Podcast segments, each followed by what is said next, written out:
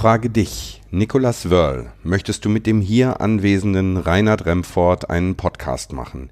Ihn und den Podcast lieben und ehren, bei guten wie bei schlechten Downloadzahlen? So antworte mit Ja. Ja, ich will.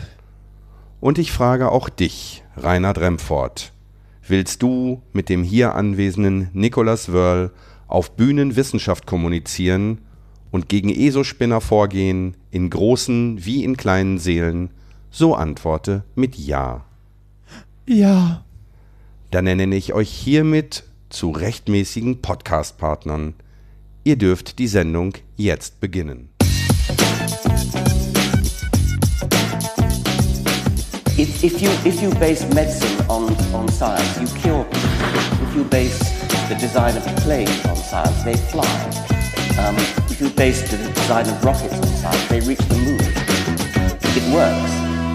Bitches. Methodisch inkorrekt Folge 147 vom 16.07.2019 direkt von der Hochzeit der Wissenschaften. Mit mir heute wieder mein Bräutigam Reinhard Remford. Torte, ich will auch heute Torte. Und ich bin der Trauzeuge der Wissenschaft Nicolas Wörl. Glück auf. Mein junger Padawan. Wa- Warum ist hier keine Torte bei so einem Intro und keine Waffeln und kein Wassereis und kein Bier? Und keine Hüpfburg. Ja, und keine Hüpfburg, verdammt. Ja, jetzt steigen die Ansprüche, ne? Jetzt willst du wissen. Ach, Ja, wie ist es? Äh, nein, wir, äh, du bist. Das ist diese. Das ist die erste Folge der neuen Zählweise. Du bist verheiratet. ja, richtig. Ich Ab bin jetzt verheiratet. ist alles anders. Jetzt Ja, ist alles was, anders. was, was, äh, äh, ich gehe mal kurz weg. Ich gehe mal kurz pinkeln. Lass dir was einfallen. Haha. Ne, was, was ist jetzt, was erzählst du jetzt, wenn ich nicht mehr da bin? Ich weiß es nicht. Ich, du darfst Ja. mich jetzt nie mehr verlassen. Jetzt, jetzt, ist, jetzt ist es äh, amtlich. Mir hat ja mal so ein, so ein Amerikaner auf einer Konferenz gesagt, ach ja, verheiratet sein. Doppelter, doppelte Kosten, halber Spaß. Und seine Frau saß daneben. neben, neben ihm. Ja, weiß ich nicht. So ist es Ach. nicht. Es wird, es wird dir gefallen. Äh, Bis jetzt ist ganz gut. Die Woche läuft. Moment, ist das. Nee, aber ist jetzt schon zwei Wochen her, oder? Nee, ist das Nee, eine. eine Woche her? Das war letzte Woche. Ach du Das da- war Podcast aufnehmen, dann heiraten, jetzt wieder Podcast aufnehmen. Eine Woche ist das erst her. Meine Ja, Güte, eine Woche ist das ich erst hab, her. Ich gewöhne mich so langsam an den Ring. ah, ja, richtig. Einen Ring Das zu ist- knechten. Ja, das, das ist ja, also ich, äh, ich bin ja kein Ringträger. Also ich war ja vorher auch kein Ringträger. ähm, Huhu, I, Wortspiel. I'm not a ring bearer. ja. ähm, ich, also ich habe ja vorher auch keinen Ring getragen und äh, ich bin ja auch eigentlich niemand. Also nicht ich mal eine auch, Uhr, ne? Also, Genau, ich ja trage nicht mal eine ne? Uhr, weil ich es eigentlich nicht, also ich kann es nicht haben, sowas am Handgelenk, aber vielleicht, das probiere ich vielleicht auch nochmal. Ähm, aber ich bin eigentlich jemand, der es nicht haben kann, irgendwas so in den Händen zu haben. Und das war für mich tatsächlich die ersten Tage auch echt unangenehm. Aber so langsam geht's mit dem Ring.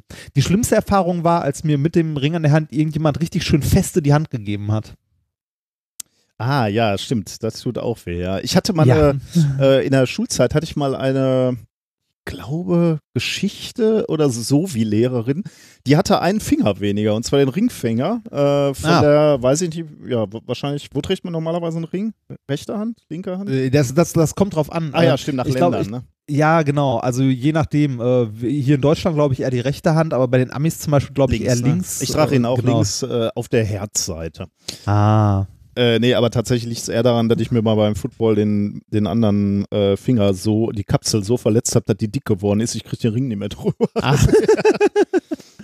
Ja. äh, naja, egal. Ähm, äh, und der, der fehlte, der besagte äh, Finger. Und die hat uns erzählt, die wäre beim Umziehen vom äh, Umzugswagen gesprungen und wäre mit dem, äh, mit dem Ring oben am Nagel hängen geblieben. Und der Finger ist oben geblieben. Oh. oh. Bitte So. für diese Bilder. Ja, das. Jetzt bin ich wieder, jetzt bin ich fast schon wieder froh, nicht mehr im Labor zu arbeiten. Gerade. Wieso? Weil du da nicht mehr von Dingen abspringen kannst oder dich an Nee, nee, weil mein, weil mein Finger nicht im Zweifelsfall in irgendeinem Flansch hängen bleiben kann oder so. Naja, die, das normale Leben wird dem wird dir genügend Möglichkeiten geben, Ja. um hängen zu bleiben. Oh, das ist fast Ah. philosophisch. Das Leben gibt dir Möglichkeiten, irgendwo hängen zu bleiben. Apropos Ah, hängen bleiben, sind denn Unterstützer bei uns dieses, diese Ja. Woche hängen geblieben und Unterstützerinnen Ja. natürlich? Ein, ein paar. Und zwar ähm, haben wir zweimal eine Unterstützung für fast 150 Folgen. Und zwar äh, einmal Unterstützung für nicht ganz 150 Folgen Unterhaltung von Lukas. Danke. Und der ist mit seiner, äh, mit seiner Spende quasi in Vorkasse gegangen. Mhm. Hä? Vielen- Ja, der hat uns pro Folge etwas Ah, überwiesen. okay. Sehr- okay. sehr nett. Das heißt, Das wir heißt, müssen jetzt noch äh, drei machen, oder? Ja, oder du überweist was zurück. nee, das wird zu anstrengend. Dann machen wir lieber noch Ja. drei Folgen.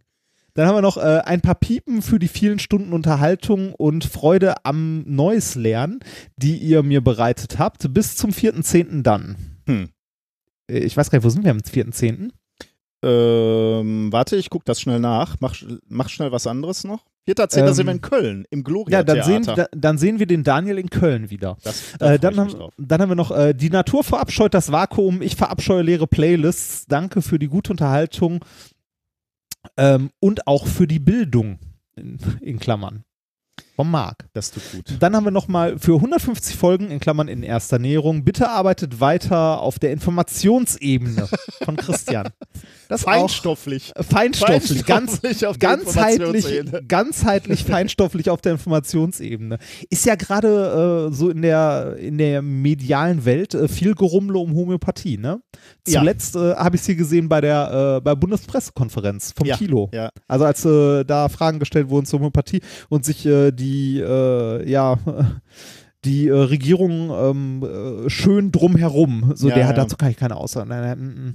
Also traurig ist das, einzig und allein traurig. Äh, die äh, die Mai hat übrigens gerade ein schönes Video dazu gemacht, wo sie ähm, neben dem, also wir haben ja auch schon häufiger erklärt, ne, was äh, das Problem mit Homöopathie und so weiter und so weiter, wo sie aber mal die deutsche Gesetzeslage Mhm. sich ein bisschen genauer vornimmt. Mit dem, das haben wir auch schon Das gesagt, wir dass auch, das ne, nicht, dass es nicht zugelassen werden muss Ja. und so. Das ist sehr schön, das kann man sich auch gerne mal angucken. Dann haben wir noch für die super Unterhaltung denk, äh, beziehungsweise Denkanstöße auf vielen Kilometern in Schweden und Deutschland so viele äh, sowie vielen Metern Wolle beim Häkeln. Go on it works von Matthias. Sehr schön. Und äh, einen, den ich noch, äh, den ich ein bisschen berührend fand, äh, und zwar, aber jetzt monatlich trotz kein Arbeitslosengeld 2 äh, seit mehr als 25 Monaten und noch weniger als 1400 Tage bis zur Rente von Kurt. Kurt, danke. Da Ja, wird, jetzt, Da wird äh, man, ne? da weiß man, da wird man ganz bescheiden. Ja, das, äh, ich, ich finde es super nett. Also, das erinnert mich ein bisschen an, äh, an Lea. Oder, nee, Lena, Lea, Lena, verdammt. Erinnerst du dich noch?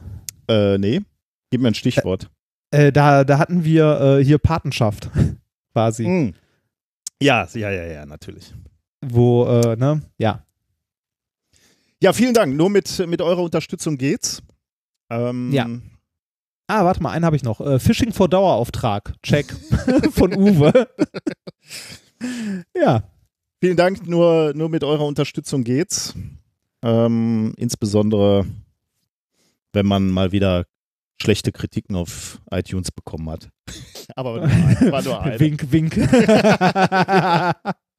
ja, ja äh, genau. Vielen Dank für die Unterstützung. Äh, so ein Euro-Dauerauftrag hilft uns wirklich sehr. Ansonsten äh, kommt uns auf unserer Tour besuchen ähm, oder äh, kauft mal was bei äh, beim großen A und äh, klickt da vorher auf unsere Seite. Es haben uns in letzter Zeit mehrere Leute geschrieben, dass sie den Link nicht mehr finden. Ah ja. Mhm. Das liegt daran, dass wir den runternehmen mussten, zumindest an dieser Stelle. Ihr könnt aber gerne auf irgendein Shiner-Gadget oder so klicken. Oder dein Buch meistens, kaufen. Genau, oder mein Buch kaufen oder ähm, in der mobilen Ansicht ganz unten, in der Desktop-Ansicht ganz rechts, da ist noch so ein, so ein Banner, äh, was zu meinem Buch führt. Und wenn ihr irgendwas davon so als Einstieg zum großen A nutzt, dann hilft uns das auch weiter. Ist ja heute Prime Day. genau.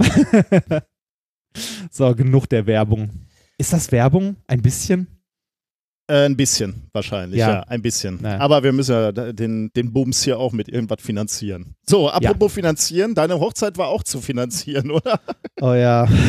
Willst du darüber reden oder hast du bei deinem anderen Podcast schon alles erzählt? Äh, nee, nee, nee. äh, Ich kann gerne. Also Erz, kann erzähl gerne mal, wie es dir gefallen hat. Hat es dir Ähm, gefallen? mir hat die Hochzeit tatsächlich sehr, sehr gut gefallen, hat mir sehr viel Spaß gemacht. Was mich am meisten gefreut hat, ist, äh, dass es tatsächlich, also ja, es klingt jetzt total doof, aber was mich am meisten gefreut hat, ist, dass es meiner Frau Spaß gemacht hat. Äh, genau, das ist eigentlich das Wichtige. Happy Wife, Happy Life. Ja, das sagte mir übrigens der Schneider in Bangkok. Ja, ich feuer jetzt nur noch so, so, Ja. so, so Eheweisheiten. ab. ja, genau. Nee, äh, es, es, war, es war wirklich, äh, es war wirklich sehr die schön. hatte sich da etwas reingekniet, ne? Von daher. ja, die, äh, war's genau, die hat, da, äh, die hat da komischerweise mehr Vorbereitung reingesteckt Was? als ich. ja, So kennt man dich ja gar nicht. Ja, nee, ne? Und äh, ich, hatte, ich hatte halt ein bisschen die Befürchtung äh, vorher, dass, äh, äh, ja, dass sie an dem Tag selber dann auch gestresst ist, ne? Weil man kennt das ja, wenn man irgendwie Sachen vorbereitet, dann ist man, dann möchte man auch, dass alles gut läuft und Ja. so weiter. Und äh, aber ähm, ich glaube, sie konnte den Tag auch sehr genießen. Ich konnte den Tag sehr genießen. Ähm, wir hatten super viel Spaß. Uns haben äh, viele unserer Freunde haben uns gesagt, äh, dass die, äh, dass sie die Hochzeitsfeier als was sehr Persönliches empfunden haben, weil so viele Kleinigkeiten dabei waren, die sie irgendwie äh, an uns erinnert haben oder die sie irgendwie charakteristisch für uns fanden. Von ähm, weiß ich nicht, von den äh, Party-Manuals im Comic-Stil über die Comics auf den Toiletten ähm, äh, bis hin zu äh, zum Essen, ähm, den verschiedenen Biersorten, den es gab äh, und der Hüpfburg, die du uns spendiert hast. Ah, ja, ja. Kein, kein, Das war sehr nett. ja, aber das war eine Kleinigkeit. Das war. Ja, das, äh, äh, außer, ja. Außerdem äh, haben ja andere, ich musste ja nur Geld dafür bezahlen, andere Ja, haben die das- äh, besorgt. Also Christian Kessen, der Kohlenpott, hat da ja, glaube ich, auch. das wollte ich gerade sagen. Der, der liebe Christian vom Kohlenpott, äh, dem haben wir unglaublich viel zu danken. Äh, und er hat immer gesagt, dass wir uns nicht bei ihm bedanken sollen. Ja. Deshalb tue ich das nicht. Ja. Ich würde mich bedanken, aber das tue ich jetzt nicht. Ich kann Ähm, auch eine Empfehlung aussprechen zur Eventagentur Kessen. Also, wenn man da mal ein Event zu organisieren hat. Immer Ja. gerne. Es, äh, also es war, es war insgesamt super gut. Also mir hat der Tag tatsächlich Spaß gemacht. Es war so ein, also du hast ja auch schon gesagt, man hat wenig Zeit, weil man mit so vielen Leuten reden muss. Ähm, das ja, ging mir auch so. Ähm, ich hatte auch, also zumindest wurde mir nicht langweilig, ich hatte immer was zu tun. Ich habe mir aber äh, tatsächlich herausgenommen, wenn irgendjemand zu mir kam und sagte, hier ist ganz dringend, du musst jetzt das und das, habe ich mir immer meine zwei, drei Minuten genommen, um dann doch in Ruhe noch meine Waffel aufzuessen, bevor ich ganz dringend irgendwas anderes tun muss. Also so, ich habe einen gewissen Grad an Tiefenentspanntheit ähm, gefunden. Ja, das, Das, habe ich äh, bei dir auch nicht anders, anders ja. erwartet. Aber Das, ähm, äh, ich fand es sehr angenehm und ich glaube auch die Leute hatten viel Spaß. Uns wurde auch mehrfach gesagt, dass äh, es ähm, äh, ja, dass es äh, große Freude war, dass äh, wir viel und bei wir muss ich sagen, meine Frau viel an die Kinder gedacht haben. das stimmt. Also, ne, dass wenn Leute mit Kindern kommen, dass die irgendwie bespaßt sind und so und es war insgesamt ein sehr schöner Tag. Und das war auch nicht äh, schlimm für dich, die ganze Zeit im Mittelpunkt zu stehen. Ich mag das ja nicht besonders, im Mittelpunkt zu stehen, außer ich mach, leiste auch gerade was. Also so, beispielsweise auf, bei Ja. unseren Auftritten finde ich es okay, aber ähm, Äh, das, das, äh, es gab einen Punkt, wo mir das tatsächlich sehr unangenehm war. Ähm, und zwar bei der. als der Brautzeuge äh, Äh, nee, also bei, bei, bei, der, äh, bei der Trauung auf dem Schiff. Also wir, wir waren ja am Baldner See und äh, Mhm. waren da quasi beim Standesamt. Ähm, auf der Weißen Flotte und ähm, also einmal bei der Trauung an sich und bei der freien Trauung später noch, die äh, der liebe Basti gemacht hat äh, und wo er von einem Perpetuum mobile sprach, was mir Schmerzen bereitet hat. Ich war Dir ja ja auch. ich wollte die Hochzeit Ja. verlassen unter Protest. äh, zu Recht. Ähm, äh, ja, insgesamt äh, waren diese zwei Punkte, weil ich da tatsächlich genau das, was du gerade sagtest, äh, dieses ich stehe vorne oder so, stehe im Mittelpunkt, ähm, aber äh, hab nichts zu tun. Mhm. Ne? Ich stehe einfach nur da, so, da ist er. Ja. Ne? Das ist genauso wie äh, die, die Standesbeamtin, die tatsächlich uns gefragt hat, so, was bedeutet denn die Ehe für sie oder was erwarten sie Das von der Ehe? Was, eine so, so, so, eine Frage, auf die man Oh. nicht vorbereitet ist. Ne? Ich habe gedacht, ich muss da Ja sagen und das war's. Ja, das ist, du bist ja auch nicht der Typ, dann da irgendeinen Romantik-Scheiß abzufeuern. Also, aber das hat meine Frau super gemacht. Ja, da hat sie super gemacht, aber ja, ich Ja. glaube, ihr hattet dann auch relativ schnell der Standesbeamtin gesagt, äh, gezeigt, dass es nicht, Ja. äh, dass Ja, ja, sie sowas nicht- nicht, zu erwarten haben. Also, Ja. War nett. Äh, ich muss ja, ich äh, wurde ja gefragt, ob ich auch ein paar Worte sagen soll als Trauzeuge, ne? Und ich äh, war äh, schrecklich nervös, muss ich feststellen. Ich, stand, ja, ich habe ja viele Situationen mit dir gehabt, wo ich, äh, wo ich geredet habe, aber Ja. das war schon sehr speziell, muss ich sagen, weil ich das auch unangenehm fand, so ein bisschen. Also ich wurde gefragt und dann habe ich natürlich gerne Ja gesagt, aber ähm, vor dieser Gesellschaft zu sprechen, weil ich A, eigentlich ja mehr dich repräsentiere als, äh, als deine Frau. B, ich hätte auch also sehr verständlich gefunden hätte, wenn da äh, jemand aus deiner Familie gesprochen hätte und nicht ich. Äh, war natürlich eine große Ehre, aber ich war echt nervös, muss ich wirklich ah, sagen. Das, äh, das ist sehr lieb. Aber es war eine sehr, sehr emotionale Rede. Ah, danke. Ja, aber ich habe, äh, ich war, also ich habe ja, ist, ist schwierig. Also sowas. Ja, äh, glaube ich. Also ich weiß nicht, so eine Sache. Äh, äh, vielleicht, weil äh, ich glaube, da haben wir was gemeinsam, dass wir dieses gesamte Konzept, ähm, also nein, nicht schwierig finden, sondern ungewohnt. Das ist so, so gesellschaftliche Erwartung. Ja, das ist irgendwie schwierig, weil da so viele Leute sind, die viel erwarten. Also ich könnte dir persönlich kann ich emotionale Sachen sagen, aber das vor Publikum ist schon wieder irgendwie ein bisschen komisch, finde ich. Ja, und äh, also ich glaube, das liegt auch daran, dass wir äh, sonst gewohnt sind, andere, also Quatsch zu machen. Ne? Nicht ernst, also. Wir spielen ja immer nur Rollen, wir sind ja nie vier. Ja. ja, richtig. Du hättest einfach bei der Rede nach vorne gehen können mit so einer Handvoll Bärlabsporen und so, so einen Feuerball und wieder gehen. Was ich sehr, dir immer sehr, schon mal sagen wollte. Ja, sehr, sehr schön fand ich auch, dass du in deine Rede äh, so, ähm, ja, du hast da Physik eingebaut tatsächlich. Also oh, Redewendungen ja. und Begrifflichkeiten, relativ viele sogar, ja. ähm, mit physikalischem Background. Und ich wette, nicht mal die Hälfte der Leute hat, hat das verstanden oder auch nur gemerkt oder mitbekommen.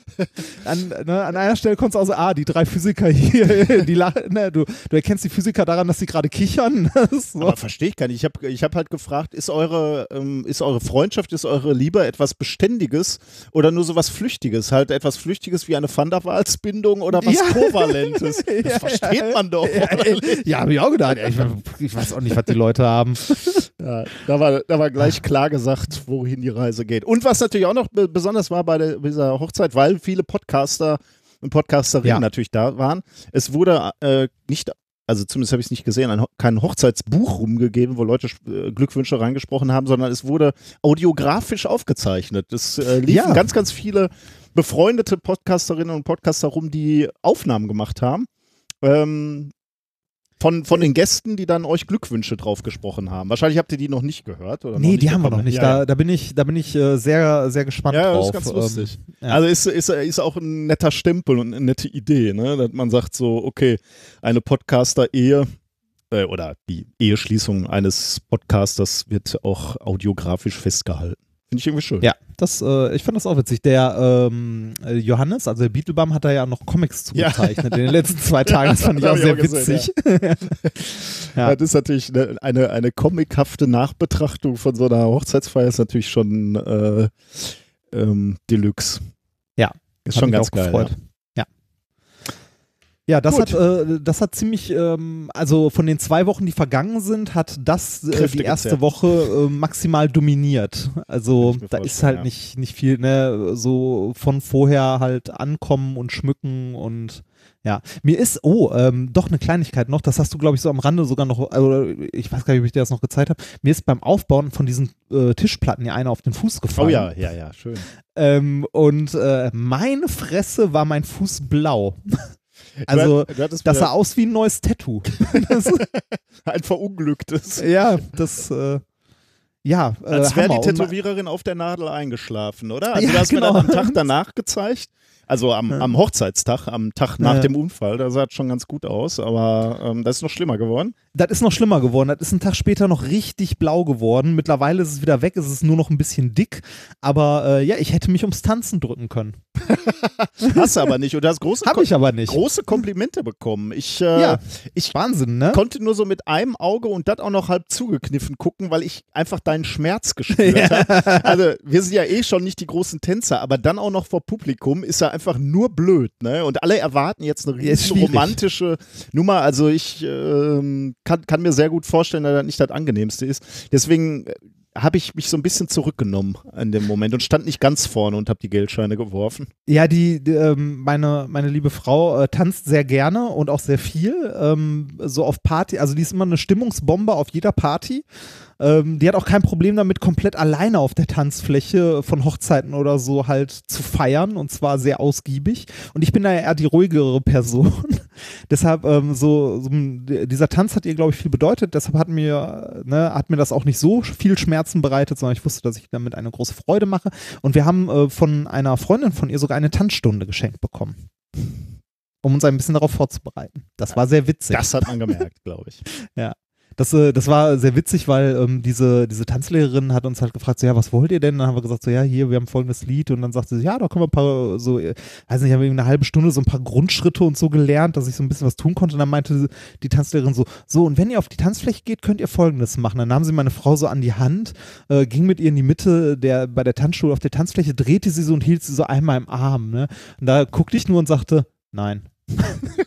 Nein, das, das war so schnulzig, wie, wie aus. Äh, äh, mir fehlte nur noch die, äh, die indische Tanzmannschaft, die so durchs Tor, also durch die Tür kommt. Nee, nee, nee, das, also, das war, das war nicht meins. Aber äh, wie gesagt, äh, ich hab's, äh, ich hab's überlebt und ansonsten fand ich das mit der Hochzeit und so auch sehr schön und es hat sehr viel Spaß gemacht. Sehr gut. Ja. Gut, ähm, ich äh, mache sind wir durch mit der Hochzeit, oder? Ja, ich, ich glaube schon. Also mir fällt zumindest gerade äh, spontan nichts mehr ein. Ähm, ich habe, äh, also in, in, der, in der letzten Woche war zum einen, also in der, in der Woche vor deiner Hochzeit, wir rechnen jetzt in der Zeit vor und nach deiner ja. äh, Hochzeit, war zum einen Freestyle Physics, aber das, äh, da bin ich schon eigentlich durch mit. Außer das eine, ich, ich, bin mal mit meiner Drohne in dem großen Zelt geflogen. Das war ganz, das ist so, ein, so ein Bierzelt bauen wir da immer auf, ah. wo die Experimentier stattfinden können. Da bin ich mal mit der Drohne drin geflogen. Das war ganz lustig. Ich bin da unter, unter so einer Tischreihe, weil das einfach ästhetisch schön aussah. Das hat keinen Sinn gemacht, aber äh, unter so Tischen hergeflogen und die standen so ein paar Zentimeter, vielleicht so 30, 40 Zentimeter jeweils auseinander, voneinander getrennt, aber in einer Reihe. Äh, und dann, dann merkst du, wenn du da durchfliegst, wie, der, wie, der, äh, wie die Drohne immer auch so nach oben und unten fliegt, je nachdem, ob die gerade eine Tischplatte über sich hat oder unter sich hat. Das war ganz ah. lustig. Äh, aber das wollte ich gar nicht erzählen. Ich war in äh, Duisburg im, in der Ausstellung von Till Brunner, ne, diese Fotoausstellung, Melting Pot. Ah, davon hat es, äh, genau, davon hat es erzählt. Ich habe Bilder gesehen. Ja, ich war völlig überrascht. Ich bin da hin und es hieß, da ist ein Bild, das habe ich im letzten Podcast erzählt, da ist ein, ein Bild von uns drin, die Plasmaanlage. Und da wusste ich auch schon, ja. die wird groß sein. Ne? Aber es waren insgesamt drei Bilder von uns von, äh, von, vom Netz also von unserem Institut drin. Ähm, also meine Plasmaanlage, dann einmal haben wir mal so einen 3D-Druck gemacht von unseren Kohlenstoff-Nanowänden. Die sahen auch super aus, die hat er fotografiert. Ähm, und auch in so riesig, dreimal zwei Meter hängt da an der Wand, sieht auch super aus. Äh, und noch wir vor einer Anlage. Ähm, ich war total geflasht, das hat äh, so oft ähm, da in dieser Ausstellung hängt äh, zum Thema Hast, Ruhrgebiet. Hast du den äh, Fotografen auch nochmal getroffen? Ja, auch. Da, ja. Oder? Der, ah. der, hat mich erkannt. Der ist ja berühmt im Gegensatz zu uns.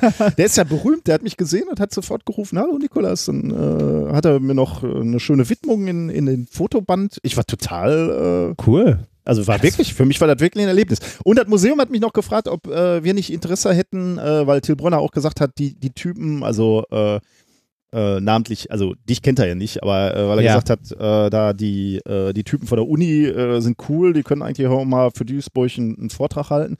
Äh, und da haben die mich gefragt, ob ich mit meinem Chef einen, einen Vortrag halten will. Und das werden wir wahrscheinlich auch tun, mal schauen. Ähm, und zwar zum Thema Ästhetik und Schönheit in der Wissenschaft.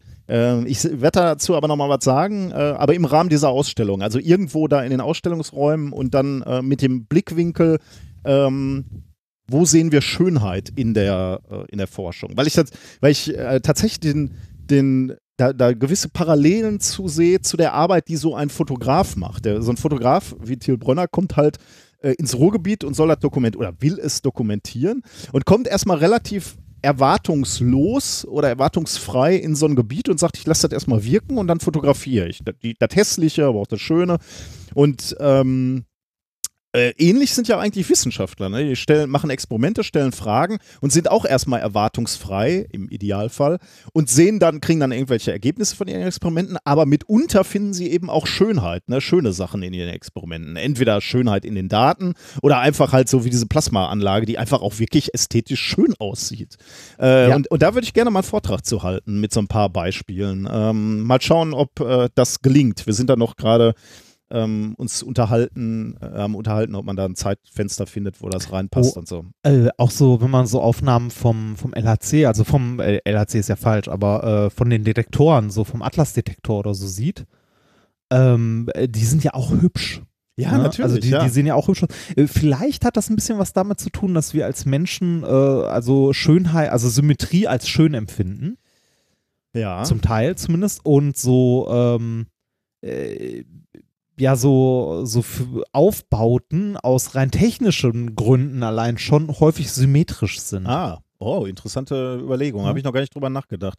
Bei der Weil- Plasmaanlage dachte ich halt, das ist so ein bisschen wie, wie wir auch Feuer eigentlich schön wärmend finden. Einfach, das ist so in unserer Genetik drin, weil wir da, damit mit dem Feuer so viel äh, verbinden, einfach auch äh, Ja. Überleben halt verbinden und wir halt auch vor Lagerfeuern sitzen und in diese Flammen gucken.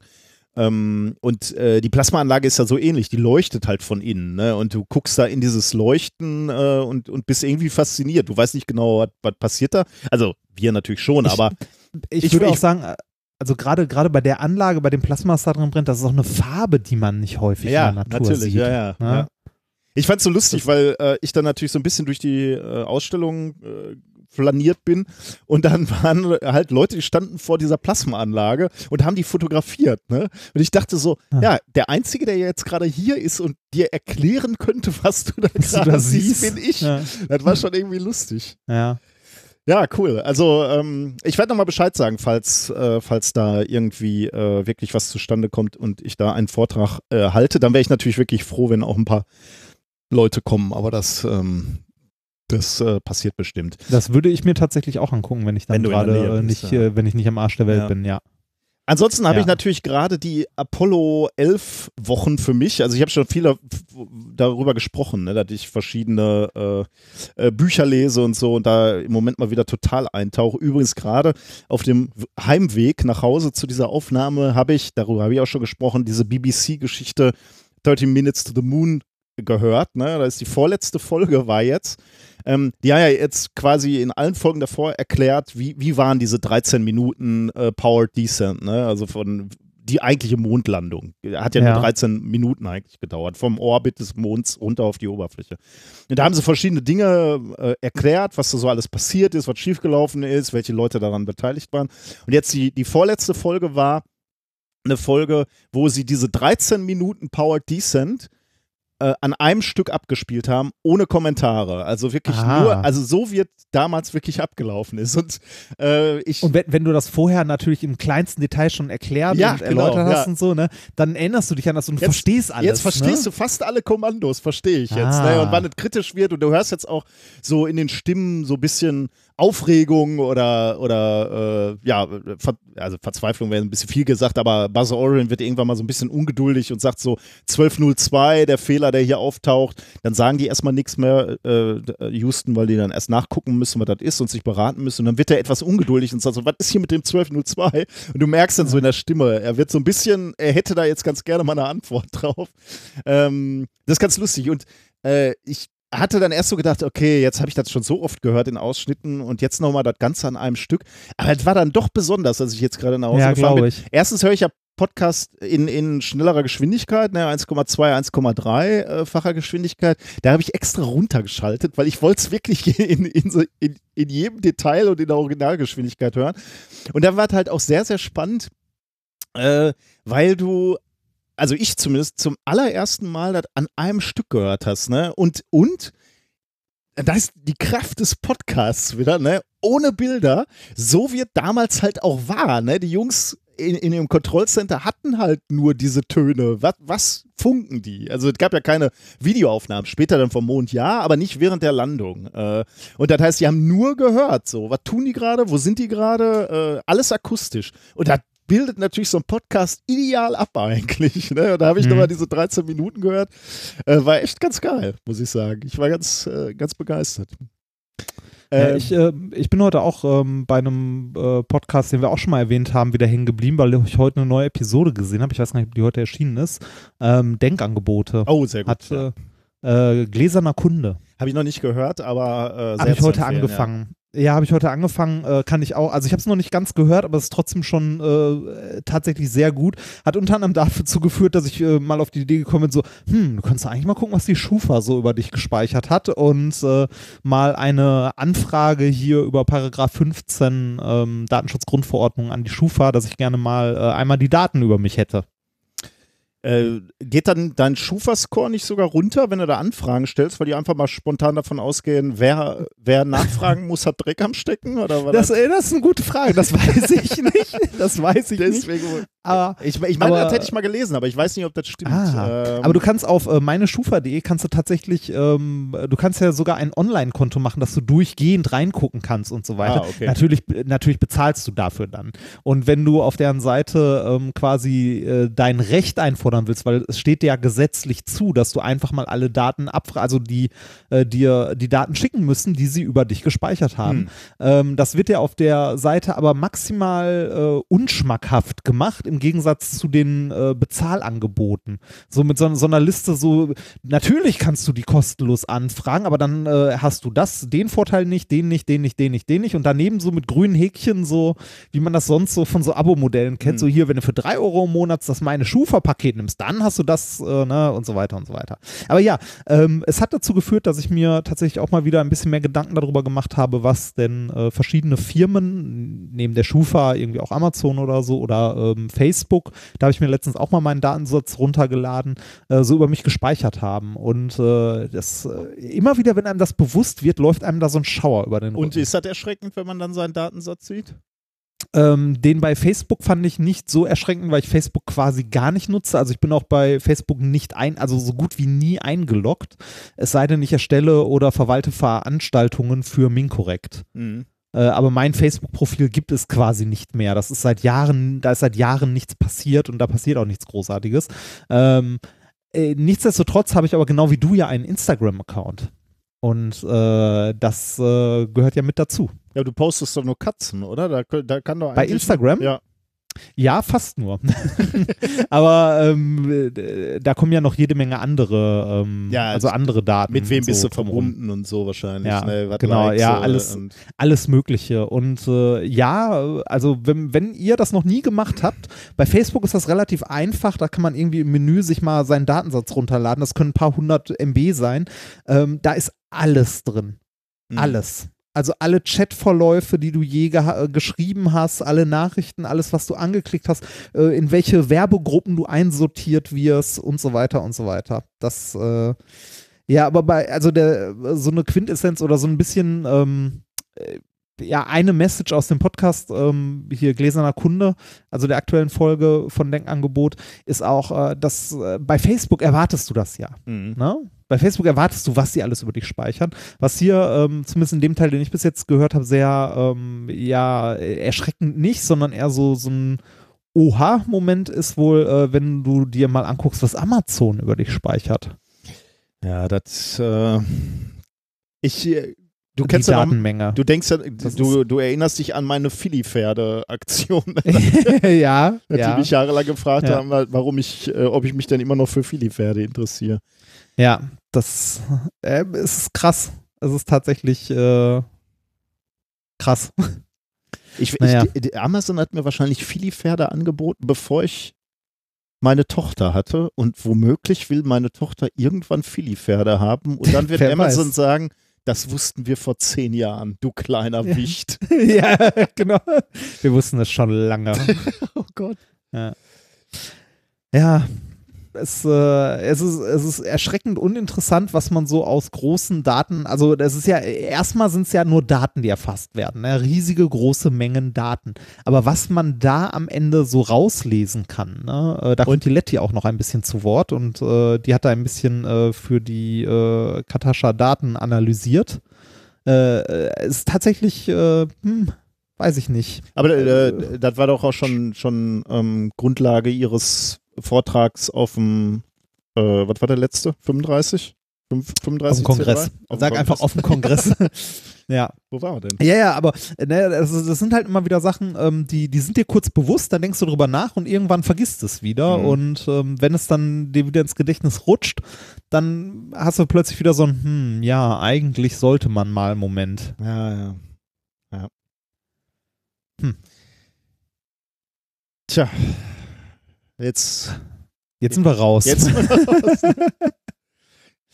ich wollte noch eben zu, zu Apollo. Ich muss da noch mal ganz kurz zurückkommen, weil ähm, Äh, ich war auch im Kino, äh, da, da läuft dieser Film mit den historischen Aufnahmen, ne? Apollo 11 heißt der auch. Ähm, auch, auch. Da wird auch nichts erklärt, da werden einfach nur historische Aufnahmen gezeigt. Ah, gar Ähm, nichts? Also da ist nee, keiner, läuft nur- kein, kein Sprecher aus dem Off oder so? Kein oder? Sprecher aus dem Off, sondern nur die Leute, also werden auch Leute interviewt und die sagen dann auch Dinge, ähm, aber im Wesentlichen, also jetzt nicht so was wie, äh, da startet die äh, Saturn 5 und dann sagt einer, hier werden jetzt, also wenn einer spricht, dann der Originalkommentator von damals zum Beispiel Okay. oder irgendwelche. Äh, Ich, ich wollte gerade fragen, ist das Ding synchronisiert oder hast du Äh, das in Original mit? Untertitel. Oder? Ich, ich glaube, es gibt auch keine Synchronisation. Äh, also zumindest habe ich hier keine Kinos gefunden. Also ich hätte Ja. das auch nicht gewollt, aber äh, alle, alle die Kinos, die ich hier gesehen habe, waren original mit Untertitel. Der wird auch nur ganz selten gespielt. Ich weiß gar nicht, ob das möglicherweise sogar schon vorbei ist. Ich hörte Gerüchte, dass äh, dass er nur am 14. und am 7., also jeweils am Sonntag gespielt wurde. Ähm, keine Ahnung warum, aber das Kino war eigentlich ganz gut gefüllt. Aber das war auch so ein bisschen komisch. Also ich habe mich, also für so einen Typen wie mich, der das genießen kann und die ganzen Geschichten dahinter kennt, ist das natürlich super, Ja. weil du siehst nochmal neue Aufnahmen und auch wirklich schöne, die ich so noch nie gesehen hatte. Ähm, für alle anderen, die da nicht so in der Materie sind, habe ich, hab ich mich oft gefragt, eigentlich müsste man ähm, ein bisschen was Erklärung äh, dazu auch noch haben oder ein bisschen Kontext, was dazu führte, dass ich meiner Frau dann auf dem Weg nach Hause sozusagen äh, einen Podcast erzählt habe, was man da hätte alles sehen können, wenn man es gewusst hätte.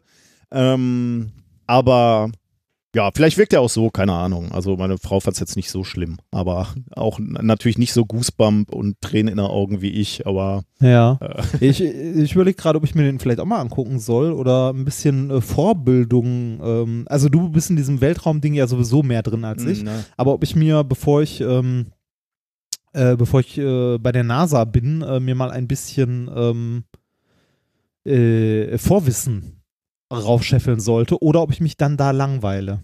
Ach, Aber wahrscheinlich glaub eher ich nicht, ne? Nein, langweilen Nee, das glaube ich ja nicht. wahrscheinlich Also, auch nicht. Es gibt vielleicht ein paar Details, die, dann nicht so. Äh, ge gestern war zum Beispiel im Film war auch dieser Typ, der. Ähm, das ist eigentlich eine geile Geschichte, die.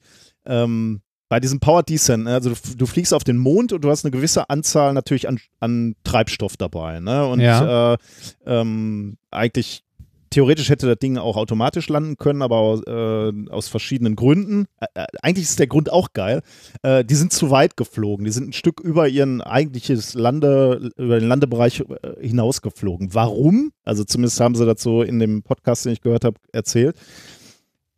Die Landefähre und die, die, die Kommandokapsel, die waren ja miteinander verbunden und während des Fluges zum Mond sind die auch zwischen den beiden Bereichen hin und her geflogen. Also da war eine Luke dazwischen. Ne? Und dann hast du beide Raumkapseln voneinander abgetrennt, ähm, also zugemacht. Und dann wurde, also dann ist, ist natürlich Armstrong und Aldrin ist, sind in, in, in den Lander gegangen, äh, dann haben sie die Türen zugemacht und dann haben sie die beiden Raumschiffe abgekoppelt. Was sie aber vergessen haben, war, dass zwischen den beiden Luken noch ein Stück Luft war, Luftraum, den sie nicht Ah. ventiliert haben. Das hätten sie eigentlich machen sollen, aber den Knopf haben sie nicht gedrückt. Äh, das heißt, da war ein bisschen Luft dazwischen und das führte dazu, dass sozusagen der Druck dazu geführt hat, dass der Lander so ein bisschen abgestoßen wurde quasi. Und deswegen hatten die Ah. einen Tacken mehr Geschwindigkeit und deswegen äh, waren die zu schnell unterwegs und damit sind sie auf dem Mond land oder auf dem Mond dann zu weit geflogen sozusagen. Und das war dann wiederum der Grund, warum Armstrong eingreifen musste und, und den Autopiloten abschalten musste und sagen musste, ich fliege jetzt selber und ich fliege zu einem Ort, wo nicht so viel Geröll rumliegt und oder nicht und da war auch noch so ein großer Krater, über den er dann noch rüberfliegen musste. Ähm, Ah. und, und da war die Ursache drin. Aber äh, was, was dann geil war, war, äh, du, du hast halt Treibstoff dabei und du kannst jetzt nicht so, also zumindest Houston, aber auch natürlich im, in, der, in der Landekapsel, die haben jetzt kein, keine Spritanzeige in dem Sinne, dass sie genau sehen, noch fünf Liter, noch vier, noch drei, noch zweieinhalb, sondern die haben nur ungefähr eine Ahnung, wie viel Treibstoff noch da ist, wenn du berücksichtigst, wie viel Schub habe ich gegeben ähm, und für wie lange. Und da gab es wohl einen Typen in Houston, der hat sich immer genau die Daten angeguckt. Also er wusste, wir haben für diesen Powered Descent haben wir so und so viel Treibstoff. Wir können also den und den Zeitrahmen können wir 80% Schub geben. Wenn wir 100% Schub geben, dann reicht es etwas weniger lange. Wenn wir weniger geben, reicht es etwas länger. Äh, und dieser Typ hat wohl auch bei den Trainings und bei den Simulationen immer eine Stoppuhr in der Hand gehabt und hat live integriert sozusagen. Wenn die mehr Gas gegeben haben als die Norm, dann hat er halt gesagt, okay, jetzt verliere ich ein bisschen Sprit und wenn die weniger Gas gegeben haben, dann hat er gesagt, okay, jetzt sparen wir ein bisschen. Und das hat er alles live integriert sozusagen mit seiner Stoppuhr und kannte deswegen, und da war er der absolute Spezialist für, er konnte auf, auf wenige Sekunden genau sagen, wie viel Sprit noch da ist. Hm. Ähm, und das hat er immer mit dieser Stoppuhr gemacht und das hat er eben auch bei der Landung gemacht. Und am Ende, und das ist diese legendären 18 Sekunden, als die die Maschinen ausschalten, gelandet sind, Maschinen ausstellen, drückt er auf seine Uhr und sieht, 18 Sekunden hätten wir noch gehabt. Sonst, wir hätten also, wenn es noch 18 Sekunden, 20 Sekunden länger gedauert hätte, hätten wir ähm, den, den Notaufstieg sozusagen wieder machen müssen und hätten nicht landen Ah, weil man können. dann nicht mehr, weil man dann nicht mehr genug Treibstoff Genau. gehabt hätte, um wieder Genau, starten ja, zu können. Genau, ne? ja. Ah. Und 18 Sekunden waren noch auf dieser Uhr. Und er hat dann äh, relativ geistesgegenwärtig nach dieser Landung, alles, alles gut, äh, hat er s- auf diese Uhr geguckt und hat gedacht, okay, diese Uhr ist Geschichte. Da steht 18 Sekunden noch drauf. Die nehme ich jetzt so mit in mein Büro, weil er Angst hatte, dass irgendeiner da mal irgendwann eine Uhr braucht, die da liegen sieht und nimmt. Und da drauf drückt. Ja, und da drauf drückt, genau. Hat er die mit in sein Büro genommen und in eine Schublade gepackt und äh, die Tage später mit nach Hause genommen. Und dann hat er, so sagte er im Podcast, auch Wochen oder Monate später, hat er diese Uhr mal rausgeholt aus der Schublade, drauf geguckt und hat gesehen, da steht 22 Sekunden drauf. Und das hat er gedacht, bin ich jetzt wahnsinnig geworden? Stimmt hier? Also täuschen mich meine Erinnerungen? Waren das keine 18 Sekunden? Oder was stimmt mit der Uhr Ja. nicht? Hat zurückgelegt. Und nach ein paar Wochen hat er wieder, Tagen hat er wieder drauf geguckt, da stand wieder eine andere Zeit, 24 oder 26 Sekunden. Dann hat er rausgefunden, seine Tochter hat irgendwelche Sportübungen gemacht und hat diese Uhr rausgeholt Oh nein. und hat da drauf gedrückt und hat diese Uhr benutzt. Und er war wohl erst ein bisschen geschockt, aber dann hat er, konnte er seiner Tochter auch nicht böse sein. Und hat, äh, mittlerweile ist diese Uhr in irgendeinem Museum, ähm, ich weiß jetzt nicht, ob Kennedy Space Center oder irgendwo jedenfalls, also möglicherweise siehst du diese Uhr. Äh, und dann würdest du möglicherweise Ah. nur die Uhr sehen und sagen, ah ja, da steht 18 Sekunden, das war das, was noch drauf war. Und jetzt kennst du die Geschichte, die hinter dieser Uhr ist, nämlich ah. dass da dann irgendwie, aber dann kannst du mir mal sagen, was auf dieser Uhr steht, ob sie die dann wieder auf 18 Sekunden gestellt haben oder ob da jetzt irgendwie 0 oder 24 steht oder was auch immer. Äh, Sehr gerne, ja. Ich, Kann also, ich mal machen. Aber ja, interessant. Aber genau solche Sachen sind halt interessant, wenn du später mal durch so ein Museum oder Ja. so gehst und dann nicht, äh, nicht weiß, äh, ne? Ist ich das, muss das auch unbedingt machen. Ich bin da wirklich neidisch. Also äh, neidisch im Sinne von, ich gönne dir das äh, von vollem Herzen, aber äh, das, das würde mir wirklich was bedeuten, da mal so einer, vor so einer Saturn 5 stehen oder Ich freue mich da auch sehr drauf. Also das ist so eins der, eins der Highlights äh, unserer kleinen Hochzeitsreise. Ich bin sehr gespannt. Ich, Ja. äh, du musst davon erzählen. Übrigens, um jetzt Apollo. Apollo abzuschließen, äh, uns wurde eine App ähm, empfohlen. Also ich habe es jetzt im App Store von Apple gefunden und habe es auch verlinkt. Äh, möglicherweise ähm, gibt es sie auch in den anderen App Stores. Müsst ihr mal gucken, wenn, wenn euch das interessiert. Die heißt Apollos Moonshot äh, Augmented Reality, also AR. Ähm, und da kann man dann irgendwie so also die, die scheint auch so ganz interessant zu sein. Ich habe mich da noch nicht komplett durchgearbeitet, aber man kann auch sagen, ähm, Start der Saturn 5 und dann scannt er dein, dein Zimmer und dann kannst du die Saturn 5 auf deinen, ähm, also in, im kleineren Maßstab natürlich, auf deinen Tisch stellen, auf deinen Schreibtisch und dann startet die dann. Dann kommt, läuft der Countdown ab und dann startet die von deinem Schreibtisch. Und das Cool. ist echt ganz witzig, weil du kannst um diesen du- Schreibtisch du hast schon rumrennen. ausprobiert? Ja, ja, da habe ich schon rausprobiert. Kannst dann um den äh, Schreibtisch rumrennen und da steht dann diese Rakete und startet dann auch und du kannst dann nah rangehen, du kannst weiter weggehen. Also ist echt ganz witzig, muss ich sagen. Also es ist sicherlich eine Spielerei, aber also man, man weiß nicht, wie viel man da lernt, aber ist schon irgendwie ganz geil. Und, äh, das, das fand ich auch gut, du kannst ein Portal auf den Mond in dein Zimmer ähm, zaubern. Uh. Ähm, also du, du, du, da steht dann so eine Tür mitten in deinem Raum und hinter dieser Tür, also eine geöffnete Tür, ist die Mondoberfläche und da steht dann der Aldrin oder Armstrong und macht, nimmt irgendwelche Bodenproben. Und du kannst entweder durch die Tür einfach nur gucken oder du kannst auch durchgehen und dann stehst du auf dieser Mondoberfläche und guckst dir halt, also ich habe es alles auf dem, äh, auf dem Handy gemacht, ne? also du hast halt einen kleinen Bildschirm wahrscheinlich, ich weiß nicht, ob es da eine Möglichkeit gibt, da auch noch mit äh, mit einer Brille reinzugehen. Aber selbst mit dem Handy war es schon ganz witzig, weil du gehst dann durch diese Tür, stehst auf dem Mond und wenn du dich dann umdrehst, siehst du auch wieder dein Arbeitszimmer durch diese Tür. Und du stehst halt einen Moment auf dem Mond und kannst halt verschiedene Szenarien auswählen. Also wie die beiden die Flagge da in den Boden rammen und so. Das ist ganz lustig. Also hat mir, hat mir ganz gut gefallen. Und du kannst halt auch nah an den Astronauten rangehen oder ein bisschen weiter weg von der Landefähre. Und man kriegt so ein bisschen ein Gefühl für den, für den Ort und für den Raum, wo die da gelandet sind. Fand ich ganz lustig. Hm. Vielleicht gucke ich mir den tatsächlich mal an. Ja. Der läuft aktuell noch im Kino. Äh, da weiß ich nicht. Ich hörte den, das Gerücht, dass es äh, ja, das letztes Wochenende das letzte Mal ist. Vielleicht gucken sie sich auch erstmal an, wie die, wie die Zahlen sind. So, ansonsten hast, hast du aber doch diesen Sky Day Pass, oder? Vielleicht. Ja, ja, ja, ja, ja. Der, genau den.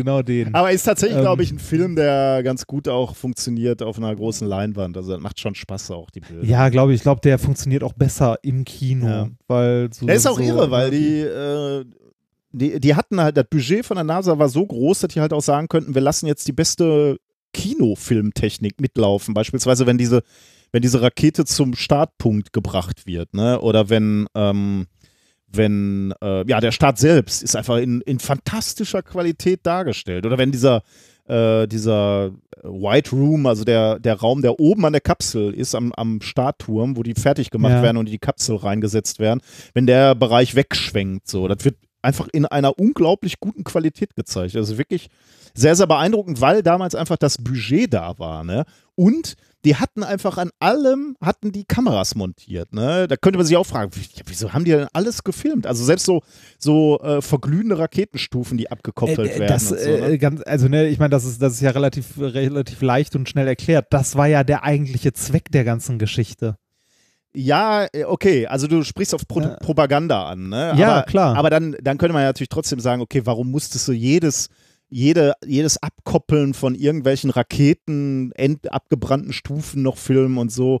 Äh, klar filmst du natürlich äh, diesen äh, denkwürdigen Moment, lässt da eine, eine Kamera ausklappen, wenn der, äh, wenn der Armstrong auf, auf die Mondoberfläche tritt. Das kann ich einsehen, aber all die anderen kleinen Fitzel, Aktion, äh, wie gesagt, das ist so eine abgebrannte Raketenstufe, die, die wegfliegt, so äh, muss ja. man das aufnehmen.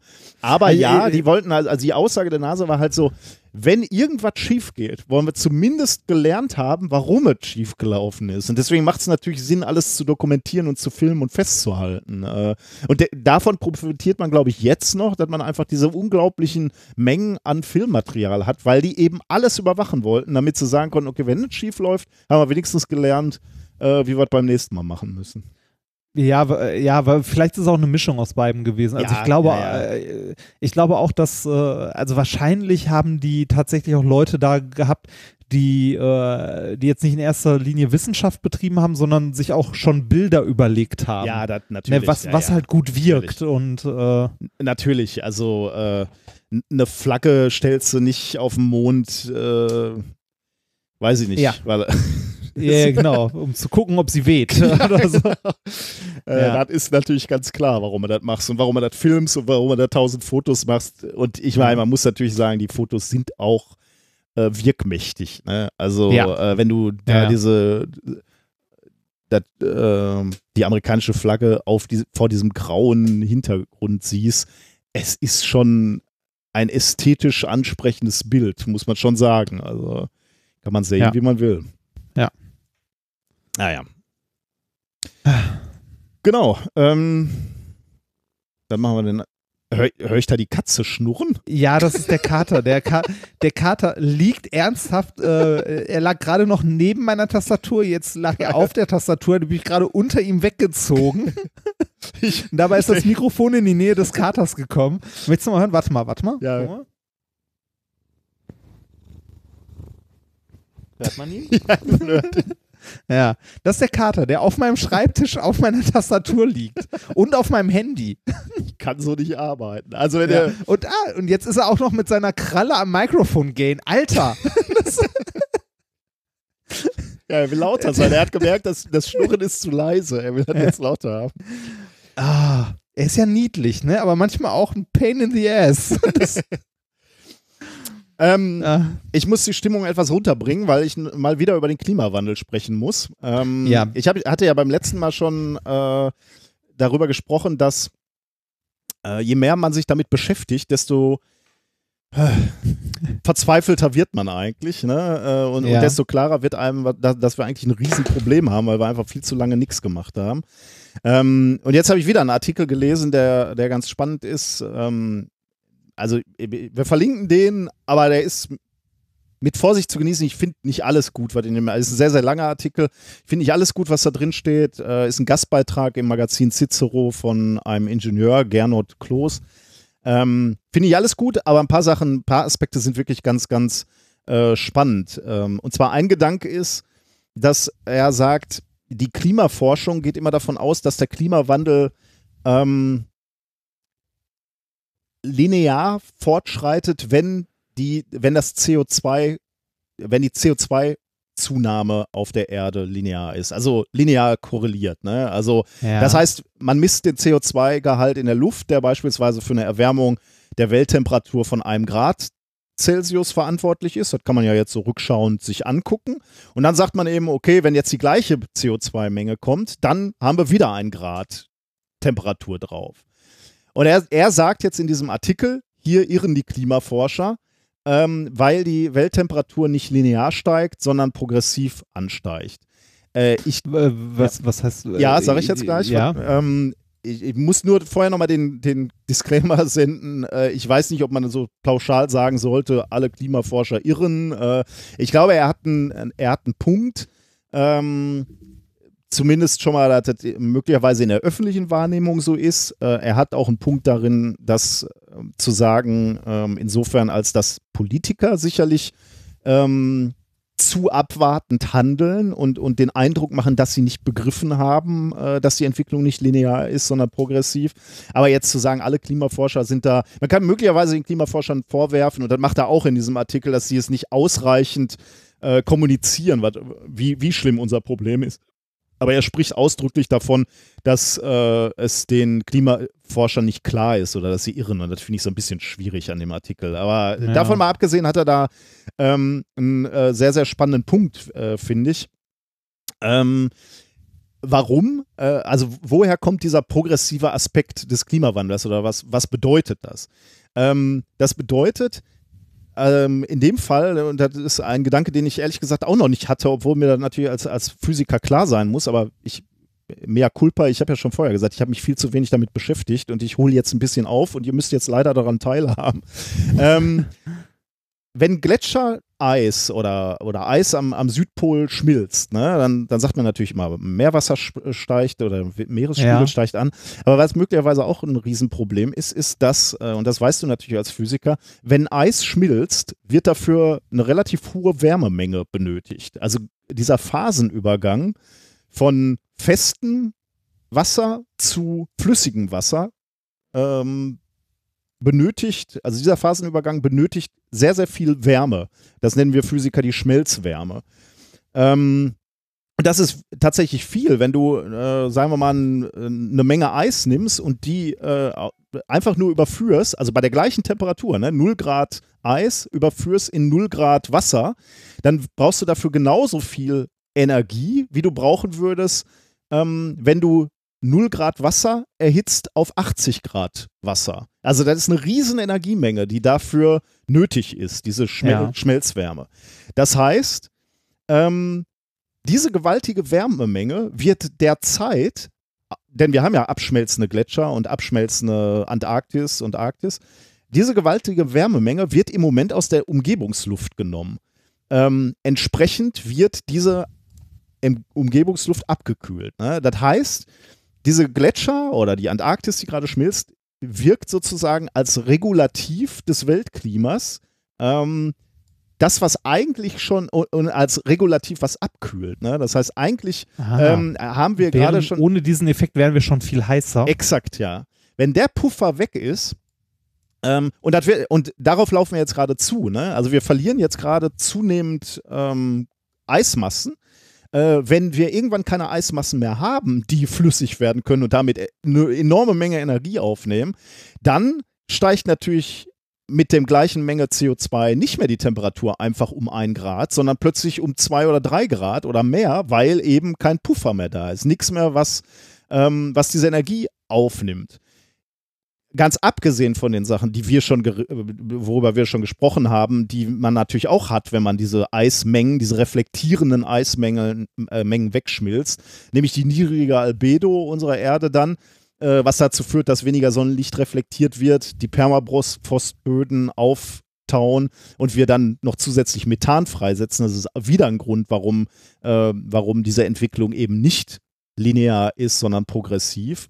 Ähm, und es ist eben dann nicht so, dass man sagt so, okay, es sind nur drei Grad, die dann vielleicht irgendwann mal wärmer sind. Nein, es sind möglicherweise die drei Grad, die uns ähm, umbringen, weil, weil eine Spirale des Untergangs halt so freisetzt. Ne? Weil dann halt mhm. Effekte auftreten, die, äh, die im Moment noch nicht auftreten, weil wir eben noch diese, diese Puffer haben.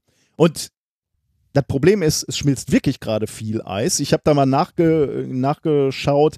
Äh, es gibt da wohl ein, ein, ein, Projekt im Moment oder ein Team, was sich äh, damit beschäftigt, sich das anschaut, das Ice Sheet Mass Balance Intercomparison Exercise ist irgendwie 84 Wissenschaftler und Wissenschaftlerinnen, 44 internationale Organisationen und die arbeiten mit Satellitendaten, 24 Satelliten, die sich nur die Antarktis angucken. Also da sprechen wir noch nicht über die Arktis, da sprechen wir nicht über Gletscher, die auch noch schmelzen, nur die Antarktis. Und da haben sie ähm, gefunden, dass zwischen 1992 und 2012 wir jährlich 76 Milliarden Tonnen Eis verloren haben, also 76 Gigatonnen. Ähm, das war zwischen 92 und 2012 und ab da, ab da verdreifachte sich die Menge binnen weniger Jahre zwischen 2012 und 2017. Jetzt mittlerweile sind wir bei 219 Milliarden Tonnen pro Jahr, ähm, wie diese, äh, ja, diese, dieses, dieses Institut, oder ist nicht ein Institut, aber dieses Projekt gezeigt hat. Also insgesamt drei Billionen Tonnen Eis, die in einem Vierteljahrhundert geschmolzen sind äh, und Energie aufgenommen haben. Ne? Da äh, habe ich eine Webseite ja, gefunden. Ja. Also die, diese, diese Idee, dieser Aspekt mit dem Energieaufnehmen, mhm. äh, das ist tatsächlich was, worüber äh, habe ich auch noch nie drüber nachgedacht. Äh, dass die, ne, also dass die Energie ja irgendwo, äh, irgendwo herkommen muss ja. für, diesen, für diese Phasenumwandlung.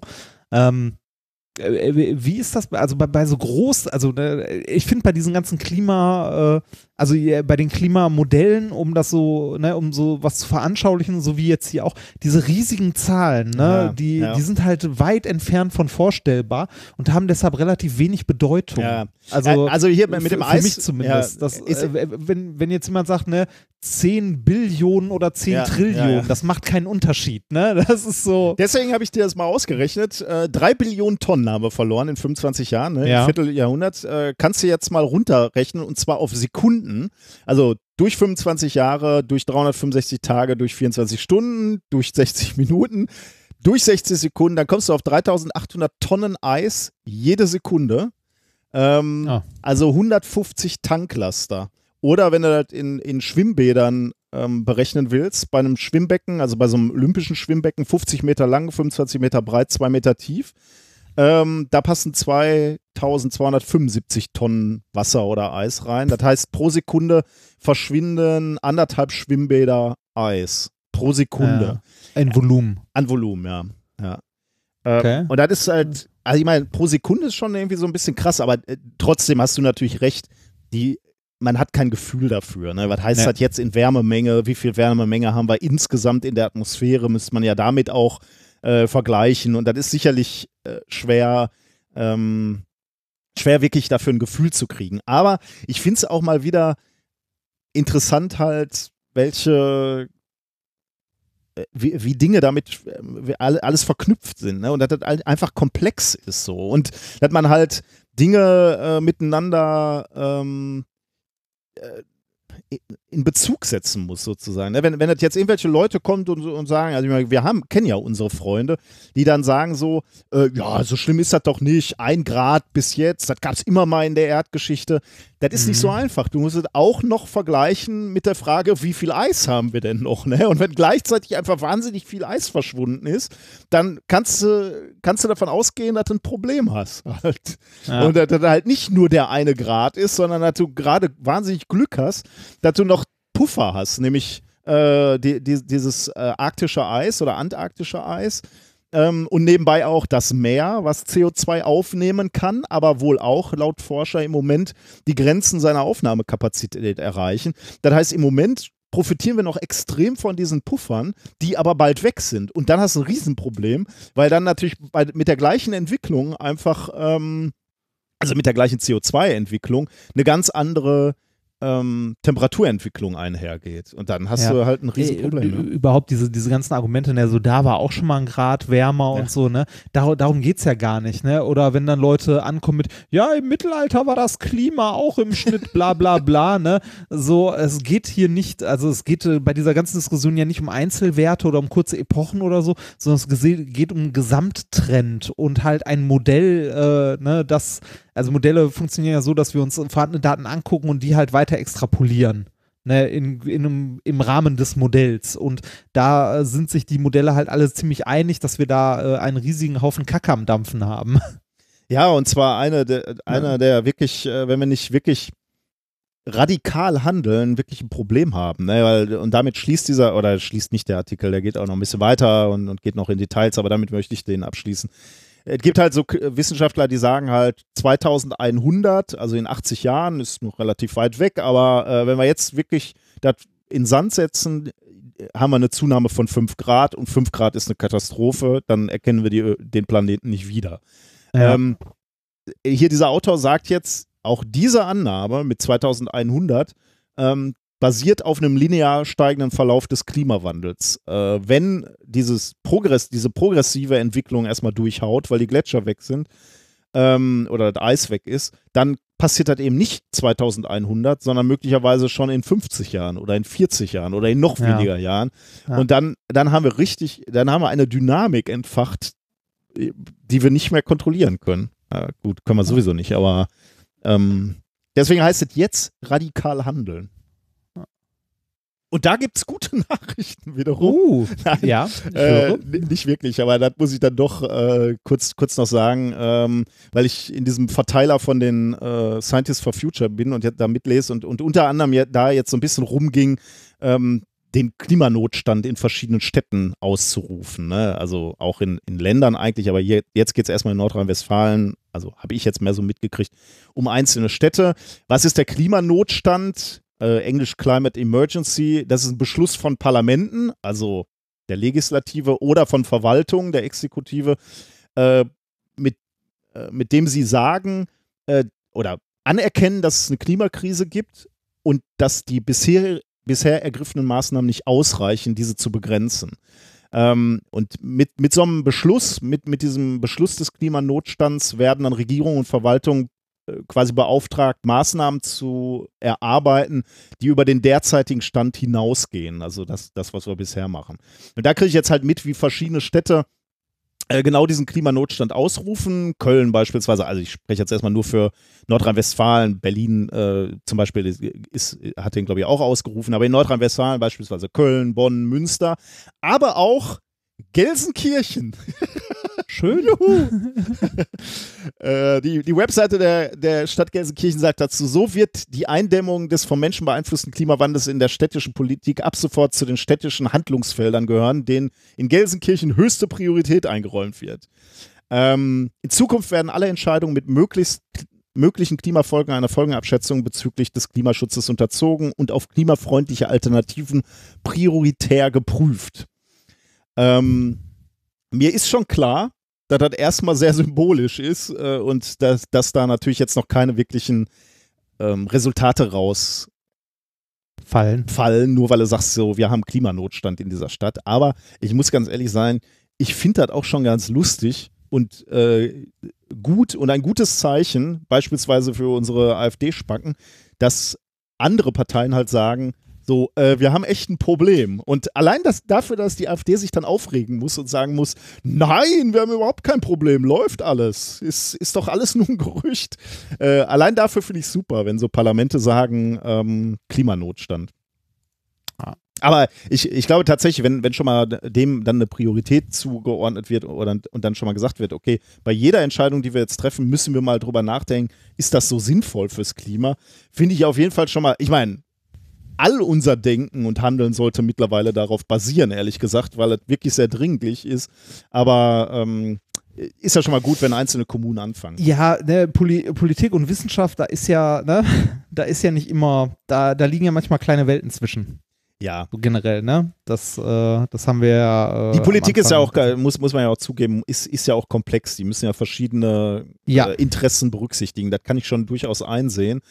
Problem ist nur. Ich äh, wollte gerade sagen, nichtsdestotrotz finde ich, sollte Politik generell ein naturwissenschaftliches Weltbild als Rahmen haben. Das stimmt, ja. ja. Das stimmt. Und ich meine, äh, wenn die Welt untergeht, bringt uns auch eine florierende Wirtschaft nichts. Richtig. Äh, an, an dieser Stelle kann ich noch schön einstreuen, eine kleine Bemerkung zu den letzten Folgen. Äh, da habe ich diesmal auch eine Kleinigkeit. Und zwar ähm, habe ich ja äh, häufiger darüber gemeckert und äh, da warst du ja auch weitestgehend meiner Meinung, dass für mich zum Beispiel äh, so Parteien wie die Grünen leider nicht wählbar sind, weil die ein Problem mit Wissenschaft haben oder ähm, ein. Ich, äh, ich, würde, ich würde nicht so weit gehen zu sagen, nicht, nicht wählbar, weil. Nee, nicht, so, nicht so drastisch, aber äh, es macht mir Schmerzen. Macht also Schmerzen, ich. Ja äh, ich hätte Probleme damit, zum Beispiel die Grünen zu wählen, weil die in meiner, also in meiner Wahrnehmung immer noch einen äh, sehr esoterischen Kern haben oder unter ihren Mitgliedern sehr viele Verfechter und hier und da. Ähm, ne, äh, Aber ich hatte da, ich hatte ein bisschen auch das Gefühl, dass das im Wandel ist, auch so ein bisschen. Ja, oder? ja, ja, genau, ist es ja. Deshalb erwähne ich es gerade auch, ja, okay. äh, weil das, das war meine bisherige Wahrnehmung und so. Und darauf haben mich viel, also haben uns und vor allem mich auch viele Leute hingewiesen, dass dem ja nicht immer so ist. So natürlich hat man da, ne, ich meine, hier auf Twitter gibt es die Perlen von den äh, diversen äh, Homöopathiebefürwortern und so. Aber es gibt halt auch die andere Stimme ähm, in der Partei, also bei den Grünen. Und äh, die ist wohl zunehmend lauter oder äh, zumindest das, was ich so mitbekommen habe. Mich haben mehrere Leute darauf hingewiesen, äh, unter anderem von der Grünen Jugend, dass die äh, möchten, dass sich die Partei auf einem der nächsten Parteitage äh, explizit gegen die Befürwortung von Homöopathie ja. ausspricht. Ja, und gesehen, ja. Ähm, da jetzt gerade einen Antrag erarbeiten auf diesem Parteitag und äh, da hat mir jemand äh, über Twitter auch mal die Eckpunkte davon zugeschickt, äh, was als Eckpunkte in diesem Antrag stehen soll. Da soll äh, als Eckpunkte, ich lese sie mal ganz kurz vor, Feststellung der wissenschaftlichen Erkenntnisse zur Homöopathie, in Klammern keine ausreichend empirisch belegte Wirkung über den Placebo-Effekt hinaus. Mhm. Ja, das, äh, ne, das ist was, das kann man mal feststellen, finde ich. Äh, Forderungen, die gesetzlichen Sonderrechte der Homöopathie und anderer sogenannter besonderer Therapie, äh, Therapierichtungen im Arzneimittelgesetz, im fünften, Buch Sozial, äh, im fünften Buch Sozialgesetzbuch und so weiter zu beenden oder zumindest kritisch zu überdenken finde ich schon mal lobenswert. Ich äh, bin da, wäre da in meiner Einstellung aber deutlich drastischer. Ich äh, würde dieses kritisch Überdenken streichen, sondern das beenden. Punkt. Ne, äh, Förderung Homöopathika nur nach wissenschaftlichen Prüfungen als Arzneimittel zuzulassen. Äh, ja, bin ich mit dabei, weil dann wird nämlich keins mehr zugelassen. Äh, zumindest nichts, was irgendwie äh, nach homöopathischen Prinzipien arbeiten soll, weil da ist nichts. Äh, Forderung, die Kosten nicht evidenz evidenzbasierter Behandlungsmethoden nicht weiter von den Krankenkassen erstatten zu lassen. Da könnte man jetzt auch wie in der heutigen Pressekon also wie in der Pressekonferenz sich anfangs erwähnte sagen so, ja, aber im Regeldings sind die ja gar nicht drin, sondern das sind alles freiwillige Angebote. Sowas sollte generell nicht erstattungsfähig sein. Mhm. Punkt.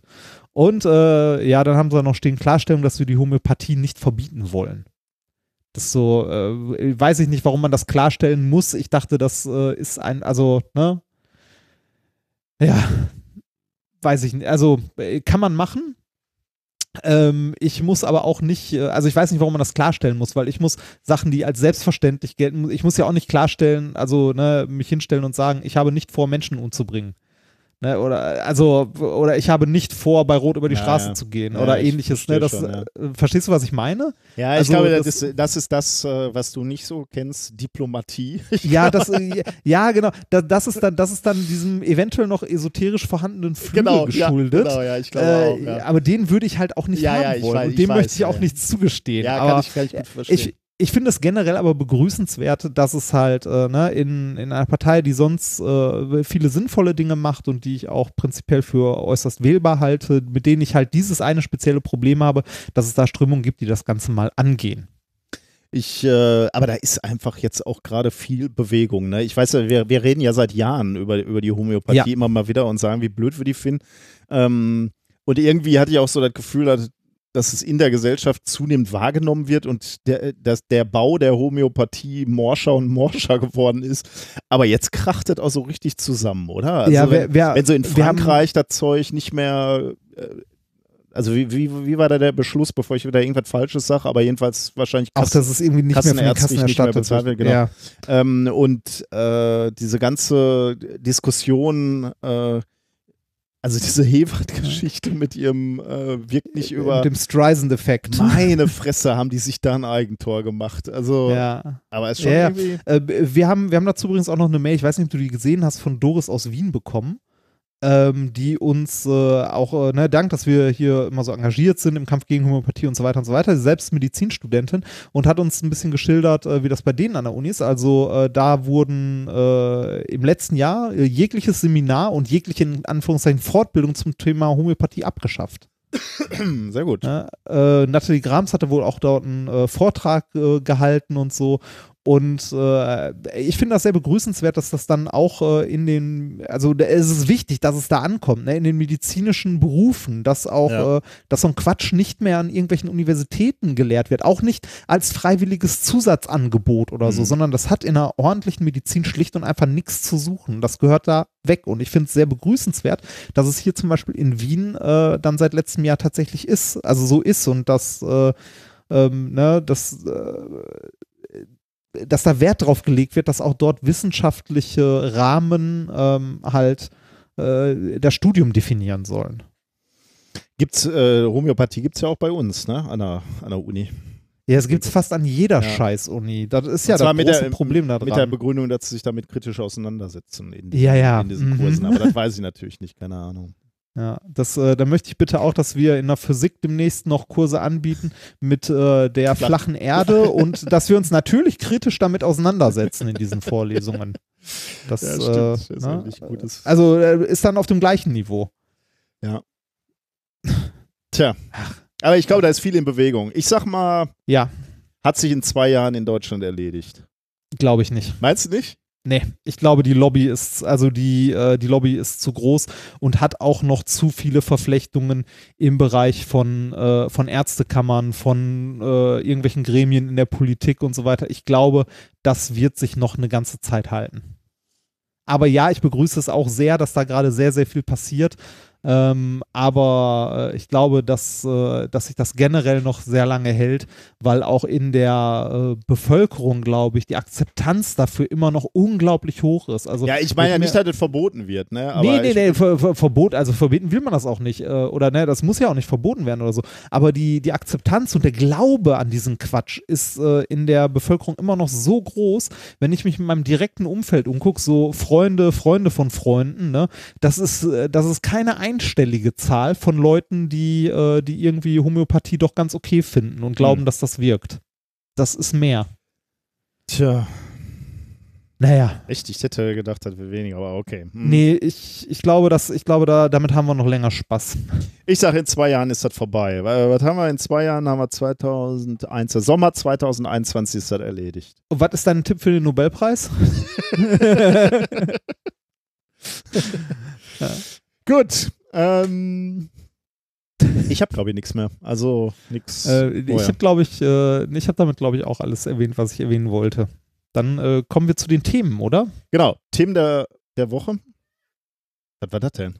Das war wieder der Kater. Aber diesmal hat er geschrien, oder? Ja, äh, diesmal liegt er auf der Tastatur der Frau. Und die hat ihn gerade zur Seite geschoben. Ah, okay. Ich, ich dachte schon, das, das klang Ja, es, war, es, es, es war Protest. Ja, so klang es nämlich. Ähm, Themen der Woche. Äh, ich suche gerade meins. Äh, Thema Nummer eins: Löschen statt lösen. Äh, Thema Nummer zwei: intuitiv einen richtigen Haufen machen. Thema Nummer drei wird sein: das Ende des Online-Poker. Hm. Und Thema Nummer vier: gewohnt enttäuschend. Worüber sprechen wir da? Wir haben noch ein sehr schönes Experiment. Dafür braucht ihr im Prinzip nur zwei Luftballons, die ihr aneinander koppeln könnt. Also beispielsweise über so ein Plastikröhrchen oder auch Strohhalm. Strohhalm, Strohhalm und. Tesa. Ja, ja, wahrscheinlich auch. Ich glaube, das reicht im Wesentlichen. Genau. Ein China-Gadget gibt es diese Woche nicht. Ich Schon wieder nicht. Zweimal Nee, hintereinander.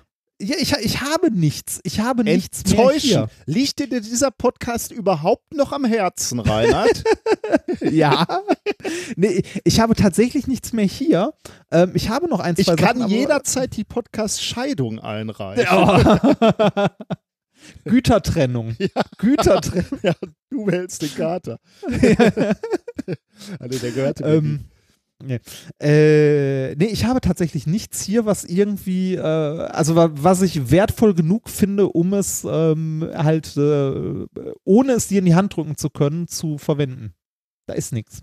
Äh, an dieser Stelle auch ein Aufruf, wenn ihr. Da kommt auch schwachsinnige nichts, ne? Du musst was bestellen. Ja, ich weiß. Du- aber ich, Du ich, letzt, ich, ich war letzte Woche mit Heiraten beschäftigt. das machen andere so nebenher. Was denn? Sch Schrott aus China bestellen? Nee, heiraten. ja, manchmal kann man sich morgens kaum noch erinnern, mit wem man verheiratet ist. Ich spreche da allerdings nicht aus Erfahrung. Ah. Ja, ich, äh, ich schaue gerne, dass ich mal wieder irgendwie Sachen bestelle. Ähm, das, äh, das letzte, was ich dir ja äh, geben konnte, war ja dieser Melonen, äh, dieses Ich- Melonenwerkzeug. Ich habe hier noch so was ganz, ganz Tolles für dich, aber dafür musst du hier sein, weil das will ich Ja, dir auf jeden Fall geben, damit du dich lächerlich machen kannst. das, ist ja, das ist ja häufig ein Problem an den China Gadgets, dass es schöner ist, wenn man die dem anderen in die Hand drücken kann. Das stimmt, ja. Das ist, ähm, aber ich guck mal, ich finde bestimmt noch ein bisschen was. Ja, diesen ist, einen, äh, ich, den, ja, vielleicht lasse ich den einen zukommen. Wir gucken mal. Okay, ja, enttäuschend. Ja, äh, gewohnt. Gewohnt enttäuschend. Ja, bin ich aber gespannt, worum es da geht. In dem, Aber es, ähm, äh, es, es kommt in Zukunft wieder. Es kommt in Zukunft wieder. Wir müssen äh, noch ein wenig über die letzte Folge sprechen, äh, denn wir haben natürlich auch Kommentare bekommen, äh, diverse. Ähm, die müssen wir einmal schnell durcharbeiten, denn wir wollen ja korrekt bleiben. Und wenn wir Mist erzählt haben, müssen wir es korrigieren. Unter anderem ist mir das passiert bei Astrogenital, der tollen Webseite, wo Menschen aus Genitalien oder eine Dame, die Frau Olszewski, aus Genitalien sowohl männlichen als auch weiblichen, die Zukunft herausgelesen hat. Ähm, wir wurden unter anderem von Jan darauf hingewiesen, dass das leider ein Fake ist. Und ich entschuldige mich, das hätte ich Ah. prüfen müssen, aber ich war zu begeistert davon, dass wir darüber gesprochen hatten. Äh, und äh, da, dass man das doch machen könnte und dann tatsächlich solche, ähm, dass es dann so eine äh, Webseite gab. Es, die, die, der Ursprung ist, wo, sind wohl drei Studenten, oder ich weiß gar nicht, ob drei, oder ja, jedenfalls Studenten, die im Internet berühmt werden wollten und dann haben sie diese Webseite aufgesetzt mit Marta Ah. Olszewski und die äh, hat, ist wohl auch ziemlich eingeschlagen vor einigen Jahren, äh, hat äh, viele hunderttausend Klicks bekommen und äh, diese Frau Olszewski wurde dann auch zur Fernsehsendung eingeladen. ähm, Witzig. muss wohl sehr bekannt geworden sein. Äh, ich habe die Aufklärung dazu mal auch in die Shownotes gepackt, also falls äh, sich das nochmal einer anschauen möchte. Dann haben wir relativ viele Kommentare, auch sehr sinnvolle Kommentare zu den Bitcoins bekommen. Ähm, ich hatte da ja gesagt, ähm, also ich habe eigentlich mehr über die, äh, ähm, den Energiebedarf der Digitalisierung gesprochen und dass man sich das, dass man es zumindest auf dem Schirm haben muss, dass uns das halt, äh, dass sich das Feld entwickelt, sozusagen, dass, wir- dass wir einen Mehrbedarf an Energie haben werden und dass das möglicherweise ja in diese Klimamodelle eingerechnet werden muss. Ähm, Andreas hat sich dann hat dann angemerkt, dass es vielleicht nicht so sinnvoll wäre. Ich habe es ja dann mit, äh, mit dem Energiebedarf, also Bitcoin mit dem Energiebedarf von Irland verglichen. Und das ist, da hat er natürlich absolut recht, das ist nicht sehr sinnvoll. Ähm, man müsste es eigentlich, schreibt er, mit äquivalenten Technologien vergleichen aus der Analogwelt. Ähm, denn da Ja. zeigt sich häufig, dass die derzeit ähnlich viel Energie verbrauchen. Ah, Ähm, so das Bankenwesen Genau, zum Beispiel. ja, ne? exakt. Ja, Genau, damit ja. müsste man es, äh, müsste man es ähm, äh, vergleichen. Äh, er, er merkt halt an, nur dass die Bitcoin-Farmen eben oft mit günstigem Strom laufen, den sonst gerade keiner haben will, allein schon aus ökonomischen Gründen. Und da ist es noch nicht mal mit reingerechnet, dass man ähm, Gold, er vergleicht sie nämlich mit dem Schürfen von Gold, wenn man als Zahlungsmittel verwenden möchte, physisch herumschicken muss. Im, im, äh, und, und bei Bitcoins eben nicht. Denn da reicht Ja. eine E-Mail. Da hat er natürlich absolut recht. Ähm, und ja, der Vergleich hinkte natürlich. Ich wollte irgendeinen Vergleich haben, aber ja, der hat da, da haben viele geschrieben, macht nicht viel Sinn, äh, solche, solche Vergleiche. Da muss man immer aufpassen. Ähm, zu Bitcoin da haben uns aber zwei Leute, oder mindestens zwei, ich bin mir nicht sicher, möglicherweise sogar, sogar mehr, äh, noch, noch eine interessante Geschichte geschickt. Unter anderem hat uns Lothar das geschickt. Ähm, nämlich von jemandem, einem Menschen äh, namens Ken Sheriff, der hat einen alten Apollo Guidance Computer, also genau das Teil, was die Jungs auf den Mond gebracht, also nicht nur auf den Mond gebracht hat, aber eben äh, der auch in dem Apollo-Länder war. Ähm, äh, der hat so einen Apollo Guidance Computer sich besorgt da fragt man sich natürlich auch, um Himmels Wo Willen, besorgt man sich den? Und die Geschichte scheint gut zu sein. Der soll den wirklich auf dem Schrott gefunden haben. Also man, man, fragt sich, wie das sein kann, aber äh, er ging da nicht, in dem Artikel gehen, gehen sie da nicht allzu sehr drauf ein, aber ähm, es, es hieß, er soll den auf dem Schrott gefunden haben. Ähm, hat also diesen Computer äh, wieder fit gemacht und hat aus Spaß mal ausprobiert, ob er damit Bitcoins meinen kann. Hat er also ein Programm drauf geschrieben und es ist ihm auch gelungen. Äh, er kann damit Bitcoins meinen, ähm, beziehungsweise er versucht es zumindest, denn der Rechner, also der Apollo Guidance Computer, der braucht 5,15 Sekunden für einen Hash. Ähm, mhm. Derzeit werden im Bitcoin-Netzwerk von Minern 65 Trillionen Hashes pro Sekunde ausgerechnet. Okay. Und dadurch wird alle 10 Minuten ein Block aus 12,5 Bitcoins generiert. Und äh, so funktioniert Bitcoin ja. Ähm, die Difficulty, die Schwierigkeit, neue äh, Bitcoins zu generieren, wird immer so festgelegt, äh, damit die Gesamtleistung der Bitcoin-Rechensysteme weltweit zehn Minuten brauchen, um einen neuen Bitcoin-Block zu errechnen. Äh, jetzt kannst du halt ausrechnen, wie viel braucht denn äh, der NASA-Rechner, um einen so einen ähm, Bitcoin zu generieren oder so einen Block zu generieren, vielmehr. Äh, der NASA-Rechner braucht fünf Sekunden pro Hash. Äh, tatsächlich brauchst du eigentlich 10 äh, Sekunden, weil Bitcoin irgendwie mit Double Hashes ähm, rechnet, aber das ist auch völlig irrelevant in dem, in dem Fall. Ähm, also 5 oder 10 Sekunden braucht er pro Hash. Ähm, das heißt, er bräuchte eine Milliarde mal länger als das Alter des Universums, um, ja, um einen einzigen Bitcoin-Block auszurechnen.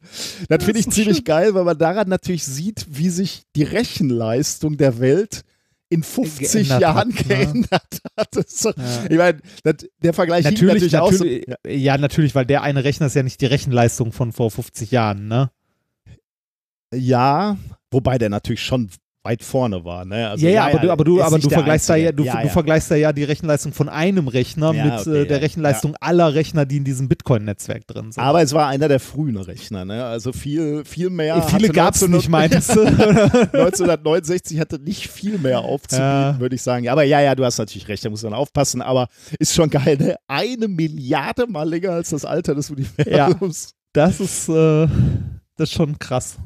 Dann haben, wir, dann haben wir ähm, zu deiner Geldbörse, ne? du hattest das letzte Mal dieses, diesen Artikel mit der verlorenen Geldbörse. Du erinnerst ja. dich? Äh, ja, ich erinnere mich. Da haben ganz, ganz viele kommentiert auch, ein sehr beliebtes Thema, äh, die sich auch gewundert haben, wo, woher der Grund ist, warum die volle ähm, Geldbörse häufiger zurückgegeben wird und die leere eher seltener. Und ähm, eine Sache, die ganz viele geschrieben haben und unter anderem Yggdrasil hat uns das geschrieben, äh, ich würde beim Thema Geldbörse eher folgende These bevorzugen. Häufig werden sie ja nach einem Diebstahl geleert, weggeworfen und von einer zweiten Person gefunden. Gibt man diese zurück, wird man teilweise bezichtigt, selber der Dieb gewesen zu sein. Also ah, so ein ja. bisschen ja. ähm, äh, schlechtes Gewissen möglicherweise oder man will damit nichts zu tun haben und er schreibt dann weiter, mit der Menge des Geldes sinkt offensichtlich die Wahrscheinlichkeit dieser negativen Reaktion. Und das haben einige geschrieben und könnte, könnte stimmen. Ja. Ähm, ich habe letztes Mal darüber gesprochen, über dieses Geografiespiel, ähm, wo man ähm, ein Bild von Google äh, Street View? Street View sieht, danke. Äh, und erraten muss, in welchem Land das ist. Und äh, Vincent und unter anderem dein lieber Bruder Thomas hat mich ja, darauf hingewiesen, das dass das Spiel, der ist ja Geografielehrer, oder? War ja, genau. Das hat er mir am gleichen, also am Tag, als die Folge rauskam, auch noch geschrieben. mir ja. auch. Ähm, hat mir gesagt, ähm, das Spiel heißt GeoGesser, also geschrieben Geo und dann G-U-E-S-S-R, aber ist in den Show Notes. Also die Webseite heißt so, aber es gibt auch Apps, die so heißen. Also falls euch das nochmal interessiert, ähm, kann man sich das gerne nochmal angucken, GeoGesser. Ja. Dann hast du Kritik bekommen, weil du das E-Modul immer gesagt hast und nicht der E-Modul. Ah, Das passiert Ja. uns aber immer wieder, uns beiden. Ich äh, das, das, ist aber, das ist aber nicht falsch. Das E-Modul ist richtig. da, darf man das sagen? Das darf man sagen. Also ja. ganz, ganz viele Leute haben wieder geschrieben, sie hätten da von ihren alten Professoren so auf die Ohren, auf die Löffel bekommen. Also, nee, warte mal, warte mal, man darf das. Modul nee, man darf sagt, man sagen, ja, aber nicht, ich glaube, Ja. im Fall von E-Modul ja, ich glaube, muss das man, glaube ich, der sagen. jetzt mach nicht unsere E-Modul. Korrektur gleich wieder kaputt. Ja, stimmt. Nee, äh, das stimmt. Bei, bei Modul darf man beides sagen, je Ja. nachdem, was man meint, ob man das mathematische oder Ja. das, äh, ne, das integri den integrierten, äh, das integrierte Bauteil meint. Äh, aber das stimmt. Bei, bei E-Modul muss man das richtig, muss man den richtigen Artikel benutzen, der da ist. Der. Was? Richtig. Der, äh, Ja. weiß ich nicht. Äh, Ja, ja. E-Module. Wir reden einfach über viele Ja, E-Module. ist Immer schön im Plural nehmen. Das ist gut. Hier lernt immer wieder, wie man sich du durchwurstelt in mündlichen Ja. Prüfungen. Ja, ja, ja, ja. Und der letzte Punkt, den fand ich tatsächlich auch. aufgefallen. Ja, Das, klar. Weil Ja. wir immer so sprechen, wie uns der Schnabel gewachsen ist. Ja. Aber gut, dass wir korrigiert Ja, ja. werden. Ähm, und dann wurden wir noch äh, auf etwas hin, oder ja, äh, also wir hatten letzte Mal gesagt, ähm, ich weiß gar nicht mehr in welchem Zusammenhang, aber wir haben über Online-Shopping gesprochen und ich glaube, du hast irgendwie dich entschuldigt und gesagt, ja, ja, ist scheiße, Online-Shopping äh, wegen Klima und so, ne, dass das zu dir gefahren wird, so kann man eigentlich nie machen, aber äh, irgendwie so. Also jedenfalls haben wir irgendwie über die, ich weiß Ah. nicht mehr genau, wir haben über, über die Klimabilanz von Online-Shopping gesprochen, irgendwie, ich weiß nicht mehr, wie wir da drauf kamen. ja. Äh, jedenfalls haben dann ein paar Leute gesagt, das wäre gar nicht so klar, ob die Klimabilanz vom Online-Shopping denn wirklich so schlecht ist. Und dann habe ich mal recherchiert und habe da auch tatsächlich einen interessanten Beitrag von Quarks Co. gefunden. Ah, Ähm, und da gibt es eine Hochrechnung eines Öko-Instituts zur CO2-Bilanz von Online-Shopping.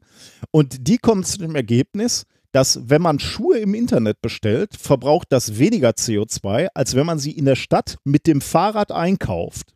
was? Ähm, Wegen, wegen der Lagerung und so? ja, genau. Oder? Das ist genau der Grund. Ah. Der Grund ist, Kaufhäuser und Geschäfte verbrauchen relativ viel Energie, äh, um die Waren da halt in der Auslage zu haben. Ne? Die haben große Räume, ähm, die werden irgendwie geheizt oder klimatisiert oder wie auch immer. Oder äh, große Lampen leuchten auf Edelsteine in irgendwelchen Schaufenstern oder so. Das Ja. kostet halt alles Energie. Ähm, und die fällt zum Teil oder, oder zum großen Teil wohl im Onlinehandel weg.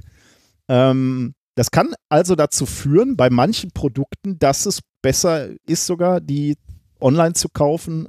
Also wenn es um den reinen CO2-Anteil geht, äh, online zu kaufen, als wenn man sie im Geschäft kauft. Aber das kann man nicht pauschalisieren, sage ich mal gleich sofort äh, einschränkend.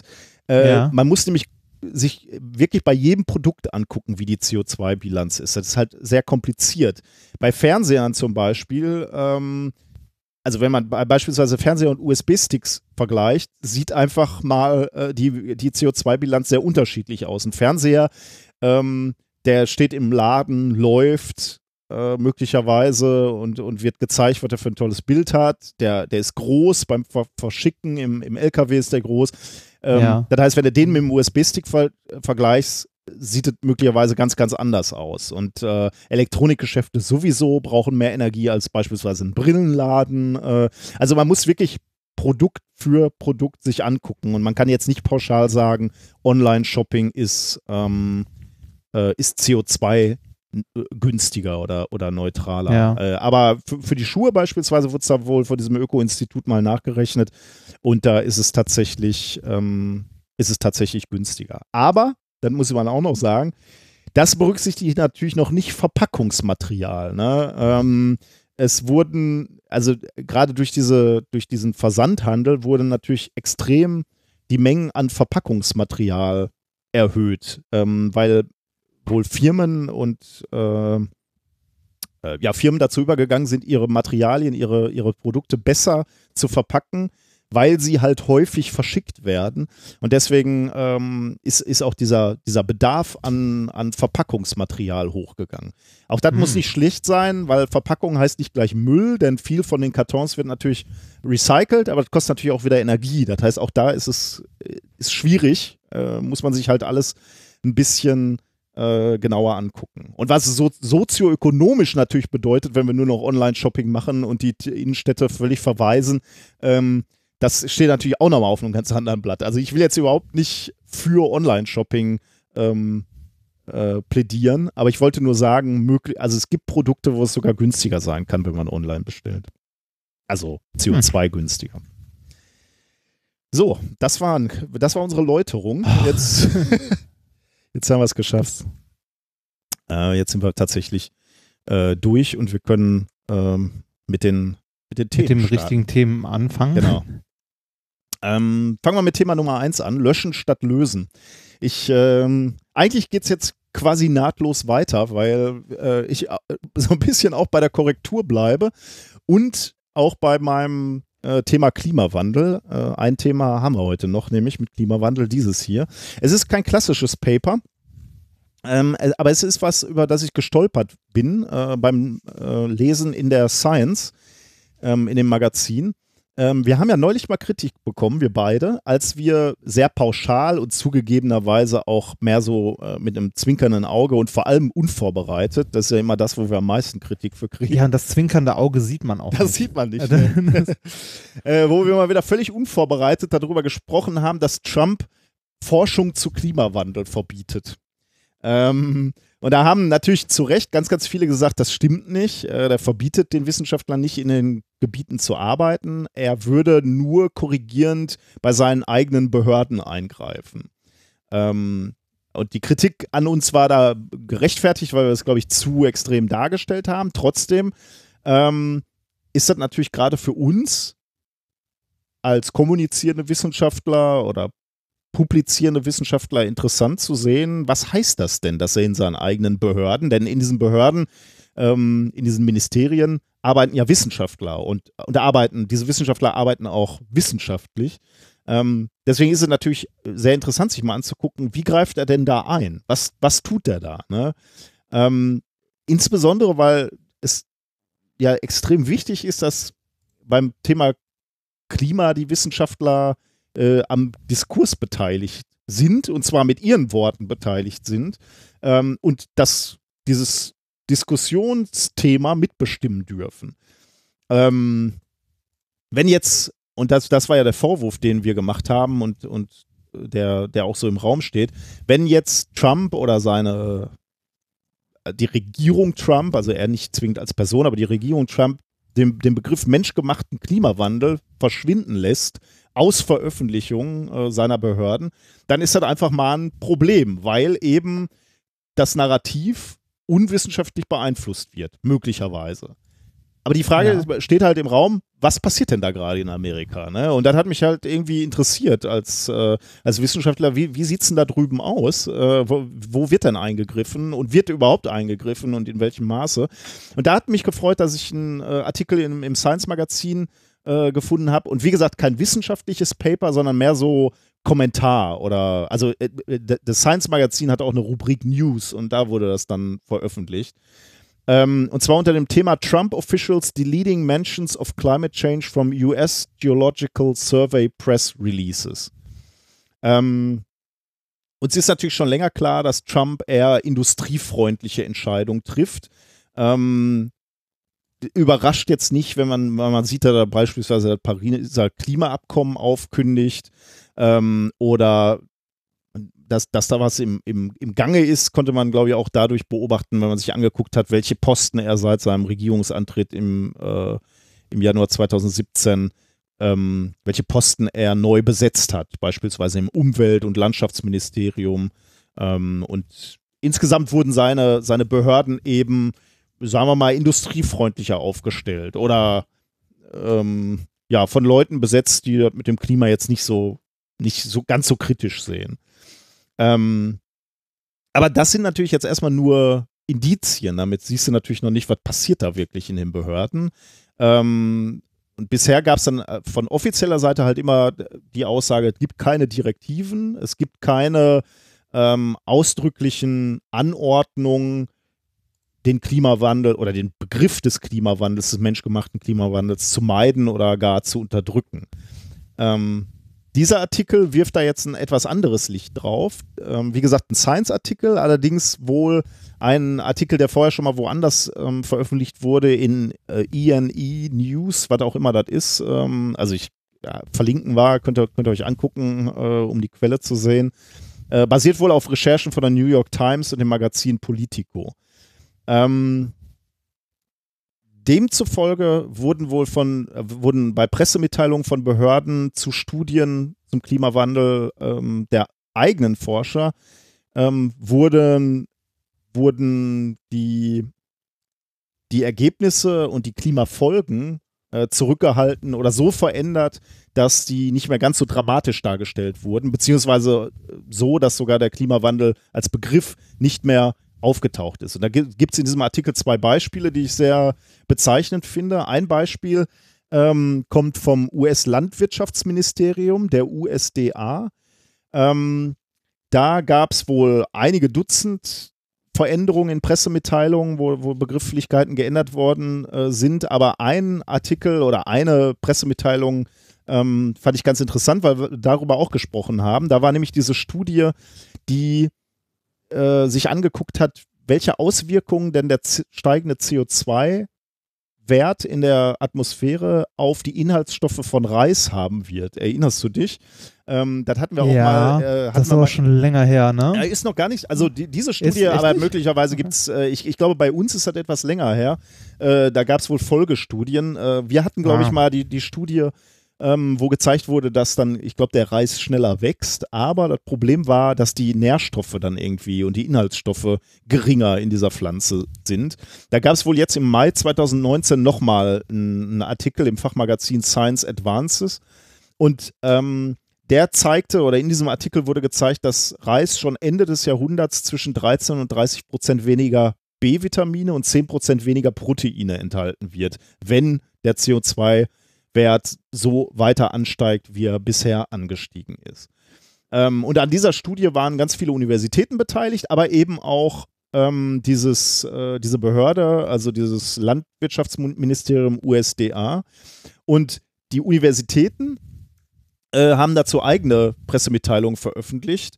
Ähm, die USDA hat aber keine Pressemitteilung dazu veröffentlicht. Also das heißt also, diese Studie wurde natürlich wissenschaftlich publiziert äh, im, im, in Fachkreisen, in diesem Science Advances, aber es gab dazu keine Pressemitteilung. Und du weißt natürlich, Pressemitteilungen haben natürlich einen, einen ziemlichen eine ziemliche Wirkung, ne? weil die, die Pressemitteilungen werden dann aufgegriffen von äh, Zeitungen. Und ich wollte gerade sagen, genau, das ist das, was du immer wieder findest. Dann, was in der eigentlichen Studie steht, ist fast schon egal. Ja, ja genau. Also ja. Zumindest, in, zumindest ja. in der öffentlichen Wahrnehmung. Weil es halt Fachpresse auch ist. Ne? Also das ist halt auch äh, eine Sprache, die nicht von jedem gesprochen wird. Die sind schwierig zu lesen, die sind schwierig zu interpretieren. Ähm, aber die, die Pressemitteilungen, das ist natürlich das, was dann immer wieder, genau wie du sagst, aufgegriffen wird. Und genau da. Das, was Meinung bildet. Genau. Und da hat sich dieses Ministerium eben zurückgehalten. Die haben nichts dazu veröffentlicht, während die ganzen Universitäten, die daran beteiligt waren, oder viele Universitäten dazu was äh, publiziert haben. Also als Pressemitteilung, also sozusagen die Presseabteilung der Universität. Und die äh, University of Washington ähm, sagt oder Menschen da sagen, dass sie sogar davon abgehalten worden wären, eine eigene Pressemitteilung zu schreiben. Ähm, und zwar hat die USDA das damit begründet, dass die Daten angeblich nicht ausreichend wären und dass das Ergebnis anfechtbar ist. Ähm, also so, so wurde es äh, vor dieser Presseabteilung der Universität argumentiert, was natürlich insofern ein bisschen Quatsch ist, als dass diese Publikation ja veröffentlicht wurde. Also die war ja, ja. wissenschaftlich geprüft. Also da kann dann ja nicht ein Ministerium kommen und sagen, so, ja, das ist, äh, ist, ist nicht validierte Ergebnisse. Also es war peer-reviewed. Also von daher ist es schwierig, aber scheinbar wurde die, ähm, die Universität da äh, unter Druck gesetzt. Und dann gab es noch einen Fall, den finde ich auch ganz interessant. Ähm, da gab es im März 2019 äh, im Journal Scientific Reports gab es eine Studie von US-Forschern, die haben sich die Folgen des Klimawandels auf die kalifornische Küste angeschaut mit verschiedenen Modellen. Und die Studie ergab, dass in Kalifornien bis 2100 jährlich mehr als 150 Milliarden US-Dollar an Immobilienwerten vernichtet werden. 6% des kalifornischen Bruttoinlandsprodukts und 600.000 Menschen von Überflutungen durch steigenden Meeresspiegel und ähm, Stürme betroffen sein werden. Also ein Haufen Geld, was vernichtet wird, einfach nur, dass eben ja, äh, äh, Überflutungen stattfinden und da äh, Wellen an die, an die Küste schlagen, also Wetter halt. Ähm, Jetzt haben die Forscher dazu selber eine, eine Pressemitteilung verfasst und die auch eingereicht. Und die wurde von der Pressestelle des United States Geological Survey, ähm, also ist irgendeine so eine, US-Behörde äh, auch, die wurde stark verändert. Und zwar insofern, dass ähm, der Bezug zum Klimawandel aus dem Titel dieser Pressemitteilung gestrichen wurde. Und die Mitteilung wurde so umgeschrieben, dass der Schwerpunkt der, der Mitteilung auf der Methode lag äh, und den, und da zitiere ich, für die Küstenplanung hilfreichen Ergebnisse verschiedener Szenarien, also so das Positive dargestellt wird, was man denn machen kann. Und äh, ja. äh, es war eben von diesen schwerwiegenden Folgen äh, für die kalifornische Wirtschaft war kein Wort mehr da. Es ist schon irgendwie, das ist das, schon ein Eingriff, oder? Ja, das, das erinnert mich so ein ganz klein bisschen mal an äh, einen, einen Sketch von Volker Pispers, wo der irgendwie sagt so, wir bekommen hier Mittelmeerklima. Das haben die Grünen uns versprochen. das, also die, ne, so vollkommen irrsinnig halt die positive Seite. Ja, ja genau. Ne? Ja. Und, ein, und ein Hinweis nochmal für die, äh, für, für diesen, ja, für den Punkt, den hier der Autor machen will. Ähm, im letzten Jahr der Obama-Regierung veröffentlichte das USGS, also dieses gerade genannte United States Geological Survey, ähm, veröffentlichte noch 13 Pressemitteilungen, die schon im Titel auf den Klimawandel bezogen haben. Also 13 Stück im letzten Obama-Jahr. Seither, von 2017 bis Anfang 2019, in zwei Jahren, tauchte der Begriff Klimawandel nicht in einem einzigen Mitteilungstitel oh. der Behörde auf. Ja, das ähm, ist, ja, das ist schon irgendwie krass, äh, oder? Es, ne, kommt halt darauf an, was du kommunizieren möchtest, ne? Das, äh, also wie, wie deine Kommunikation die Realität äh, nicht abbildet, sondern bildet. Ja, ja, genau, ja. Und das ist halt, äh, also von, von daher, um jetzt nochmal zum Anfang zurückzukommen, ihr habt natürlich recht, äh, und das steht ja auch tatsächlich in diesem Artikel nochmal. Äh, es ist halt nicht so, ähm, dass Trump oder die Trump-Regierung jetzt irgendwelche, ähm, also irgendwelche verhindert hätte, dass irgendwelche Paper geschrieben werden oder irgendwelche Studien gemacht werden können. Aber sie greifen natürlich in diesen, ähm, in diesen Kreislauf der Wissenschaftskommunikation ein, indem sie diese, äh, die, ja, die, die, diese Pressemitteilungen mit bestimmen oder, oder ändern. Und das ist natürlich irgendwie ein, ein erheblicher Anteil an, de, an den Meldungen, die wirklich die Öffentlichkeit erreichen, gehen natürlich über diese, über diesen Mittelsmann der, der Wissenschaftsabteilung äh, oder, oder Presseabteilung von Universitäten oder von äh, Instituten. Und deswegen ist es so extrem wichtig, dass wir freie Wissenschaftskommunikation haben und natürlich auch Wissenschaftspresse. Ne? Also mhm. ähm, diese äh, ja, Journalisten, die eben professionell sich mit, mit Wissenschaftskommunikation beschäftigen, weil die, und, die, die und das dann auch frei einordnen. Genau, und die, die auch die, die Themen beim Namen nennen und sich dann nicht irgendwie ähm, da reinreden lassen müssen, weil sie halt, klar, wenn der Arbeitgeber sagt, du schreibst ja nicht den, den Begriff Klimawandel rein, dann machst du es wahrscheinlich nicht. Deswegen ja. ist Wissenschaftskommunikation so wichtig, ähm, weil, weil wir halt, äh, ja, wir dürfen uns dieses Narrativ nicht abnehmen lassen halt. Ne? Ja. Ich bin mal gespannt, wie das noch weitergeht. Also also es, es, ist schon, also ja, es ist natürlich eine extrem bedrohliche Zeit im Moment, aber auch äh, diese Dynamik ist auch irgendwie faszinierend, ähm, finde ich. Also so ein bisschen morbide faszinierend natürlich. Äh, also, dass, dass wir im Moment so ein, so ein unglaubliches Problem am Hals haben und da dann trotzdem irgendwelche Ideologien aufeinanderstoßen und es so halt Leute gibt, die irgendwelche Interesse haben und sagen, also wirtschaftliche Interesse haben und sagen, es gibt kein Problem mit dem Klima. Ja. Überhaupt kein Problem. Das gab ja auch kein Problem mit dem Diesel. Ja. So, du machst jetzt was Schönes, oder? Äh, muss ich mal kurz gucken, was, so mit was äh, ja, schlimm. Ja, das ist wirklich. Schlimm. Ich bin jetzt verheiratet, ich bin nur noch positiv. Äh. Ich Wer, wer, wer hat dir den Frau Satz diktiert? Ach. Schauen wir mal. Ähm, äh, Thema Nummer zwei. Intuitiv einen richtigen Haufen machen. Jetzt mal kurz gucken, wo meine, da sind meine Notizen. Äh, fangen wir an äh, mit schönen Kindheitserinnerungen. Ne? Also ich, ich muss an dieser Stelle übrigens sagen, ich bin über dieses Thema zufällig gestolpert. Äh, es ist ein kurzes Thema, aber es ist nett. Nein, das Witzige ist, während ich, äh, während ich zu diesem Thema Sachen gelesen habe, habe ich ein zweites Thema gefunden äh, und habe die jetzt so ein bisschen zusammengepackt. ah, bin gespannt. In einem, ja, also äh, das Paper, das ich jetzt, also das ich eigentlich vorstelle, äh, ist etwas älter, aber es gibt von dem gleichen Forscher noch ein aktuelleres Paper, das aber ein anderes Thema behandelt, aber im Grunde so ne, ähm, eine ähnliche, also wie es bei Forschern ja häufig ist, äh, dass man so eine Grundidee verfolgt. Ja, ja. Ja. Wir gehen mal zurück in deine Kindheit, lieber Nikolas. Oh. Erinnerst du dich dran, als Kind mal Lagerfeuer gemacht zu haben? Ja, klar. Äh, wie hast du das Holz damals aufgeschichtet? Also Äh, welch, welche Form hat ein Lagerfeuer? Also, wenn ich es gemacht habe, so Tipi-förmig, weißt du, so, äh, Ja, so ein Kegel. Ja, ein Kegel, sehr gut, ja. Kegel.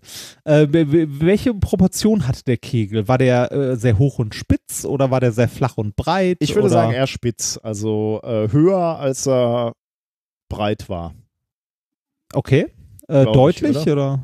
Ja. Das, Wahrscheinlich äh, vielleicht ähnlich. Also flach war der jedenfalls nicht. Der war eher. Ähm, ja, also du würdest sagen, der war, der war eher höher als breit. Ja, vielleicht auch nicht. Vielleicht auch eher so genauso breit wie hoch. Ähm, also wenn er, wenn er einen Durchmesser. Nee, warte mal, doch. Ja, doch, ja, Durchmesser so- ist ja breit. Genau, Durchmesser, also, genau, Durchmesser, gle gleicher Durchmesser wie Höhe, würde ich sagen. So Ja. sieht er in meiner Erinnerung aus.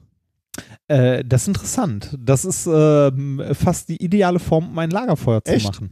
Ja. Aber, aber würde nicht jeder das irgendwie? Das ist ja auch erstmal das Stabilste, um Holz Ja, aufzu. Genau, Äh, das, äh, das, ist, äh, das ist die interessante Frage, um die es hier geht. Du hast schon richtig gerade so im Nebensatz gefragt, würde das nicht jeder so? ja, das würde jeder so machen. Ne? Äh, und zwar so eine Pyramide oder, also Kegelpyramide sei jetzt mal geschenkt, ne? Mhm. aber so vom Volumen her grob diese Form. Warum? Warum wird das jeder so machen? Warum äh, macht man nicht einfach einen Block? Warum legt man nicht die, die Hölzer geordnet nebeneinander? hm. Ja, oder warum Frage, ja. äh, ne, oder äh, warum macht man äh, warum macht man nicht einfach so, so einen runden Haufen wie so ein wie so ein Laubhaufen ne? also wo man einfach Sachen aufeinander wirft das wird ja nicht automatisch so so kegelförmig sondern wenn man einfach nur Sachen aufeinander wirft jetzt sagen wir mal Holzstäbchen oder so hat man ja eher so einen runden Haufen einfach Mhm. Ne? also Ja, wenn du jetzt äh, wenn, wenn du Holzstäbe irgendwo oder Holzstücke irgendwo lagerst ähm, und nicht vorhast, sie anzuzünden, sondern sie einfach nur irgendwo hinzuwerfen, dann machst du ja auch nicht diese Dreiecksform, sondern es ist einfach eher so ein Haufen. Ne? Warum macht man das Ganze nicht flach? Also warum macht man nicht eine möglichst flache große äh, Fläche? Oder warum baut man nicht einen Turm Hm. aus dem Holz? Also einen Turm würde ich wahrscheinlich nicht bauen, weil ich, ich will natürlich, äh, da wo ich anzünde, irgendwo drin im, äh, im Lagerfeuer, das soll halt möglichst geschützt irgendwie sein. Aber auf der anderen Seite würde ich, glaube ich, auch tendenziell nach oben bauen, damit du diesen Kamineffekt, die Flammen werden ja, Ja. irgendwann mal nach oben ziehen, Ja. dass man das irgendwie ausnutzt. Aber äh, du hast natürlich völlig recht. Ich glaube, ich habe das, das Holz immer so aufgeschichtet, weil ich einfach nur imitiert habe. Nicht so sehr, weil ich mir Gedanken gemacht habe. Ja, genau. Es erscheint zwar schon sinnvoll, also man hat es ja ein paar Mal gemacht und hat ganz gut funktioniert. Ich denke, wenn ich das Holz flach auf den Boden lege, wird das nicht so gut funktionieren. Ähm, weil halt die Flammen nach oben ziehen und, und alles, was, was dann über der Flamme ist, trocknet auch schon mal ganz gut und fängt dann auch irgendwann Flammen. Ähm, aber so richtig, also theoretisch durchdacht habe ich das natürlich zugegebenerweise noch nicht. Ja, das Interessante ist, dass äh, wenn du dir verschiedene Kulturen anguckst und auch geografisch Verteilung und so, Ach, ne? Das ist ja interessant. Dann gibt es unterschiedliche Arten oder Nein, machen die alle nicht. gleich? Gibt's nicht, es ist immer genau so. Okay, dann, dann bin ich ja mal fast schon sicher, dass die Und- Intelligenz der Masse äh, Ja, herausgefunden hat, dass das tatsächlich die ideale Form ist, Lagerfeuer anzuzünden. Ja, äh, genau dem ist so. Und zwar, äh, und zwar auch äh, in dem Verhältnis, dass das, äh, dass das aufgeschichtete Holz ungefähr so hoch wie breit ist. Hm. Also, dass wir ein Verhältnis von Höhe zu Breite äh, von ungefähr 1 haben. Ja, noch. Okay. Also ne, die, diese Frage, warum ist das so, ne, die hat sich auch ein, ein Forscher gestellt und zwar Adrian, ich weiß jetzt nicht, wie, wie, wie man es ausspricht, man schreibt es Bejan und der ist in den USA, Bejan, Bejan, Be, Bejane, keine Ahnung. Ähm, der gute Herr ist äh, Professor an der Duke University und zwar Professor für äh, Maschinenbau. Okay. Ähm, der hat sich äh, genau diese Frage gestellt, warum, warum sieht Feuer immer so aus? Also warum bauen alle ein Lagerfeuer immer gleich? Ne? Und dann, äh, warum, also äh, warum hat sich das so durchgesetzt? Ne? Ähm, dazu muss man erstmal sagen, er, er ordnet so ein, die Nutzung fürs Feuers, äh, sagt er, ist ein ähnlich evolutionärer Schritt gewesen in der Geschichte der Menschheit, wie äh, halt auch andere, wie sagen wir mal, biologische Entwicklung, wie die evolutionäre ähm, Entwicklung von Augen oder ähnlich. Mhm. Ne, äh, weil das, also eventuell stimmt das tatsächlich sogar, weil wenn man sich das mal genau anguckt, ähm, äh, die Beherrschung von Feuer, also jetzt nicht nur Feuer machen, sondern auch ein Lagerfeuer richtig machen und so, ist maßgeblich dafür verantwortlich, äh, wie sich Menschen ausbreiten konnten auf der Welt. Ne? Also wenn du, wenn du weißt, wie du ein ordentliches Lagerfeuer machst, wie das warm ist und so, Ja. bist du nicht mehr auf Höhlen Ja, angewiesen ich oder ähnliches, um, äh, ne, um halt, äh, um halt für Wärme zu sorgen. Also es ist halt eine, ja, ein Skill gewesen, der tatsächlich äh, in der menschlichen Entwicklung so, so einen Knick gemacht hat. ja. Ne? Ähm, äh, der, äh, der Herr äh, Bejen oder Bejen, wie auch immer er heißt, hat sich, äh, nennen wir ihn Adrian B. Adrian B. hat Die sich steht für ähm, Best. Genau, B steht für Best. Er hat sich genau darüber Gedanken gemacht und ein Paper geschrieben, das ist schon ein paar Jährchen alt, das ist von 2014. Und ich finde das schon fast no, äh, IG-Nobelpreis verdächtig. Oh. Das, äh, also finde ich zumindest, also allein diese Frage sich zu stellen, ne? Ähm, das Paper hat den äh, Titel Why Humans Build Fires Shaped the Same Way. Ja, ich bin Also gespannt. ja, ja, ne, klar. wa- wa- warum, Ja. warum, bauen, warum bauen jetzt alle? Wie gesagt, schon ein bisschen älter. Äh, ich bin da jetzt erst drauf ge also drüber gestolpert, weil ich es in einem der üblichen Blogs, die ich lese, äh, als populärwissenschaftlichen äh, Artikel gesehen habe und habe dann angefangen, mir das Paper durchzulesen. Es ist relativ kurz. Ich glaube, es sind- waren so, ich habe es am Rechner gelesen, aber es dürften so grob zwei DIN A4 Seiten gewesen sein, maximal. Mhm. Ähm, und es ist recht, äh, also ich fand es recht interessant und auch äh, dieser, dieser Typ, also dieser Professor ist sehr interessant, wenn man sich die Person mal anguckt. Ähm, der beschäftigt sich ähm, hauptsächlich tatsächlich in seinen wissenschaftlichen Fachpublikationen mit Wärmetransport. Also ein, ein Fachmann sozusagen, Ja. Wenn es darum geht, wie, wie Feuer irgendwie äh, aufgebaut wird und so weiter. Wenn man sich aber mal gu- anguckt, was er sonst noch so gemacht hat oder was der generell noch so tut, ist ein sehr interessanter Mensch. Der hat äh, dieses Jahr zum Beispiel den äh, Alexander von Humboldt-Preis gewonnen. Hm. Ähm, und zwar für äh, for his pioneering contributions to modern äh, thermodynamics and constructual law. Und das ist jetzt so sein, sein, sein Steckenpferd, dieses constructual law. Das, äh, dieses constructual law ähm, äh, sagt, ähm, also mal, also auf Englisch ausgedrückt ist es äh, for an finite size system to persist in time, also to live, uh, it must evolve in such a way that it provides easier access to the imposed currents that flow through it. Das heißt, äh, für, ein, äh, für ein abgeschlossenes System, ne, ähm, äh, dass sich das System immer so verbessert, dass es möglichst, äh, also sich möglichst am besten an seine Umgebung anpasst, also in, in der Form, wie es organisiert ist oder wie es sich aufbaut. Äh, auf diese Hm. Idee gekommen ist der gute Mensch ähm, bei der Entwicklung von kleinsten Bauteilen ähm, und deren ähm, äh, ja, deren äh, Hitzefluss, also deren Wärmefluss. Und zwar, wenn du irgendwann Bauteile hast, die zu klein sind, als dass man da eine ordentliche Kühlung quasi unterbringen könnte, dann müssten die im Design schon so, so entworfen sein, dass sie eine gute Kühlung ermöglichen. Okay. Also, dass ja. durch die Rahmenbedingungen schon gegeben ist, wie das Bauteil äh, ein Stück weit aussehen muss. Ja, okay, das leuchtet noch ein, ja. Jetzt sind wir Okay. aber noch weit weg vom Lagerfeuer noch. Ja, ja, ne? wir, wir, sind, wir sind weit weg vom Lagerfeuer. Aber das Lagerfeuer ähm, ist äh, hier ein Stück weit ähm, ein Beispiel für dieses Constructual Law. Und zwar auch hier das System, also dieses abgeschlossene System Lagerfeuer, ne, wo Mensch macht Lagerfeuer, dass sich das äh, ähm, also in seinem Rahmen so weit, per, also von alleine ähm, äh, perfektioniert. Also, dass sich das äh, durch, seine, durch seine Nutzung der Mensch, ohne drüber nachzudenken, nach und nach die ideale Lösung findet. Also das, was du gerade so als Intelligenz der Masse bezeichnet hast. ja. Das ist äh, im Grunde so ein bisschen Beispiel für diese Constructual Law. Mhm.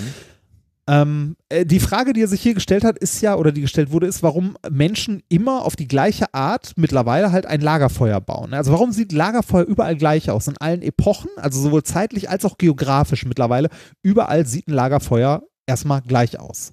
Ja. Natürlich, natürlich gibt es jetzt, ne, könnte man jetzt sagen, ja, nein, das stimmt gar nicht. Wenn man so einen Scheiterhaufen baut, der sieht anders aus. Ne? ja, gut, der hat auch ein Oder- bisschen anderen Zweck, ne? Ja, ja, genau, genau. Aber so, so ein Lagerfeuer an sich sieht, äh, sieht immer sehr ähnlich aus. Ähm, wir haben ja gerade schon gesagt, wie genau sieht so ein ideales Lagerfeuer jetzt eigentlich aus? Wenn man sich das mal anguckt, sieht das ähm, so aus, dass es, wie du gerade auch schon am Anfang gesagt hast, es ist so breit wie hoch, so in Mhm. etwa. Ne? Um das mal zu überprüfen, ob das wirklich die sinnvollste Form ist, ne? oder äh, also ob das äh, rein physikalisch auch eine sinnvolle Form ist, hat äh, der gute Herr sich mal hingesetzt und hat ein äh, in Anführungszeichen einfaches mathematisches Flussmodell für die Wärmeverteilung in so einem Lagerfeuer gemacht. Und dieses Modell berücksichtigt sowas wie Druckdifferenz durch verschiedene Temperaturzonen. ne, Also außerhalb des Lagerfeuers ist es halt kalt, drinnen ist es heiß. Dadurch hast du, wie du gerade schon gesagt hast, dieser Kamineffekt, Mhm. dass halt in der Mitte Wärme nach oben steigt. Dann ist in dem Modell noch drin äh, Gravitation, die Abstrahlung des Lagerfeuers, also dass du das Lagerfeuer äh, in erster Näherung betrachten kannst wie einen schwarzen Körper, also Schwarzkörperstrahlung. Mhm. Ja. Halten wir fest, für einen, äh, für einen Maschinenbau oder einen Physiker ist ein Lagerfeuer schwarz. Also, ähm, äh, hat versucht, ein, äh, wenn man sich das Paper mal anguckt, es ist tatsächlich noch ein recht simples Modell, wobei simpel jetzt nicht einfach heißt. ne? Also es ist ein Unterschied. Simpel und einfach sind zwei verschiedene Sachen. ähm, äh, simpel im Sinne von, ähm, es macht äh, grobe Näherungen und nimmt einfache Modelle an. Es heißt aber nicht, dass es einfach ist. Ne? Ja. Ähm, äh, dieses Modell hat er sich genommen und hat gesagt, okay, wenn wir uns jetzt so ein Lagerfeuer mal angucken, äh, wie ist denn die, wie verhält sich denn die maximale Temperatur in diesem Modell zu dem Verhältnis von Höhe und Durchmesser? Weil das ist der Punkt, den er sich angucken wollte. Mhm. Also Basislinie, Durchmesser des, äh, des Lagerfeuers zur Aufschichtungshöhe des Holzes. Dann hat er sein Modell genommen und ist mal, hat mal zu, äh, sich das von zwei Seiten angeguckt, ne? Weil ähm, äh, es gibt halt einmal den Maximalwert, dass du, also das Extremer, dass du es ähm, sehr flach baust. Das Ganze hat er Shallow Limit genannt, Mhm. also Extreme 1. Quasi sich diese Kurve von links angucken, dass die, äh, die Höhe nicht hoch ist, aber der Durchmesser sehr groß. Ne? Und äh, dann hat er gesehen, also dann sieht man in dem Modell mit, äh, mit steigender Höhe, also mit, äh, beziehungsweise mit einem steigenden Verhältnis von Höhe zu, zu Durchmesser, steigt die Temperatur, bis sie sich einem Maximalwert annähert, so asymptotisch. Ja? Mhm. Ja, Das ist interessant. ich äh, hätte mir nämlich jetzt, also wir, wir haben ja jetzt ein Optimierungsproblem, ne? Genau, das ist ein Und Optimierungsproblem. ich, ich, äh, die, die Frage, die ich mir die ganze Zeit stelle, hinsichtlich welchem Wert versuchen wir denn gerade zu optimieren? Also Maximale Temperatur. maximale Temperatur, okay. Ja, also T-Max in dem Modell, die Ah, okay. maximale Mhm. Temperatur, weil hohe Temperatur bedeutet ja, dass du effektiv verbrennst. Ne, Also, dass du der Brennstoff, dass der Brennstoff effektiv genutzt wird und bei höheren Temperaturen brennt es meistens ja auch das besser. kann dein Ziel also da sein. brennen, ja. genau, da brennen mehr Sachen. Aber du, du könntest Also- natürlich auch den, das Ziel haben, dass ein Feuer die ganze Nacht durchbrennt äh, auf niedrigem Niveau. Aber dann wird's, dann merke ich jetzt gerade selber schon an mir, dann würde ich es natürlich auch gleich anders aufhäufen. Ja, das passt. Genau. Ja. Aber Okay, erst, also, also erstmal willst du es einfach nur brennen Ja, ja, haben, ne? ja, und das und- möglichst, äh, dann möglichst warm. Ja, genau. Ja. damit dann äh, das zweite Extremer, mit, von dem man sich anders also nähern, äh, nähern kann, ist halt das Verhältnis, dass man einen sehr spitzen, hohen, äh, ein sehr spitzes, hohes Feuer baut. Also kleiner Durchmesser auf dem Boden, dafür aber sehr hoch. Ne? Äh, wenn man sich von der Seite nähert, sieht man auch, dass das Verhältnis, äh, ach Quatsch, dass die Temperatur mit sinkendem Verhältnis steigt. Also sowohl das eine Extreme, richtig hoch und spitz, ist nicht gut für maximale Temperatur. Da wird es besser, wenn es flacher wird. Ja. Als auch das andere Extremer, sehr, sehr flach und niedrig, ist auch nicht gut. Da wird es besser, wenn es langsam spitzer Mhm. wird. Ja. Und das Maximum, also da in diese beiden Extremer reingefittet mit so einer Gauss-Verteilung, äh, das Maximum an Temperatur erreicht man bei äh, fast genau dem Verhältnis 1 zu 1 in diesem Modell. Hm. Das heißt, äh, Lagerfeuer, die gleich hoch wie breit sind, erreichen die höchste Temperatur und verbrennen also den Brennstoff im Grunde am besten.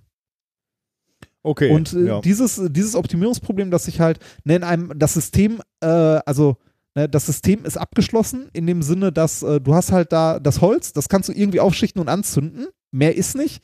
Und jetzt kannst du halt anfangen zu optimieren. Und das hat sich halt äh, ja im Grunde äh, selbst optimiert, weil es nur eine, also es gibt eine ideale Bauform und die hat, findet sich halt überall wieder. Das ist äh, interessant. Ähm, ich ich stelle mir gerade die Frage, ob das dann für jedes technische oder nützliche Gerät gilt, das optimiert ist. Also beispielsweise, jetzt könnte, könnte man ja die Frage stellen, was ist mit einer Gabel? Ist eine Gabel ausoptimiert? Wahrscheinlich, keine Ahnung. Also, also ich, ich glaube bei einer, also, hm, Ja. Gut, da gibt es ja auch noch völlig andere Herangehensweise. Ne? Man könnte ja auch mit Stäbchen essen und, und ähnlichen Zweck erfüllen wie, wie eine Gabel. Ähm, möglicherweise kommt bei, bei einer Gabel dann auch so was rein wie Kultur oder ähm, Mode, sagen wir mal jetzt im weitesten Sinne, weil das wäre jetzt mein nächster Gedanke gewesen. Kleidungsstücke, sind Kleidungsstücke ausoptimiert? Nehmen wir mal so einen Schuh.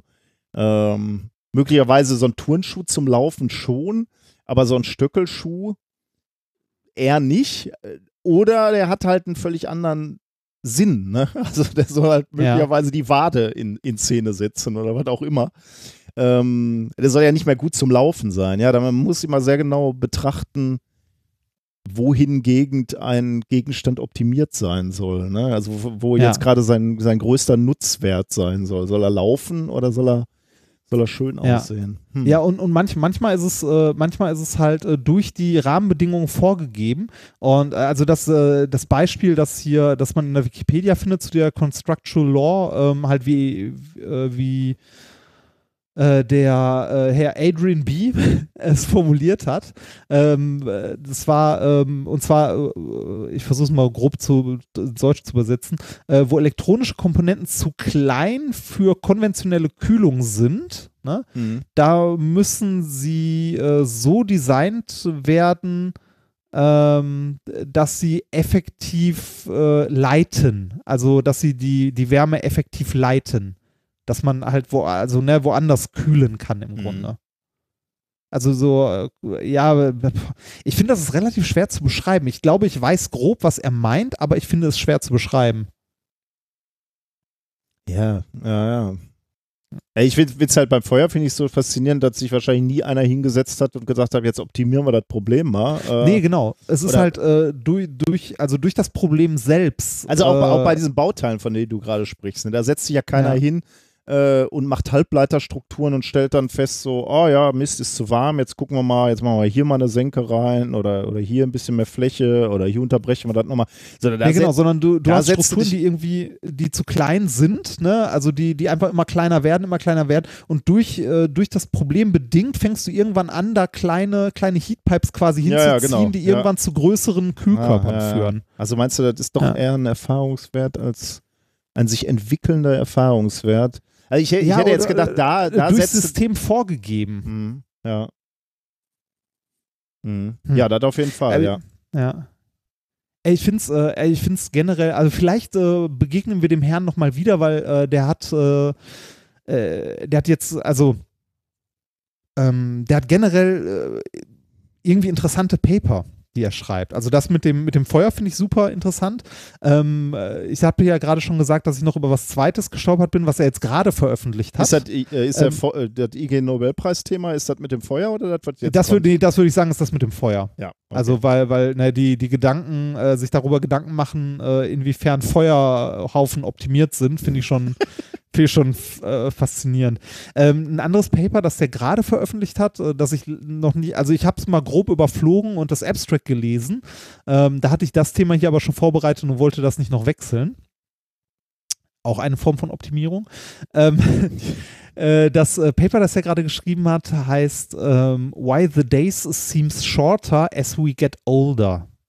Oh.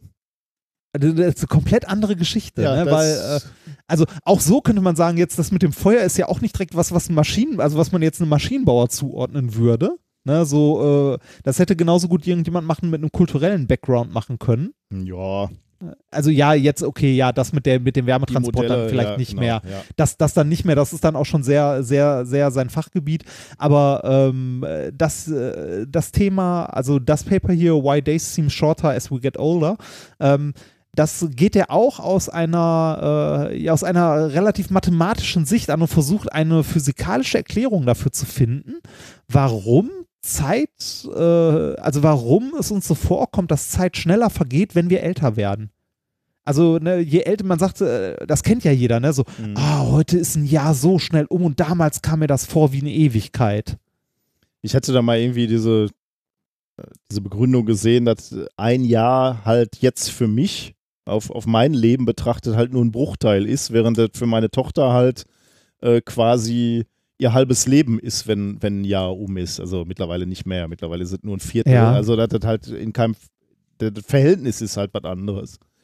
Ja, ja, das auch, aber äh, diesen Effekt hast du ja ähm, weniger bei Kindern, sondern eher, wenn du an deine Jugend zurückdenkst. Also ich kann mich daran erinnern, dass ich, als ich weiß nicht, so 16, 17 war, kam mir ein Jahr sehr, sehr lange vor. Oder auch mit 20 kam mir ein Jahr noch deutlich länger vor, als es mir jetzt vorkommt. Und wahrscheinlich wird der Effekt noch, noch größer, wenn man noch älter wird. Mhm. Aber ja, da hast du, da hast du auch wieder recht. Das ist dann halt ein, ein Teil des Lebens, der dann immer mehr nur ein Bruchteil wird. Mhm. Ja?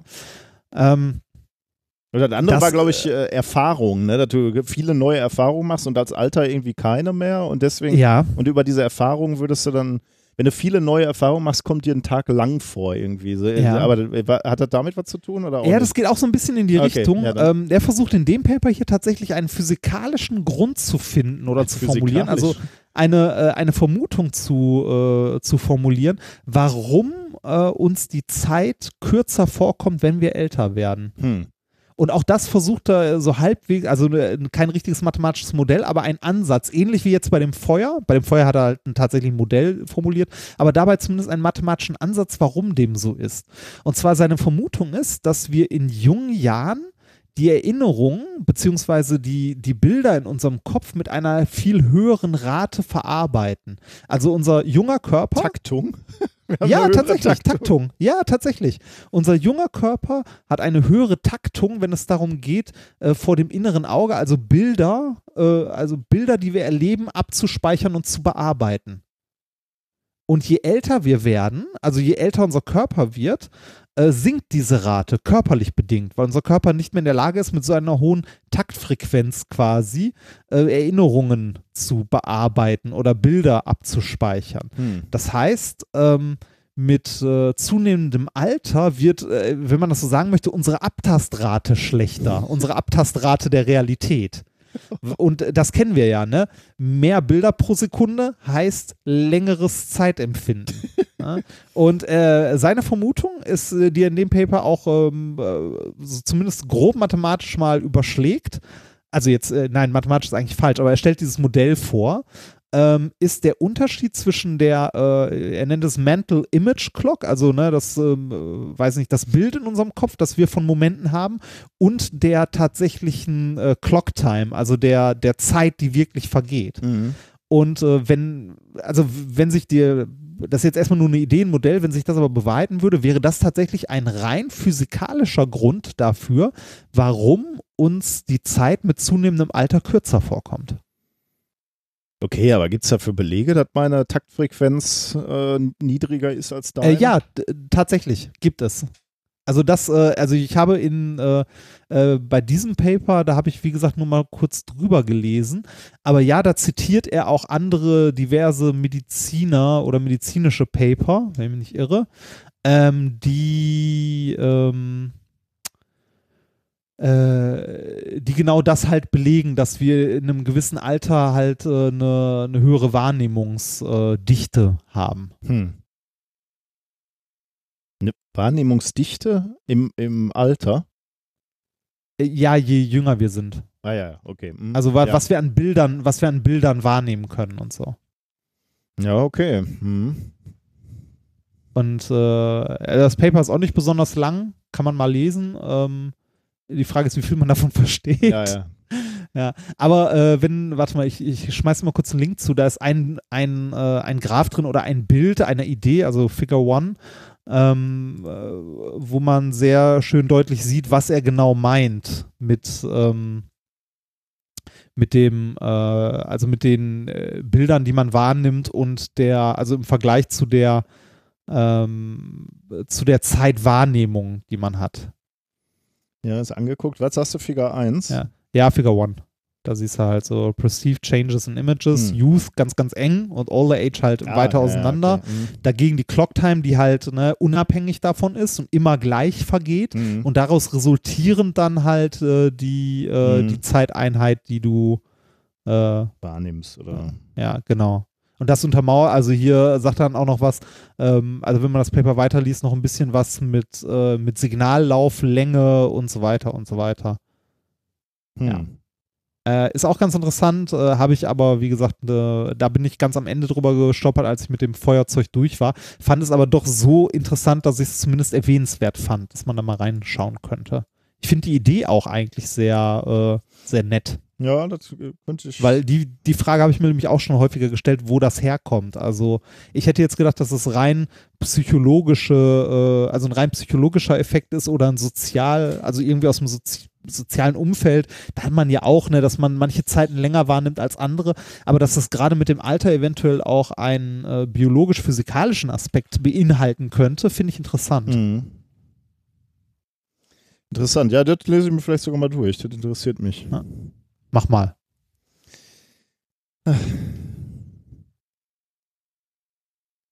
Diese Zeit. Ja. Was ist Zeit? Ja. Okay. Äh, das war Thema 2. Ja, das war Thema 2. Eigentlich das mit dem Feuer. Ja, ist ja egal. Ja. Also äh, Ja. beides spannend. Äh, und Ja. halten wir diesem Herrn Beamer im, im Auge. Ja, äh, der hat, äh, wenn äh, du kannst dir, ähm, also wenn du mal den Namen äh, googelst, den Wikipedia-Eintrag von dem angucken, der hat in den letzten Jahren auch etliche Preise abgeräumt. Also ähm, vielleicht kommt da noch was. der äh, scheint äh, gut zu sein in dem, was er tut. Und vor allem ist es jemand, der mich äh, der mich, äh, also der, der mich irgendwie äh, an andere, halt, also zumindest an andere große Wissenschaftler erinnert, die äh, aus, also die die Wissenschaft nutzen, um auf Phänomene zu gucken, die eigentlich nicht in ihrem Fachbereich liegen, Mhm. Ja. ne, sondern so einfach äh, Spaß daran haben, sich andere Sachen anzugucken, ne? So, so, so ein bisschen in die Richtung wie, warum zerbricht die Spaghetti immer in drei Teile? Mhm. Also, Ja. äh, Ja, ich glaube, da kann, dieses, dieses Fachübergreifende, da kann, glaube ich, noch viel passieren. Also wenn, wenn, also ich meine, ich kann verstehen, dass das Wissenschaftler nicht immer so machen, weil es sehr mühselig ist, sich mit Leuten aus anderen Fachbereichen äh, zu unterhalten und sich zusammenzusetzen. Aber ich glaube, da sind, ähm, äh, da sind interessante ähm, Entdeckungen noch möglich, wenn, wenn er, wenn er dich mal gemeinsam an einen Tisch sitzt. Also so äh, Philosophen und Physiker beispielsweise. Also äh, da, da, kann, da können, glaube ich, gemeinsam viel, viele interessante Sachen rauskommen. Ja, und, äh, und auch irgendwie, äh, also ich, ich finde hier interessant diese, oder ich finde es bewundernswert, diese, ähm, äh, ja, diese Neugier nicht zu verlieren, Mhm. halt. Ne? So bei allem nüchternen wissenschaftlichen Vorgehen, das man hat, äh, sich über sowas halt Gedanken zu machen, wie äh, warum ist da, sieht ein Lagerfeuer aus, wie ein Lagerfeuer aussieht, oder warum äh, kommt uns die Zeit im Alter kürzer vor als in der Jugend Mhm. und da versuchen mit den Mitteln, die man halt gelernt hat, also mit seinen Werkzeugen da mal dran zu gehen, an solche in Anführungszeichen banalen Fragen, Mhm. Ja. finde ich halt, finde ich großartig. Aber banal würde ich die nicht nennen, ne? Also das sind ja schon die großen Lebensfragen eigentlich. Ja, aber aus wissenschaftlicher Sicht ist es jetzt in, er- also äh, weiß ich nicht. Äh, Wenig greifbar. ich, ich, ich glaube, es ist schwierig, einen Forschungsantrag genehmigt zu bekommen, der sich damit beschäftigt, welche Form Lagerfeuer hat. Ne? Aber dann hat er, äh, hat er das denn hier überhaupt gemacht? Oder das hat er doch bestimmt in seiner Privatfreizeit ja, gemacht? ja, oder? genau. Ja, da, das hat er, äh, gehe ich ganz fest von aus, dass mit dem, äh, mit, der mit der Zeitwahrnehmung und so weiter höchstwahrscheinlich auch, ne? weil es hat auch relativ wenig mit Maschinenbau in erster Mhm. Linie mal zu tun. Äh, aber gerade das finde ich ja bewundernswert. Mhm. Äh, Hier äh, am Ende dieses Papers steht auch noch, äh, der hat 18 Honorardoktortitel bekommen, ne? Also an ähm, von, von elf unterschiedlichen Ländern. 18 Mal Ja. Doktor, 18 Doktortitel auf Ehrenbasis. ist Ja, das, äh, also wie, wie gesagt, ich glaube, äh, das ist vielleicht jemand, den man mal im Auge behalten kann. Äh, Also dieses Jahr in, also tatsächlich gerade erst am 27. Juni in Berlin den Humboldt-Preis also bekommen ne? äh, für, für sein Lebenswerk quasi. Äh, for his pioneering contributions to modern thermodynamics and constructural law, a law of physics that predicts natural design and its evolution in biology, geophysics, climate change, technology, social organizations, evolutionary design and development, wealth and sustainability. Hm. Äh, unter anderem äh, Preise steht darunter noch eine Auswahl. Fellow of the American Society of Mechanical Engineers, Max Jakob Memorial Award, äh, Ralph Coates irgendwas Award, äh, Benjamin Franklin Medal letztes Jahr. Also, Ist ein guter. ja. Was haben wir mit unserem Leben gemacht? ich komme hier eine ganz komische. Meine Tage fühlen sich nur immer kürzer an. äh, das, Immerhin. Naja, gut. Okay, machen wir weiter, oder? Machen wir Ja. was mit unserem Leben, machen wir ein Experiment. Das bringt mich wieder äh, in, gute, in gute Laune. Und zwar haben wir äh, diesmal ein Experiment mit zwei Ballons. Da haben wir ja schon drüber gesprochen. Also zwei äh, Ballons. Wichtig wäre, dass die die gleiche Form haben. Das äh, ist hilfreich bei dem Experimenten. Bei dem Experiment. Also nach Möglichkeit sind die gleich, sagen wir mal so. Ähm, und rund geht tatsächlich auch besser als so längliche Spaßballons oder was auch immer man so noch im Schrank hat. Also rund, rund ist schon besser. Ich habe es ehrlich gesagt nur mit rund ausprobiert. Möglicherweise ähm, geht es auch mit anderen Formen, aber insbesondere wenn es nachher um die physikalische Relevanz dieses Experiments geht, äh, dann, dann macht's, ist man rund besser. kann man es besser nachvollziehen, wenn es rund ist, genau. Mhm. Was, was, was machen wir hier? Wir nehmen diese zwei Ballons und wir koppeln die aneinander. Und zwar entweder durch ein Plastikrohr oder ich habe den Luxus, dass ich ein ähm, Kleinflanschventil aus dem Labor mitgebracht Ah. habe, weil es den schönen Nebeneffekt hat, dass ich eben äh, die Ballons erstmal verbinden kann und dann ein Ventil öffnen kann, um die beiden, also sie sind erstmal nicht verbunden, sondern sie, ich habe sie nur an diesen Flansch angebracht und wenn ich das Ventil öffne, sind sie tatsächlich auch so verbunden, dass sie Gas austauschen können. Äh, aber das könnt ihr natürlich auch ganz einfach machen, wenn ihr kein Ventil habt, indem ihr die beiden Ballons auf ähm, auf ein Plastikröhrchen steckt oder auf äh, Strohhelme, hast du ja gerade schon ganz richtig gesagt. Und dann müsst ihr halt nur ach darauf achten, dass ihr einen Ballon noch zuhaltet vor, vor Beginn des Experiments. Denn das Wichtige ist, dass einer von den beiden Ballons größer ist, also weiter aufgeblasen ist als der andere. Und dann ist die große Frage, was passiert, wenn man jetzt die Verbindung öffnet ähm, zwischen den beiden Ballons und die also Gas austauschen können. Äh, Ich stelle dir die Frage mal bewusst nicht, weil ich davon ausgehe, dass du als Physiker weißt, was dann Überraschendes passiert. Ja, das weiß ich. Äh, Das, oder ich äh, stelle dir die Frage doch, aber äh, einen Einsatz möchte ich noch voranstellen. Man könnte ja irgendwie erwarten, wie immer in der Natur, würde man erwarten, dass sich ein Gleichgewicht einstellt zwischen den beiden Ballons. Und man könnte dann eben in dem Sinne auch erwarten, dass die beiden Ballons nach dem Öffnen des äh, Ventils gleich groß werden. Also, dass Luft von dem großen Ballon übergeht in den kleinen und dann irgendwann die beiden Ballons gleich groß sind und dann ist der Vorgang der, des Gasaustausches abgeschlossen. Dem ist aber nicht so. Was passiert, lieber Padawan? Der Kleine pustet den Großen auf. Genau, der Kleine wird noch kleiner ja. und der Große wird noch größer. Und das ist ja erstmal irgendwie total überraschend. Also, wenn man das erste Mal macht, äh, steht man da schon staunend vor. Also ich glaube, wenn, wenn man das mit Kindern macht, sind die auch sehr, sehr überrascht, äh, wenn sie das zum ersten Mal sehen. Ähm, woran liegt das? Wie kann man sich das erklären? Ähm, der, die Ursache ist, ähm, liegt natürlich im Druck des Luftballons und man muss sich anschauen, wie sieht es denn eigentlich mit dem Druck in so einem Luftballon aus und insbesondere, wie verändert der Druck sich in einem Luftballon als Funktion seiner Größe, also als Funktion seines Radiuses. Wie verändert sich der Druck, wenn wir einen Luftballon weiter aufblasen? Das kann man berechnen, das ist aber relativ kompliziert. Ähm, man kann ja. aber auch einfach mal seine Alltagserfahrung ja. bemühen. Ja. Weil, äh, also äh, das Erste, was man ja denken würde, wäre, ja, wenn der groß ist, ist da mehr Druck. Ja, ne? ja genau. Ja. Aber das ist ja auch das, warum viele Leute bei dem Experiment bei der ersten Frage falsch antworten. Ne?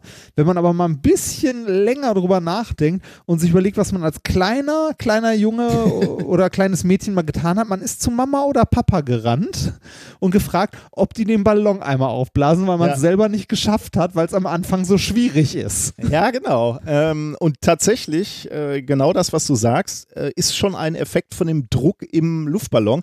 Man könnte ja auch meinen, ja, vielleicht muss das Gummi erstmal irgendwie gedehnt werden oder so. Nein, mhm. das ist tatsächlich, genau wie du sagst, der Grund liegt in diesem Druck. Am Anfang musst du einen unheimlich großen Druck äh, überwinden. Und wenn der Luftballon dann erstmal ein, ein, Stückchen aufgeblasen wird, dann ist es leichter zu pusten. Insbe äh, äh, interessanterweise wird es sogar noch immer leichter. Also wenn man sich diese Druckkurve anschaut, dann durchläuft man erstmal so ein Maximum. Also äh, wenn man so, so einen Luftballon mit so einem Luftballon startet, und zwar mit einem Luftballon, der zwar Luft beinhaltet, aber noch nicht aufgeblasen ist. Also die Öffnung ist offen, einfach so, aber da ist schon so ein bisschen Luft drin. Dann definieren wir das mal als Radius R0, also voller Luftballon, aber kein Stückchen aufgeblasen, Öffnung offen. Und jetzt fange ich an aufzublasen, dann, dann ist es genau wie du sagst, sehr schwierig erstmal. Und typischerweise erreicht man dann bei einem Wert von einem Radius von 1,3 mal diesem Ausgangsradius, da irgendwo oder 1,4 r, ähm, da liegt irgendwo dieses Maximum. Und wenn man dann darüber weiter aufbläst, wird es wird, immer einfacher. Je größer der Luftballon wird, desto einfacher wird es dann äh, zu blasen. Das klingt erstmal ein bisschen kompliziert, das ist insbesondere auch tatsächlich relativ schwierig zu berechnen. Ich habe mal eine Webseite verlinkt, wo man sich die Gleichung dazu anschauen kann. Ähm, das kann man irgendwie über, über Ballonoberflächenspannung äh, berechnen mit dem äh, Hookschen Gesetz. Äh, also wer, wer da Lust hat, sich die Gleichung mal anzugucken, man kann es schon nachvollziehen, aber ist jetzt in so einem Podcast ein bisschen schwierig zu erklären. Äh, guckt euch das mal an. Ähm, in diesem verlinkten Artikel ist allerdings auch die Druckkurve, also die Druckkurve im Verhältnis zum Radius dargestellt.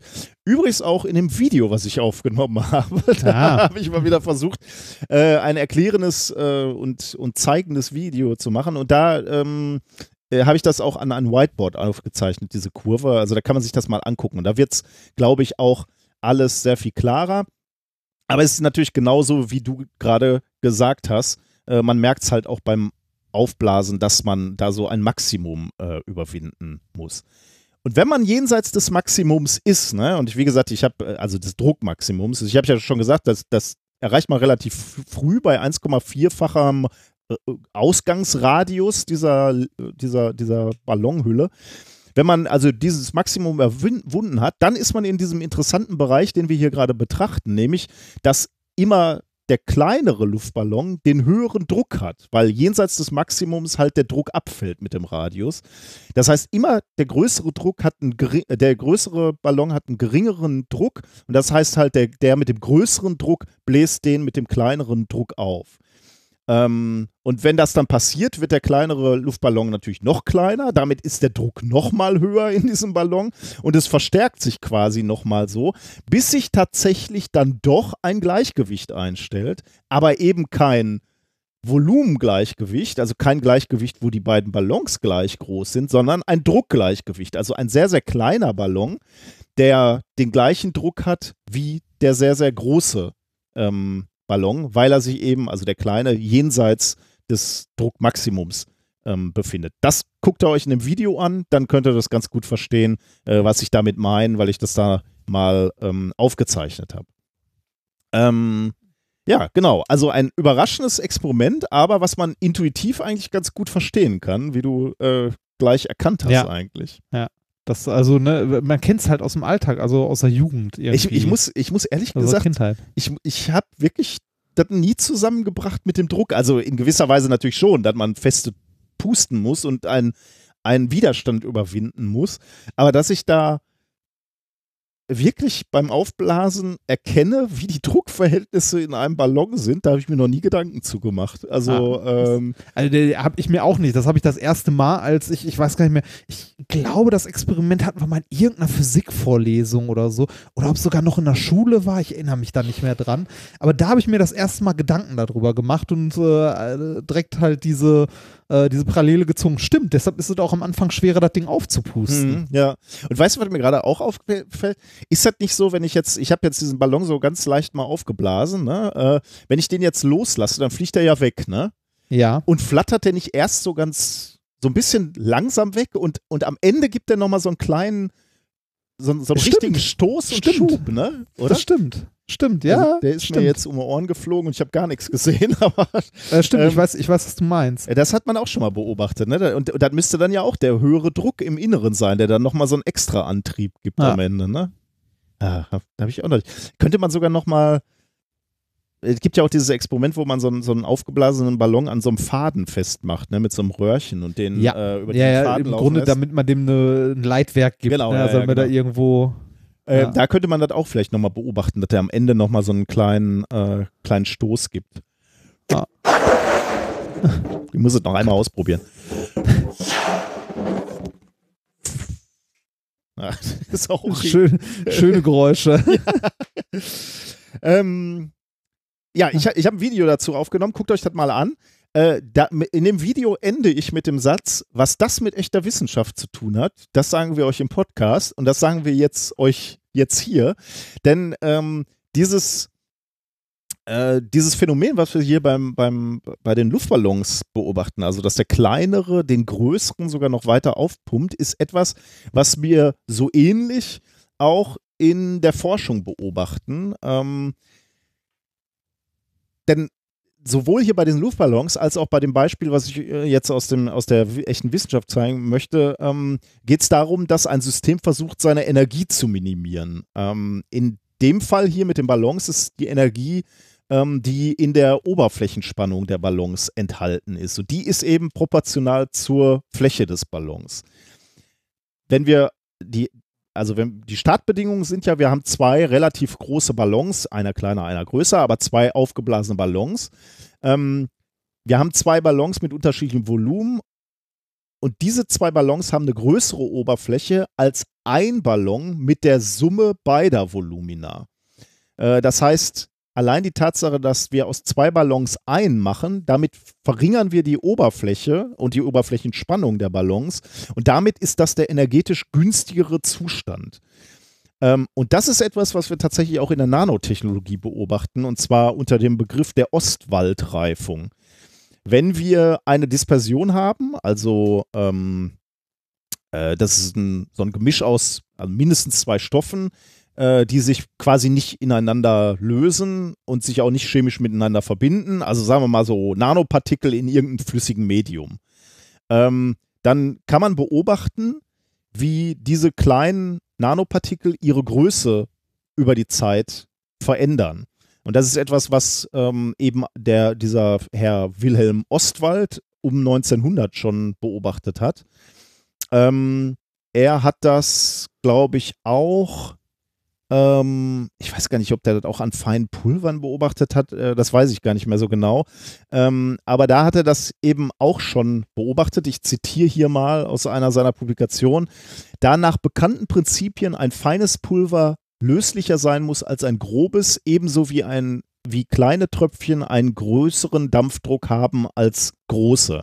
Also offensichtlich hat das mit, ähm, mit Dampf und mit, mit, mit sich lösenden Pulvern beobachtet äh, und daraus geschlossen. Etwas, was wir jetzt tatsächlich beim äh, in der Nanotechnologie auch beobachten. Also ähm, kennt ja jeder äh, von uns äh, das, was er jetzt hier gerade besprochen hat. Also Zucker beispielsweise, fein zerstoßener Zucker, Puderzucker löst sich schneller Löst sich besser. als ja. der normale Zuckerzucker, also dieser, dieser krümmelige Zucker. Und der löst sich wiederum besser als so dicke Kandisklumpen, ne? was ja auch der, der gleiche Zucker ist, aber der äh, Kluntje. Klüntje, genau. Ähm,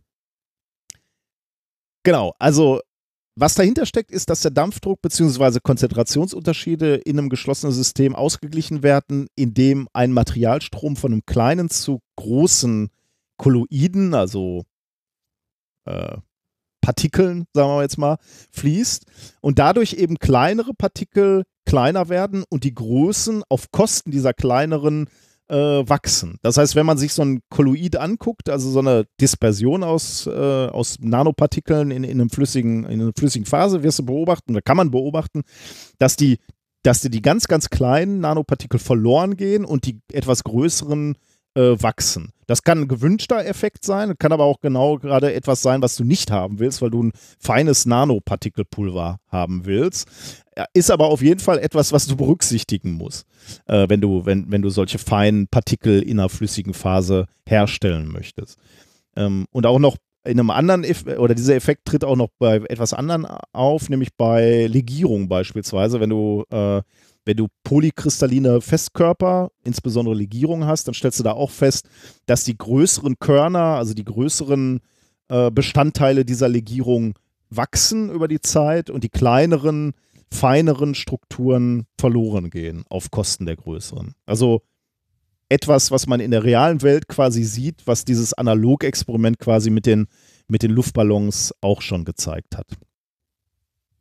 Und eben aus, aus ähnlichen Gründen, äh, weil, äh, weil halt die, der Dampfdruck be beziehungsweise die Löslichkeit bei den Pulvern ne, eben äh, auch vom Krümmungsradius abhängt, genauso wie es, äh, wie es auch mit dem Druck in den Luftballons ist.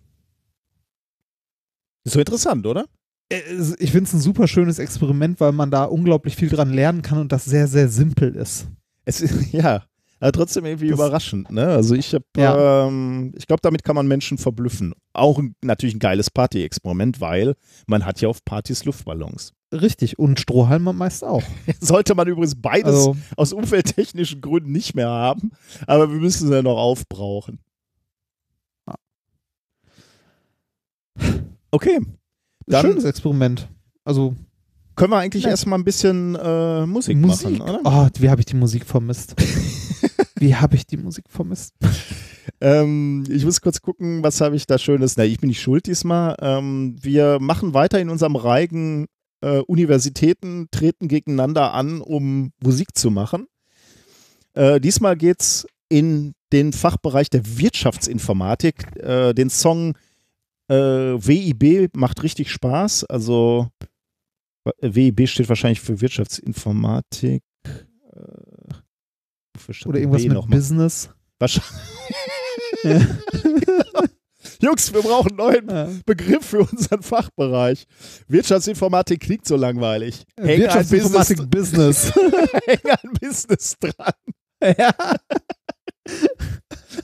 Eigentlich wird alles besser, wenn du ein Business dran hängst, oder? Methodisch Oder- oder inkorrekt für Best. Business. Oder? wir sollten die Business Edition unseres Podcasts machen. Das äh, äh, man, also ich meine, zumindest bei Firmennamen oder so würde das wirken, oder? Minkorrekt. Business. Das will uns keiner, will uns keiner abnehmen. Warum? Also ich finde, also Business im Namen, das. Ja, klar. Ich weiß gar nicht mehr, ob es hier überhaupt um Business geht. Lass mal in den Song reinhören. Wir gucken mal, ob es da überhaupt über Business geht. Ich habe es leider vergessen. Ich habe das hier vor einer Woche äh, eingetragen. Geht um Wirtschaftsinformatik an der Hochschule Furtwangen. Und äh, Anke hat uns diesen Song geschickt. Hören wir einfach mal rein, worum es da wirklich geht. Bis gleich.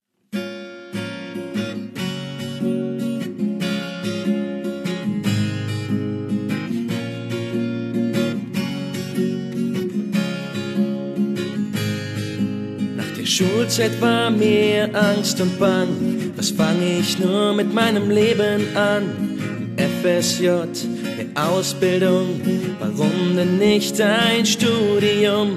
Der Standard macht ne Menge aus und will ich wirklich von zu Hause raus? Ne Uni oder ne FH? Doch ziemlich schnell war für mich klar. Furtwangen ist meine Wahl.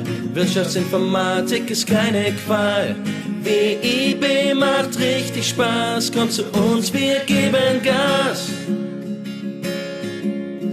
Aller Anfang der schwer, doch störte mich das nicht so sehr.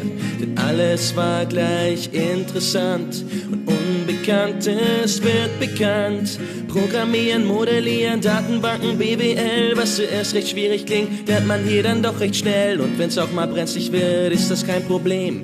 Schließlich hat man mit Studenten, die einem zur Seite stehen. Furtwangen ist meine Wahl. Wirtschaftsinformatik ist keine Qual. WIB macht richtig Spaß. Kommt zu uns, wir geben Gas. Bei WIB ist ne Menge los. Abwechslung schreiben wir hier groß. Ob Praxis oder Theorie. Langweilig wird sicher nie. Im Ranking stehen wir ziemlich gut. Fachwelt zieht vor uns den Hut. Und noch eins merkt man hier ganz schnell. We are international. Furtwangen ist meine Wahl. Wirtschaftsinformatik ist keine Qual. WIB macht richtig Spaß. Komm zu uns, wir geben Gas. Seebau, da sind wir zu Haus. Komm vorbei und find es selber raus. Hier wird gelernt und auch gelacht. Alles, was zum Studium gehört, gemacht. Praxissemester, was ein Ding. Wo führt dich dein Weg wohl hin? Vielleicht Logistik, vielleicht BI, Marketing oder doch die Programmiererei. Furtwangen ist meine Wahl. Wirtschaftsinformatik ist keine Qual. WIB macht richtig Spaß. Komm zu uns, wir geben Gas. Willst du WIB, willst du die Zukunft mit? Willst du WIB, machst du den nächsten Schritt? Denn WIB ist zukunftsorientiert, das sagt dir jeder, der WIB hat absolviert. Doch schlussendlich geht es ja um so viel mehr. Der familiäre Umgang, ja, der fruchtet sehr. Hier lässt niemand einen anderen im Stich. Hier hilft jeder jedem, darum lohnt es sich. Furtwangen ist meine Wahl. Wirtschaftsinformatik ist keine Qual. WIB macht richtig Spaß. Kommt zu uns, wir geben Gas. Tja, schön. Falls du mal nicht weißt, was du machen sollst mit deinem Leben, Wirtschaftsinformatik in Furtwang. wäre- Furtwang, ne? Klingt, also, ich sag mal so, klingt auch nur ein bisschen gepresst, der Text in die Melodie. Bisschen hingebogen, oder? ja, ja, ein klein bisschen. Ich wüsste trotzdem gern, wofür steht WIB. Ich habe es rausgefunden, weil ich, in der, Ah. äh, weil ich in der Zwischenzeit natürlich gegoogelt habe, als, als ich feststellte, äh, es steht offensichtlich nicht für Business oder äh, es wurde nicht klar, so muss man es ja sagen. Im Song wurde Ja. nicht ganz klar, wofür es steht.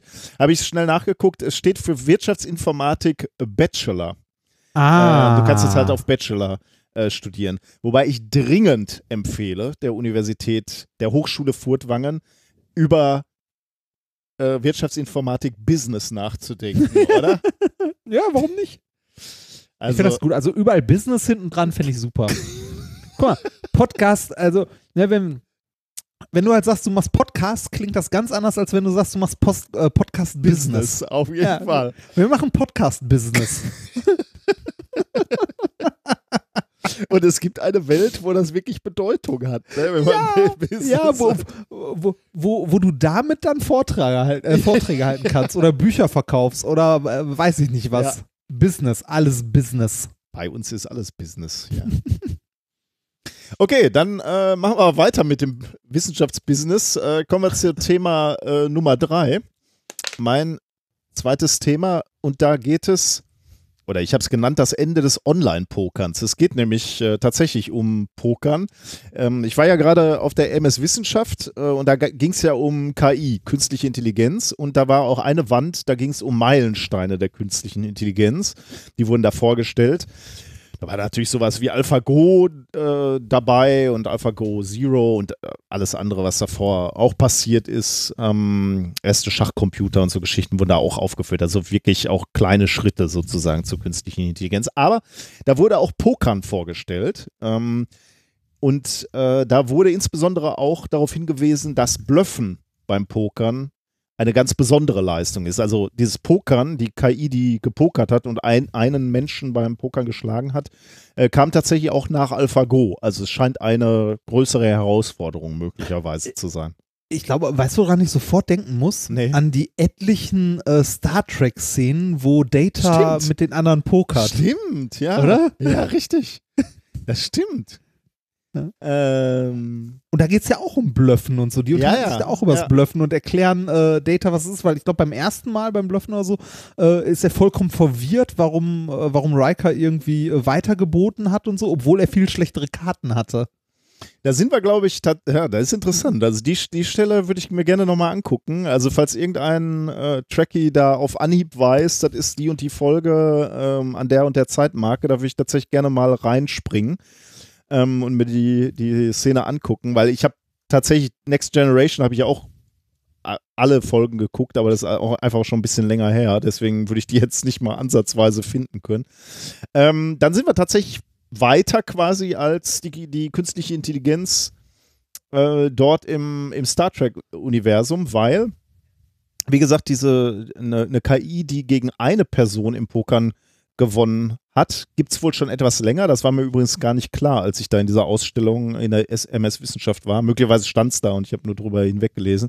Ähm, die, da bezog sich nämlich offensichtlich um eine Person, denn das erste Paper, das erste Paper, wo eine KI gegen mehrere Gegner spielt und gewinnt, ähm, das ist jetzt rausgekommen. Ähm, mit dem Titel Superhuman AI for Multiplayer Poker. Und zwar veröffentlicht in Science äh, am 11. Juli 2019. P- Poker äh, scheint wohl im Vergleich zum, oder ist offensichtlich im Vergleich zu Schach oder beispielsweise Go ein besonderes Spiel oder also ja, ein, ein anderes Spiel, konzeptionell. Ähm, was meinst du, wo die, wo die, ähm, wo die Besonderheit liegt? Oder äh, also was hat Schach und Go, was Poker nicht hat? Oder umgekehrt? Ähm, was hat, was hat Poker? Also ich glaube, es ist eher was, was Poker hat, was Schach und Ja. äh, Go nicht Ja. haben. Und zwar die menschliche Komponente. Also das, äh, also die menschliche Komponente im Sinne von äh, den, äh, den Gegner beobachten. Tatsächlich. Also Mach, äh, ich- ja auch, ja, stimmt. also äh, ich glaube, ja, beim Schach natürlich und so auch, ne, aber ich glaube, da, ähm, äh, also beim, beim Schach muss ich halt, also beim Schach sehe ich alles, Mhm. ne, also ich sehe halt alle Figuren und die komplette Das, ja, Situation ist auf es. dem Spielfeld und beim Poker halt nicht. ja, Da das ist, sehe ich nicht, was mein ja. Gegner hat. Also du, du hast natürlich mit dem Blöffen hast du auch recht, äh, aber das resultiert insbesondere aus genau dem, was du jetzt als zweites gesagt hast. Bei Schach und Go spricht man von sogenannten perfekt, äh, Spielen mit perfekter Information. Jeder Spieler hat zu jedem Zeitpunkt alle Informationen. Du guckst aufs Brett und Ja. siehst einfach, welche Figuren sind noch da, wie stehen die ähm, und äh, welche Möglichkeiten hat der Gegner, was könnte er jetzt tun. Äh, du hast perfekte Informationen. Und das ist eben genau anders beim Kartenspielen, insbesondere beim, beim Pokern auch. Du kennst das Blatt deines Gegenübers entweder gar nicht oder nur teilweise. Ähm, und das macht es halt deutlich schwerer, äh, wenn es darum geht, eine Strategie zu entwickeln. Das macht es Ja. beim Schach und Go einfacher. Ähm, und deswegen gibt es dafür ein- einfach auch schon viel, viel länger. Ähm, ähm, Also es, es ist berechenbarer, ne, da Strategien zu entwickeln ist berechenbarer, könnte man das so sagen? Ähm, weil halt, weil halt alle Rahmenbedingungen klar sind. Genau, ja, genau. Ja. Beim, Ähm, du, du kannst, ja, sag erst mal. äh, da ich sie äh, vor nicht allzu langer Zeit noch gesehen habe und es noch grob im Gedächtnis hatte, äh, die Folge, wo, ähm, wo Data äh, spielt, ist die äh, Folge Wem gehört Data? Mein Folge Gott. 35, wie ich gerade gegoogelt habe. Äh, und du musst sie dir nicht angucken, weil es gibt genau diesen Ausschnitt auf YouTube. Ah, sehr Den gut. können wir auch gern verlinken. Dann hau mal den Link in die Show Notes. ja, ich, äh, ich, ich habe den mal, genau, dann kann ich die nachher mit da reinschreiben. Jetzt nur gucken, wo ich gerade die Shownotes offen. Entschuldigung, wollte ich nicht unterbrechen. Bitte fahren Sie fort. Ähm, ähm, also beim, beim Pokern musst du also mit Wahrscheinlichkeiten rechnen. Ja. Ne? Das kann natürlich ein Computer auch und, und zwar äh, auch gut, aber zugegebenerweise können das Profispieler auch. Ne? Also wenn die äh, sehen, äh, auf dem Tisch liegen zwei Asse, dann wissen die einfach, und ich habe noch eins, dann wissen die ungefähr, welche Wahrscheinlichkeit äh, äh, da noch ist, dass irgendwie jemand anders äh, Echt? also, äh, ist, ja, ist, kö- ist ja, ist ja so, du, du, du kennst ja immer, du, man sieht ja immer die, äh, wenn, wenn du, hast du schon mal auf, weiß ich nicht, Eurosport oder wo auch immer, po, äh, Pokerspiele-Übertragungen gesehen? Äh, ja, habe ich mir angeguckt. Ähm, fand ich auch super interessant. Und genau da äh, stellt mir jetzt gerade die Frage: äh, Ist das bei Pokerspielern, also bei Profis, wirklich so, dass die die wirklichen Zahlenwert nennen können, wie wahrscheinlich das ich ist? bin mir ziemlich äh, sicher, ja. Oder, oder ist das eher so ein Gefühlsding? Nee, ich glaube, Weil- ja. Äh, Also, weil genau in den Momenten, als ich das gesehen habe, also solche Sachen, war es ja irgendwie, die Wahrscheinlichkeit, dass der gewinnt, ist so und so hoch. Ja. Das wird ja auch immer eingeblendet, Ja. ne, ähm, bei so Übertragungen. Und dann war irgendwie, dann wurde irgendwie noch eine Karte aufgedeckt und plötzlich hat sich das komplett geschiftet oder so. Und ähm, Ich meine, die, die, Info die Informationen hast du natürlich äh, nur als Fernsehzuschauer oder als, als Ja, ja, genau. Denn, denn du siehst Klar. natürlich von allen die Karten. Ne? Und dann kannst du natürlich sagen, okay, jetzt sind, sind die Karten im Spiel, welche Wahrscheinlichkeit gibt es dann jetzt noch, dass der, der Spieler noch gewinnt? Äh, Ja. äh, weißt du dann ja schon, okay, der müsste jetzt noch zwei Asse ziehen, um zu gewinnen und das ist eher unwahrscheinlich. Die Informationen haben ja natürlich die ganzen Spieler nicht, aber äh, ich denke, also die werden schon mit Wahrscheinlichkeiten rechnen und sagen, Ja. okay, wenn ich jetzt äh, zwei Asse schon auf der Hand habe und äh, einer liegt schon äh, äh, auf dem Tisch, okay, dann, also äh, tatsächlich, ich beziehe mich jetzt schon hier auf Texas Hold'em, äh, Ja. also auf diese Spielvariante von äh, von Pokern, also wo du selber nur zwei Karten auf der Hand hast und dann werden äh, sukzessive noch fünf Karten in die Mitte gelegt, die für alle sichtbar sind und die auch für alle nutzbar sind. Ähm, und wenn, wenn da jetzt auch noch ein Ass liegt, dann weiß halt, es wird keiner mehr Asse haben als du auf der Hand, sagen wir mal jetzt so. Ne? Das ist natürlich Ja. jetzt trivial, aber es gibt halt schwierige äh, Situationen. Und ich denke, da, äh, dass Profis einfach schon extrem viel auch mit Wahrscheinlichkeiten rechnen können und, und äh, einfach auch bei gewissen Blättern, also sowas wie, äh, du hast einen König Dame auf der Hand, dann weißt du halt ungefähr, wie gut oder schlecht diese, dieses Blatt ist. Und dat, das, de- denke ich, können, äh, würde ich sagen, können Profispieler genauso gut wie, wie Rechner und Computer und Algorithmen. Mhm. Aber natürlich können die das auch. Aber du hast natürlich recht. Dadurch, dass nicht alle Informationen zur Verfügung stehen, kommt eben dann auch noch ein gewisse, gewisses Maß an Psychologie ins Spiel, nämlich das Blöffen, die sch- klassische, das, was man dann so Strategie nennen würde. Wie, wie spielt man dann? Ähm, denn, also ein blöder Algorithmus, der also nur nach Wahrscheinlichkeiten gehen würde, der würde ja leicht zu schlagen sein, denn der würde immer dann erhöhen, also den Pot erhöhen und, und mitgehen und, und, und weiterspielen, wenn, Wenn er ein er gutes Blatt hat. gewinnt. Ja, Ja, ja. Genau, wenn er, wenn er gute Wahrscheinlichkeiten hat zu gewinnen. Ähm, und wenn du genau so spielst, wenn das deine Strategie ist beim Pokern, du erhöhst immer nur dann, wenn du dich sicher fühlst, dann merken die Gegner das natürlich und können dich super leicht ausrechnen. Nämlich immer dann. Und außerdem, Ja. ja. Äh, außerdem die, die Wahrscheinlichkeit, ne, äh, nur weil es wahrscheinlich, also weil die Wahrscheinlichkeit für dich äh, hoch ist zu gewinnen, heißt es ja noch lange nicht, dass du gewinnst. Ne, das, das ist ja, das ist ja wieder dieses, dieses Problem von Wahrscheinlichkeiten, was häufig mal gerne von Menschen verwechselt wird. Nur weil die Wahrscheinlichkeit hoch oder niedrig ist, heißt das noch nicht, dass das am Ende, ähm, dass das Ergebnis der Runde auch tatsächlich der Wahrscheinlichkeitsverteilung in diesem speziellen Punkt entspricht. Also, äh, wenn, wenn du ein Blatt auf der Hand hast, mit der du 98% Wahrscheinlichkeit gewinnst, ne? Gibt es ja immer noch Blätter, die dich trotzdem schlagen können. Ähm, wenn der Computer oder wenn der Algorithmus jetzt immer, äh, ne, immer mitgeht und immer höher geht, je wahrscheinlicher es für ihn ist, dass er gewinnt, dann würde er ja in dem Fall, wo er diese unglaublich hohe Wahrscheinlichkeit hat zu gewinnen, wenn aber der andere zufällig dann doch das Blatt hat, das ihn schlägt, dann würde der ja äh, bis zum All-In mitgehen und dann alles verlieren am Ende. In der Eins, also Gut, in dieser ja. einen Partie. Aber das würde natürlich unwahrscheinlich, aber, aber, das würde der Mensch auch machen. Ne? Also die Strategie ist schon legitim zu sagen, wenn du ein super Blatt hast. Äh, ich meine, da, davon lebt natürlich dieses Spiel auch, dass du dann trotzdem Ja. verlieren kannst. Aber du wärst Ja, auch schon blöd, wenn du ein wirklich gutes Blatt hast, äh, rauszugehen, weil also Ja, da, da ja, natürlich, da das muss er stimmt. eigentlich durchziehen. Das stimmt. Also das das stimmt. Aber ähm, du würdest dann beim anderen, also da, da kommen wir dann zum Aspekt des Bluffen, du würdest ja dann davon ausgehen, dass der andere genauso spielt. Also wenn, wenn du de, den Algorithmus so, so machst quasi und wenn der andere immer weiter mitgeht, immer weiter mitgeht, würdest du ja davon ausgehen, dass der das bessere Blatt hat. genau. Äh, Also das Bluffen wäre ja quasi nicht drin. Okay, dann, genau, das, das ist genau der Punkt jetzt hier. Und deswegen wärst du dann extrem leicht auszurechnen äh, als, als System, was nur nach Wahrscheinlichkeiten geht. Und dann würdest du relativ leicht zu äh, besiegen sein, weil du einfach, ähm, ja, äh, also äh, Du bist berechenbar. Du bist berechenbar halt, ne? Und dann kannst du genau deine Strategie dagegen äh, aus, ausrichten, sozusagen. mhm. Ähm, offensichtlich äh, wird dieses Spiel extrem schwieriger, wenn du gegen mehrere Menschen antrittst, weil du eben dich auf mehrere Strategien deiner Gegner einstellen musst. Äh, denn dieses Heads-up, also einer gegen einen noch am Ende spielen, äh, gab es halt schon eine KI, die auch Menschen besiegt hat. Äh, aber sobald es dann fünf Menschen an einem Tisch sind, scheint es wohl äh, so viel schwieriger zu sein, dass da jetzt einfach nochmal ein neues KI-System trainiert werden musste. Und das wurde von der Carnegie Mellon University in Pittsburgh entwickelt.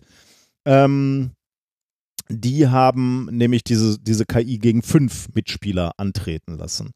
Ähm, und zwar, wie ich gerade schon gesagt habe, im, im No-Limit Texas Hold'em. Also die Spielregeln habe ich gerade schon, schon erklärt. Zwei Karten auf der Hand, fünf auf dem Tisch, die nacheinander aufgedeckt werden.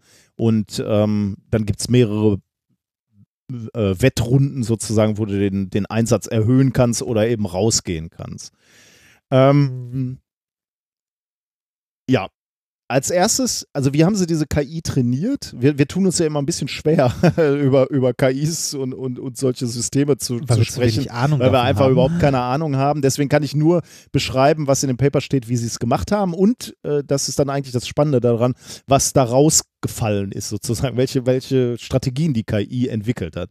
Wie haben sie die trainiert? Die haben sie erstmal so trainiert, dass sie ähm, erstmal diesen, diesen, diese KI, die sie Pluribus nennen, nennen, Pluribus? Pluribus, ja, weiß gar nicht Ja. so genau, wofür das steht, äh, Pluribus gegen Kopien seiner selbst äh, haben antreten lassen und so geschaut haben, dass diese, diese KI immer besser wird.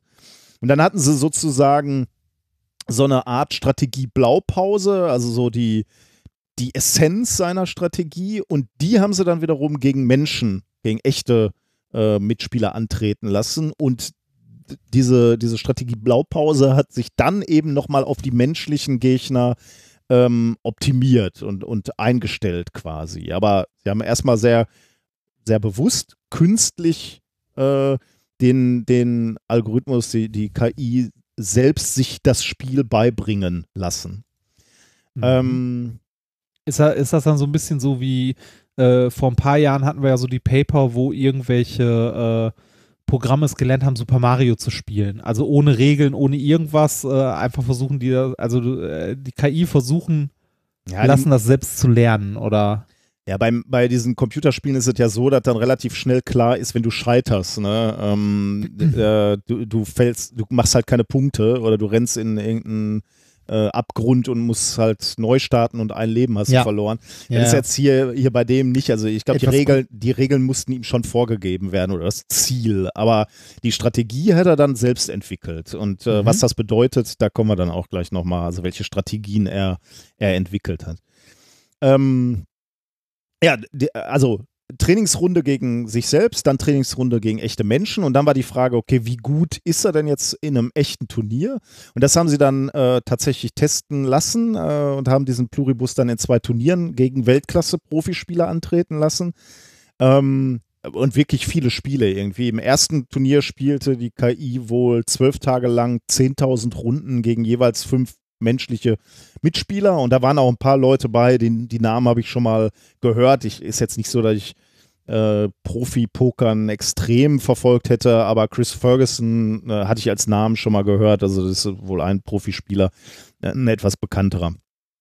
Ähm, und im zweiten Turnier, also das war das erste Turnier, im zweiten Turnier trat dann jeweils ein Profispieler gegen fünf Kopien von Pluribus an. Ähm, genau, aber jedenfalls haben sie so echte Menschen antreten lassen gegen diese KI und um, um zu gewährleisten, dass, dass die echten Menschen auch ähm, Interesse haben zu gewinnen, haben sie denen auch ein bisschen Geld geboten, nämlich 2000 äh, Dollar dafür, dass sie überhaupt antreten und 2000 Dollar, wenn sie besser performen als die ähm, KI, als die, äh, genau, als die KI. Ähm, Ergebnis war, das ist jetzt nicht so überraschend, weil, weil das Paper natürlich auch schon so heißt, Ergebnis ist, dass dieses Pluribus, die KI Pluribus, deutlich häufiger als seine menschlichen Konkurrenten gewonnen hat und am Ende signifikant mehr Geld eingespielt hat. Ähm, wenn du, wenn du auf den Link von diesem Paper mal klickst, dann siehst du die Figur 5, da siehst du dann, wie äh, sich äh, wie, wie sich diese KI durchgesetzt hat, also wie viele Spiele er gewonnen hat im Verhältnis und wie Pega sich seine Chips verstärkt haben oder vermehrt haben, ja genau. 3, 4, 5, ah, da. Also da Ja, siehst du einfach eine relativ, ja, das, also mir ist auch nicht so ganz klar, wie man diese, ähm, also zweite ist, glaube ich, ich habe es jetzt selber gerade nicht offen, zweite ist, glaube ich, die gewonnenen Chips, oder? Da, da erhöht sich sein Pot halt. Da, ähm, ah, jetzt ist hier unten, ja. Das Ja, Entscheidende ich ist halt, entwickelt Ja. sich relativ linear. Äh, also der gewinnt die ganze Zeit. Ist jetzt nicht irgendwie so ein, so ein äh, statistisches Gezappel oder so, sondern der geht eigentlich die ganze Zeit linear, gewinnt der Mhm. über die, die Tausende von Runden, die da gespielt wurden. Ähm, äh, nimmt er halt kontinuierlich Geld ein. Äh, natürlich. Einmal hat er sich vertan, ne? Also bei einer Ja. Runde hat er Hat verloren. er richtig verloren, ja. Aber ansonsten Ja. geht es eigentlich relativ äh, linear die ganze Zeit Mhm. äh, nach oben. Ähm, Was ist denn der Fehler oder was, ist denn, was sind denn die hüllenden, einhüllenden Kurven, die da angegeben werden? äh, wie gesagt, ich habe das Äh, Paper jetzt leider dummerweise gerade nicht offen. Okay, ja, Standardabweichung. Mhm. Äh, da, da werden auch so komische Angaben gemacht, die mir jetzt wiederum nichts sagen. Die kommen, glaube ich, auch aus dem Pokersport. Ähm, da wird nämlich gesagt in dem Paper, for the 10.000 hands played, Pluribus beat the humans by an average of 32 MBB per game. Und dann habe ich mal nachgeguckt, MBB sind äh, Milli Big Blinds. Big Blinds sind die Einsätze, die man machen muss, um äh, an dem Spiel teilzunehmen sozusagen. Also einer macht den Big Blind, einer macht den Small Blind und die anderen können auch sofort aussteigen aus dem Spiel. Aber ähm, die Runde, also der Big Blind, der wandert einmal in dieser Runde rum. Das heißt, wenn du Den mit kann sechs man Mann, nicht ablehnen oder Genau, so war mit- das, ne? bei sechs Mitspielern, jedes sechste Spiel bist du dran, diesen Big Blind zu setzen und dann musst du den einsetzen. Und Pluribus gewinnt offensichtlich im Mittel 32 Milli Big Blinds mehr als seine menschlichen Gegner. Also das heißt, so kontinuierlich gewinnt er halt mit einer mit der höheren Wahrscheinlichkeit als äh, als seine menschlichen Gegner. Nicht herausragend besser, aber kontinuierlich besser. Äh, welchen von den äh, Mitspielern sagst du gerade, sagte dir vom Namen her was? Ich, ich dachte, Chris Ferguson hatte ich schon mal gehört. Ja, das, äh, das kann sein. Äh, Ich habe die Namen gerade gesehen, äh, weil ich das Paper aufgemacht habe, also nochmal. Und da steht ja noch sein Spitzname bei. Hast du das gesehen? Äh, sag mir den mal. Chris Jesus Ferguson. Bescheidenheit Spitzname, ja, sein Spitzname ist tatsächlich Jesus. Bescheidenheit können diese Pokerspieler auch nicht. Allerdings, äh, äh, jetzt könnte man fragen, als Profi, Poki, äh, ne, was, was, äh, kann man davon leben? Oh, ich glaube, Ähm, ich habe es gerade mal geguckt. Ähm, also in der Wikipedia steht hier Live-Poker-Turniererfolge. Höchstes Preisgeld, das er je gewonnen hat, 1,5 Millionen Dollar. Gesamtes Preisgeld, das er in seiner Karriere bis jetzt gemacht hat, 9,4 Millionen Dollar. überleg mal, du sitzt am, äh, an dieser letzten Runde und es geht um 1,5 Millionen Dollar. Millionen Dollar. Ja. Willst du da auch nicht. Deswegen habe ich, weil ich weiß, was da für ein Geld drin sitzt in diesem, äh, in diesem Ja. Business, habe ich so gedacht, als ich gehört habe, die haben den 2000 Dollar geboten dafür, dass die mitmachen und 2000, wenn sie gewinnen. Da dachte ich, so ein, so ein richtig guter Profispieler, der lacht, der lacht doch darüber. Aber vielleicht konnten sie das noch irgendwie Ich- anders ich glaub- ich glaub- vermarkten. Ich glaube, das ist dann, also ich glaube, das Geld ist dann eher der sportliche Aspekt, so, das ist der symbolische Euro, um den gespielt wird, also die symbolischen 2000 Dollar, um die gespielt wird. Äh, und der Rest ist einfach vielleicht Interesse oder so. Könnte sein, vielleicht war das dann auch noch irgendwie mit Werbepartnern irgendwie finanziert, wenn er das dann mit dem Fernsehen überträgst oder was auch immer, wenn er bei irgendeinem anderen Turnier mitgespielt hat. keine Ahnung, weiß ich, keine Ahnung. Hm. Ähm, was aber natürlich jetzt interessant ist, und zwar ähm, insbesondere, weil wir ja auch schon mal über diese, diese KI gesprochen haben, die Go gelernt hat. Ähm, sehr interessant ist natürlich die Frage, wie unterscheidet sich denn die Strategie der KI von menschlicher Strategie? Denn du erinnerst dich, bei Go war es ja so, dass die Großmeister, die Go-Großmeister total fasziniert waren von der Spielweise von Mhm. äh, dieser KI, weil sie unkonventionell war, anders, weil die KI sich das Spiel ja selbst beigebracht hatte. Und genauso war es ja hier auch. Ähm, die, die, die, dieses Pluribus äh, hat ja nicht ähm, von, von menschlichen Lehrern erstmal die Grundzüge des Spiels beigebracht bekommen, sondern sie ist von Anfang an sehr bewusst gegeneinander, an, gegen sich selbst angetreten, um das Spiel von der Pike auf neu zu lernen quasi, um no, möglicherweise völlig neue Arten äh, zu entdecken, dieses Spiel zu, ähm, äh, zu spielen oder zumindest sich nicht beeinflussen zu lassen von klassischen menschlichen Denkweisen beim, beim Pokern. Ähm, und welche, über welche sprechen wir da? Ähm, beispielsweise um eine Art zu spielen, die nennt sich Limping. Ähm, ähm, das ist die, äh, die Idee, den, äh, den Big Blind, also du hast den Big Blind nicht gesetzt, ähm, dann heißt Limping, du setzt, du gehst immer den Big Blind mit. Also diesen Mindesteinsatz bringst du immer, schmeißt nie die Karten weg, lieber erstmal äh, mitgehen. Gucken, was da äh, kommt. Genau, erstmal gucken, was kommt, einfach den Big Blind äh, mitsetzen. Ähm,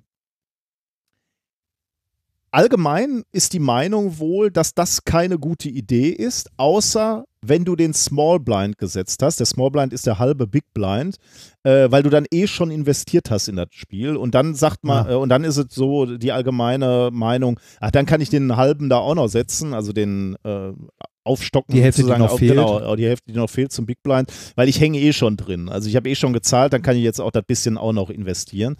Ähm, aber allgemein gilt die, äh, ist, ist die Meinung, ähm, äh, das ist keine gute Idee, immer den Big Blind mitzucallen, sondern äh, lieber halt zu entscheiden, ob die Karten das überhaupt wert sind. Und diese Strategie äh, hat Pluribus bestätigt. Also er hat zwar in der Trainingsphase, haben die, die Wissenschaftler gesehen, dass er mal mit diesem Limping experimentiert hat, also auch ausprobiert hat. Was passiert eigentlich, wenn ich immer mitgehe? So, also Ja. zumindest erstmal. Äh, denn dann kommen ja, werden ja noch Karten aufgedeckt. Vielleicht habe ich dann eine Ja. gute Chance, dann auch noch weiterzumachen. Na, aber hat sich herausgestellt, ähm, Pluribus hat das mal ausprobiert und äh, aber dieses, dieses Verhalten zu, äh, oder diese Neigung zum Limping er hat sich dann irgendwann rausgelernt, weil er wohl gemerkt hat, das bringt's nicht. Ist keine gute, Mhm. keine äh, gute Idee. Und damit stimmt er mit der menschlichen Wahrnehmung überein, zumindest in dem Bereich. Ähm, aber es gibt auch menschlichen menschliches Verhalten oder eine menschliche Tendenz, wo er widerspricht und sagt, nee, äh, so wie ihr Menschen äh, spiele ich quasi nicht. Nämlich etwas, was man Donk-Betting nennt. Ähm, äh, Donk-Betting ist, ähm, wenn eine Runde dadurch beendet wird, äh, dass der Letzte in einer Runde nur callt, also nicht erhöht, aber auch nicht seine Karten wegschmeißt, sondern einfach nur äh, sagt, also sagen wir mal, alle haben den Big Blind drin und der Letzte sagt halt so, der callt, heißt, äh, ich, ich erhöhe jetzt nicht, sondern die Runde wird abgeschlossen damit, dass ich äh, nicht erhöhe, aber auch nicht wegschmeiß. Dann ist Donk-Betting wohl das, äh, dass menschliche Spieler ähm, dann we- wenn, da, wenn die nächste Runde anfängt und du bist der Nächste, der die Runde eröffnet, dann erstmal Geld reinhaut in, in die Runde, um, um, weil, weil du die weil du den Eindruck hast, die haben alle keine guten Karten, die callen nur. Äh, und dann bist du der Erste der nächsten Runde und dann sagst du sofort, okay, hier nochmal ein Zehner rein in die Runde. Jetzt, Ja. äh, weil du dann die Leute verunsicherst und die Leute denken, okay, dann hat er vielleicht doch eine gute Karte und die anderen gehen raus und du gewinnst äh, den, den Pot. Das, das nennt man Donk-Betting. Äh, und menschliche Spieler denken wohl, das ist ein Fehler. Ähm, das ist kein, keine gute Strategie, so zu handeln. Also äh, einfach mal so die Runde mit, äh, mit, mit einem neuen Einsatz zu beginnen. Aber Pluribus hält das für eine sinnvolle Strategie, macht das auch deutlich öfter als menschliche Spieler und gewinnt damit auch äh, Ah. häufiger Geld als, ähm, ja, als menschliche Spieler, weil sie es halt nicht machen. Also äh, der hat wohl äh, herausgefunden, oder dieser, diese KI hat herausgefunden, dass das eine gute Strategie ist, so zu spielen. Ähm, Warum ist das wichtig? Abgesehen jetzt mal von, von der Wissenschaft, äh, die natürlich irgendwie faszinierend ist, äh, immer mal wieder zu sehen, wie so eine KI ein Spiel völlig neu lernt und dann sich halt, äh, also erstmal kann man natürlich sich vorstellen, dass es spannend ist für die Wissenschaftler zu sehen, dass der sich tatsächlich gegen Profispieler durchsetzt, aber eben auch diese Ästhetik, dass man eben sieht, dass, dass neue Strategien entwickelt werden. Aber warum sagen die Wissenschaftler, ist das wichtig in dem Paper? Sie sagen, weil die Wirklichkeit, also darauf, wo du wirklich irgendwann mal KIs drauf ansetzen wirst, ne, auf die Problemlösung, ähm, Probleme, die wir Menschen vielleicht nicht mehr lösen können, weil auch in dieser Wirklichkeit häufig verdeckte Informationen sind äh, oder mehrere Akteure im Spiel sind und du nicht alle Informationen hast. Und dann muss eben eine KI auch intuitiv handeln oder Es liegen ja selten alle Informationen offen, ne? genau, ja, also, Also äh, wer hat die Studie finanziert? Steht da irgendwo DARPA oder so? Weil Krieg ist am Ende, ne? Also, das kann ich dir jetzt gerade nicht sagen. ne, da, da sind wir dann, äh, da sind wir bei Wargames dann irgendwann nicht mehr an der Situation, wo er merkt, niemand kann gewinnen. genau, genau. Ah. Ja. Pokern gewinnen wir auch nicht mehr. Luft wird eng. Ja, langsam wirklich, ne? Ja. Äh, ich finde es übrigens äh, unglaublich faszinierend, dass jede, jede Sportart oder jeder Wettbewerb, ähm, äh, wenn man so genau hinguckt, wieder so kom also wie komplex und wie viel eigene Regeln und wie viele Leute sich dafür beeindrucken. Ne? Pokern, jetzt, äh, okay, jetzt weiß man schon, Pokern ist schon so weit, ne, es wird im Fernsehen übertragen und so, ne, aber das wird Curling auch. Ähm, äh, wenn man sich aber, also ich hatte ja gerade diesen Wikipedia-Artikel von diesem, äh, von, von einem der, genau, von Jesus auf. Äh, und wenn man sich mal anguckt, der, der gewinnt irgendwie ne, Millionenbeträge beim Pokern. Ähm, ich habe jetzt hier nochmal auf die, äh, wie heißt das, die ähm, World Series of Poker, das Main Event, hat dieses Jahr ein Preisgeld von 10 Millionen. Mhm. Überleg mal, da geht's. Okay, du zahlst auch 10.000, um mitspielen zu dürfen, aber, ne, aber überleg mal, du, du, die, die spielen wirklich um Millionenbeträge. Wahnsinn. Oder, und das für, für, für was, wo manche Leute äh, ne, nicht mal sagen, dass das Sport ist oder so. Oder äh, ich weiß noch nicht, ob man das als Sport jetzt bezeichnet, aber dann muss man auch überlegen, ob man Schach als Sport bezeichnet. Äh, Ne, kann man lange drüber diskutieren, aber ähm, das ist ja, also Pokern ist ja was, was jetzt abseits von irgendwie Casino Royale, wenn der gerade erschienen ist oder so, jetzt hier eher so ein, äh, so ein Nischendasein Mhm, fristet, ja. Das, äh, ich finde sowas faszinierend und das gibt es ja in fast jeder Sportart oder je, ne, selbst, äh, weiß ich nicht, äh, selbst wenn du dich mit äh, irgendwie wettbewerbsmäßigen, was weiß ich, äh, RC-Auto fahren oder so. Ja. Da, ja, bist du nicht bei solchen Preisgeldern, aber wenn du dich da ein bisschen reinnördest, hast du wahrscheinlich auch Ligen. Also mehrere Ligen, die es gibt und Leute, die sich damit beschäftigen. Also, ich finde sowas immer faszinierend. Ich finde sowas auch immer irgendwie ein bisschen toll. Ja, ich auch. Also ich meine, wir sind ja, ähm, äh, also alles, wo man sich reinnörden kann und wie du gerade schon richtig sagst, man kann sich in alles reinnörden, ähm, ist irgendwie faszinierend, ne? weil, Ja. weil auch alles, was man sich genauer anguckt, irgendwie faszinierend wird. Ne? Also alles hat, oder fast alles hat eine Tiefe, äh, wenn du dich damit erstmal beschäftigst. Äh, Das, äh, das Faszinierende finde ich auch neben dieser Tiefe, dass man dann immer schon merkt, so, oh, es gibt schon Leute, die sich seit Jahren damit beschäftigen. Da gibt es eine ganze Szene drumrum, eine riesige. Das finde ich faszinierend. Gibt es eigentlich irgendwas, wo man sich nicht reinnörden kann, was so simpel ist, dass man sagt, Nein, gibt das nie, oder? gibt's nicht. Nein, gibt's nicht. Du kannst dich, also, wenn du dich für irgendwas interessierst, kannst du dich für alles interessieren. Ne? Von der Büroklammer bis zum Wolkenkratzer. Also, Gibt es irgendwas? Das ist so ein bisschen wie die Frage, äh, was hatten wir mit dem Sport. nee, man hat es? neu- Neulich hatten wir doch mal irgendeine Frage, äh, welches Ein Hobby, das kann man kostet kostenlos oder so. machen? Ja, genau. Äh, da haben wir auch viel Antwort gekriegt. Gibt es ein Thema, in das man sich nicht reinnörden kann? Hm. Ich glaube, gibt's nicht, ne? Wie du schon Nee, sagst. Büroklammern. Also gibt, gibt sicherlich äh, äh, Liebhaber, Büroklammern-Liebhaber. Du kannst für alles Experte sein. Ja. also, Okay, kommen wir zu Thema kommen wir 4. zum vierten Thema. Äh, Das sage ich jetzt nicht. Da sage ich nicht zu. Dass ich, ich möchte es also so auf Kommando nicht. Nee. Entweder das kommt von alleine oder anders. Es wird gewohnt enttäuschend. So. Ähm, Name des Themas gewohnt enttäuschend. Ähm, es geht um Wertesysteme. Und zwar, der Wert einer Sache oder eines Ereignisses ähm, ist ja irgendwie immer mit Umständen verknüpft. Der Wert eines Ereignisses ist mit. oder einer, eines Gegenstandes ist mit den Umständen verknüpft. Ganz, ganz einfaches Beispiel dafür ist der, äh, der Spruch, der in unglaublich vielen Büchern so vorkommt oder auch in Geschichten, Geld kann man nicht essen. Okay. Ne? Also äh, Geld, Aber ich äh, kann mir mit Geld Essen kaufen. äh, das kannst du jetzt, aber im Krieg zum Beispiel nicht. Okay, ja. Okay. Ne, wenn, wenn, wenn irgendwie, wenn der Alltag oder die Wirtschaft äh, am Boden liegt, dann ist das Geld auch egal. Oder wenn du irgendwie in einem Banktresor eingeschlossen bist, ähm, der irgendwie erst in zwei Wochen wieder aufmacht, weil Okay. die Bank gerade Urlaub Ja, macht okay. oder so, ne, dann äh, ist das Geld für dich auch nichts wert, sondern hart an die äußeren Umgebungsbedingungen geknüpft, würde ich Das mal stimmt, sagen. Ja, okay. Ne? Oder äh, ein Liter Wasser ist hier weniger wert, als wenn du irgendwo in, äh, in Ägypten in der Wüste hockst. Ja, okay. Mhm. Ja. Äh, also die äußeren Umstände ähm, beeinflussen massiv den Wert einer Sache. Ja. Ja. Äh, ist ja jetzt auch nicht verwunderlich.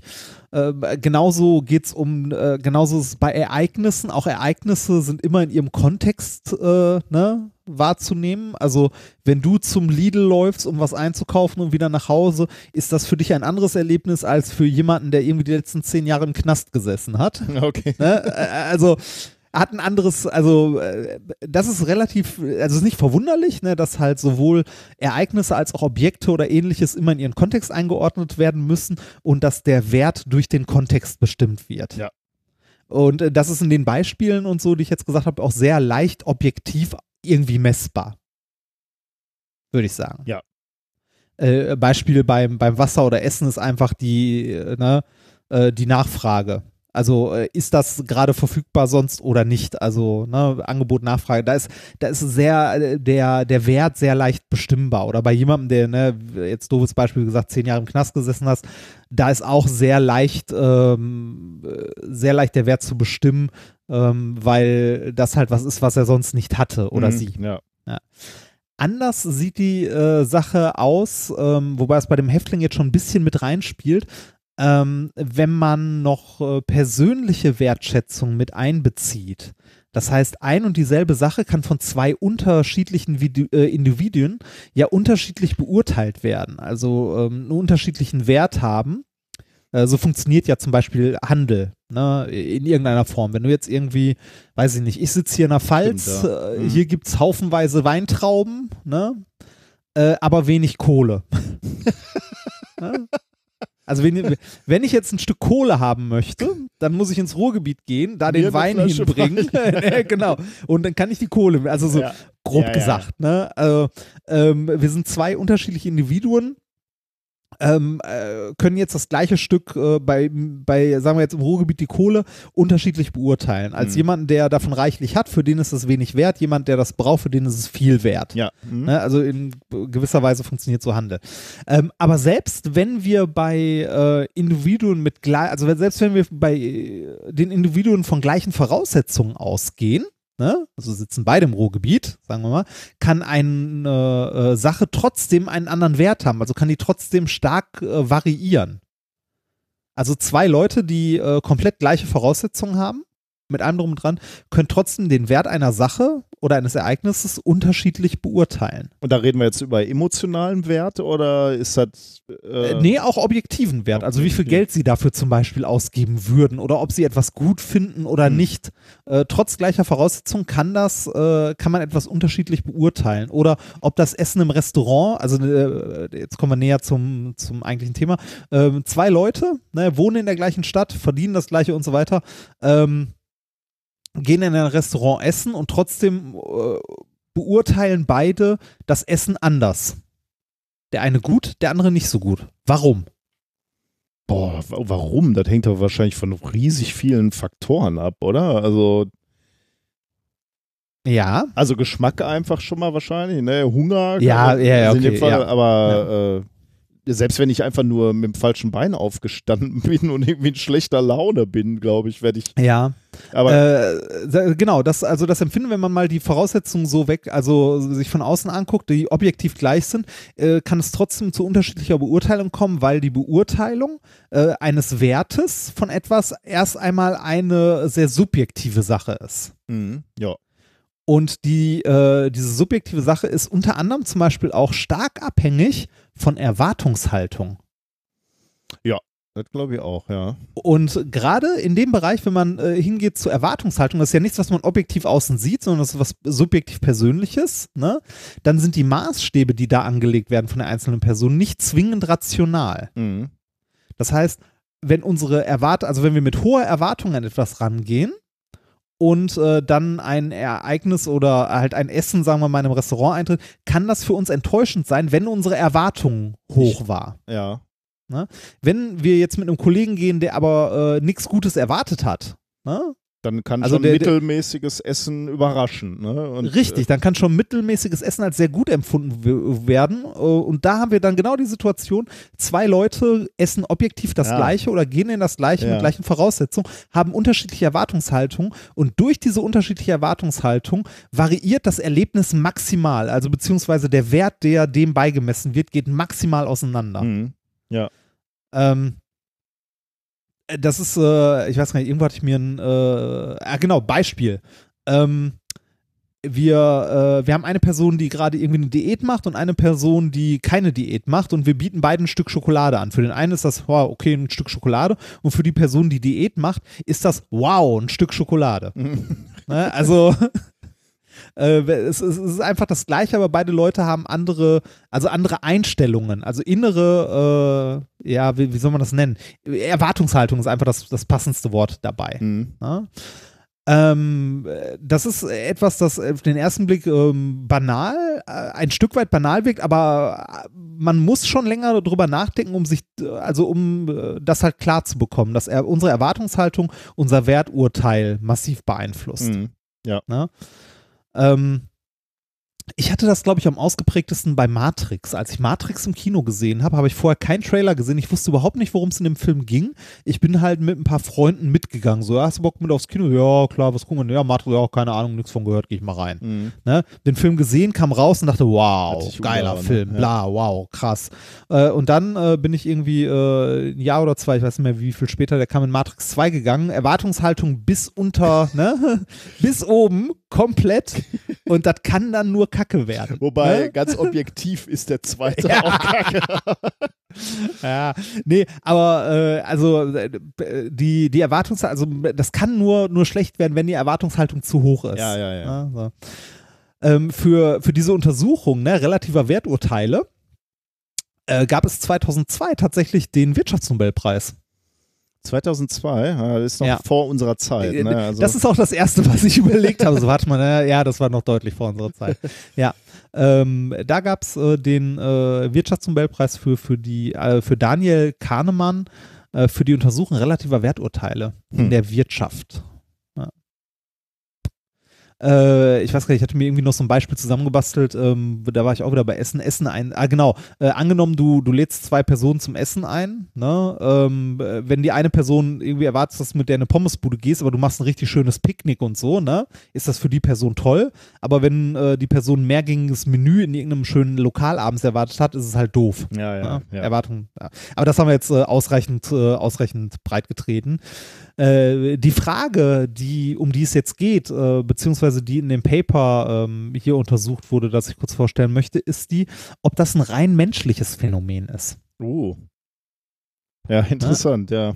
Also ähm, ist das ein menschliches Phänomen? Weil es ist ja schon was sehr Soziales, ne? Und was sehr, äh, was man jetzt äh, sagen würde, was eine relativ hohe kognitive Fähigkeit Mhm. ähm, äh, benötigt, würde man zumindest vermuten. Ne? Ja. Deshalb, ähm, wenn man sich Affen anguckt, also so Menschenaffen, bei denen kann man sowas beobachten, das ist recht ausgeprägt. Ne?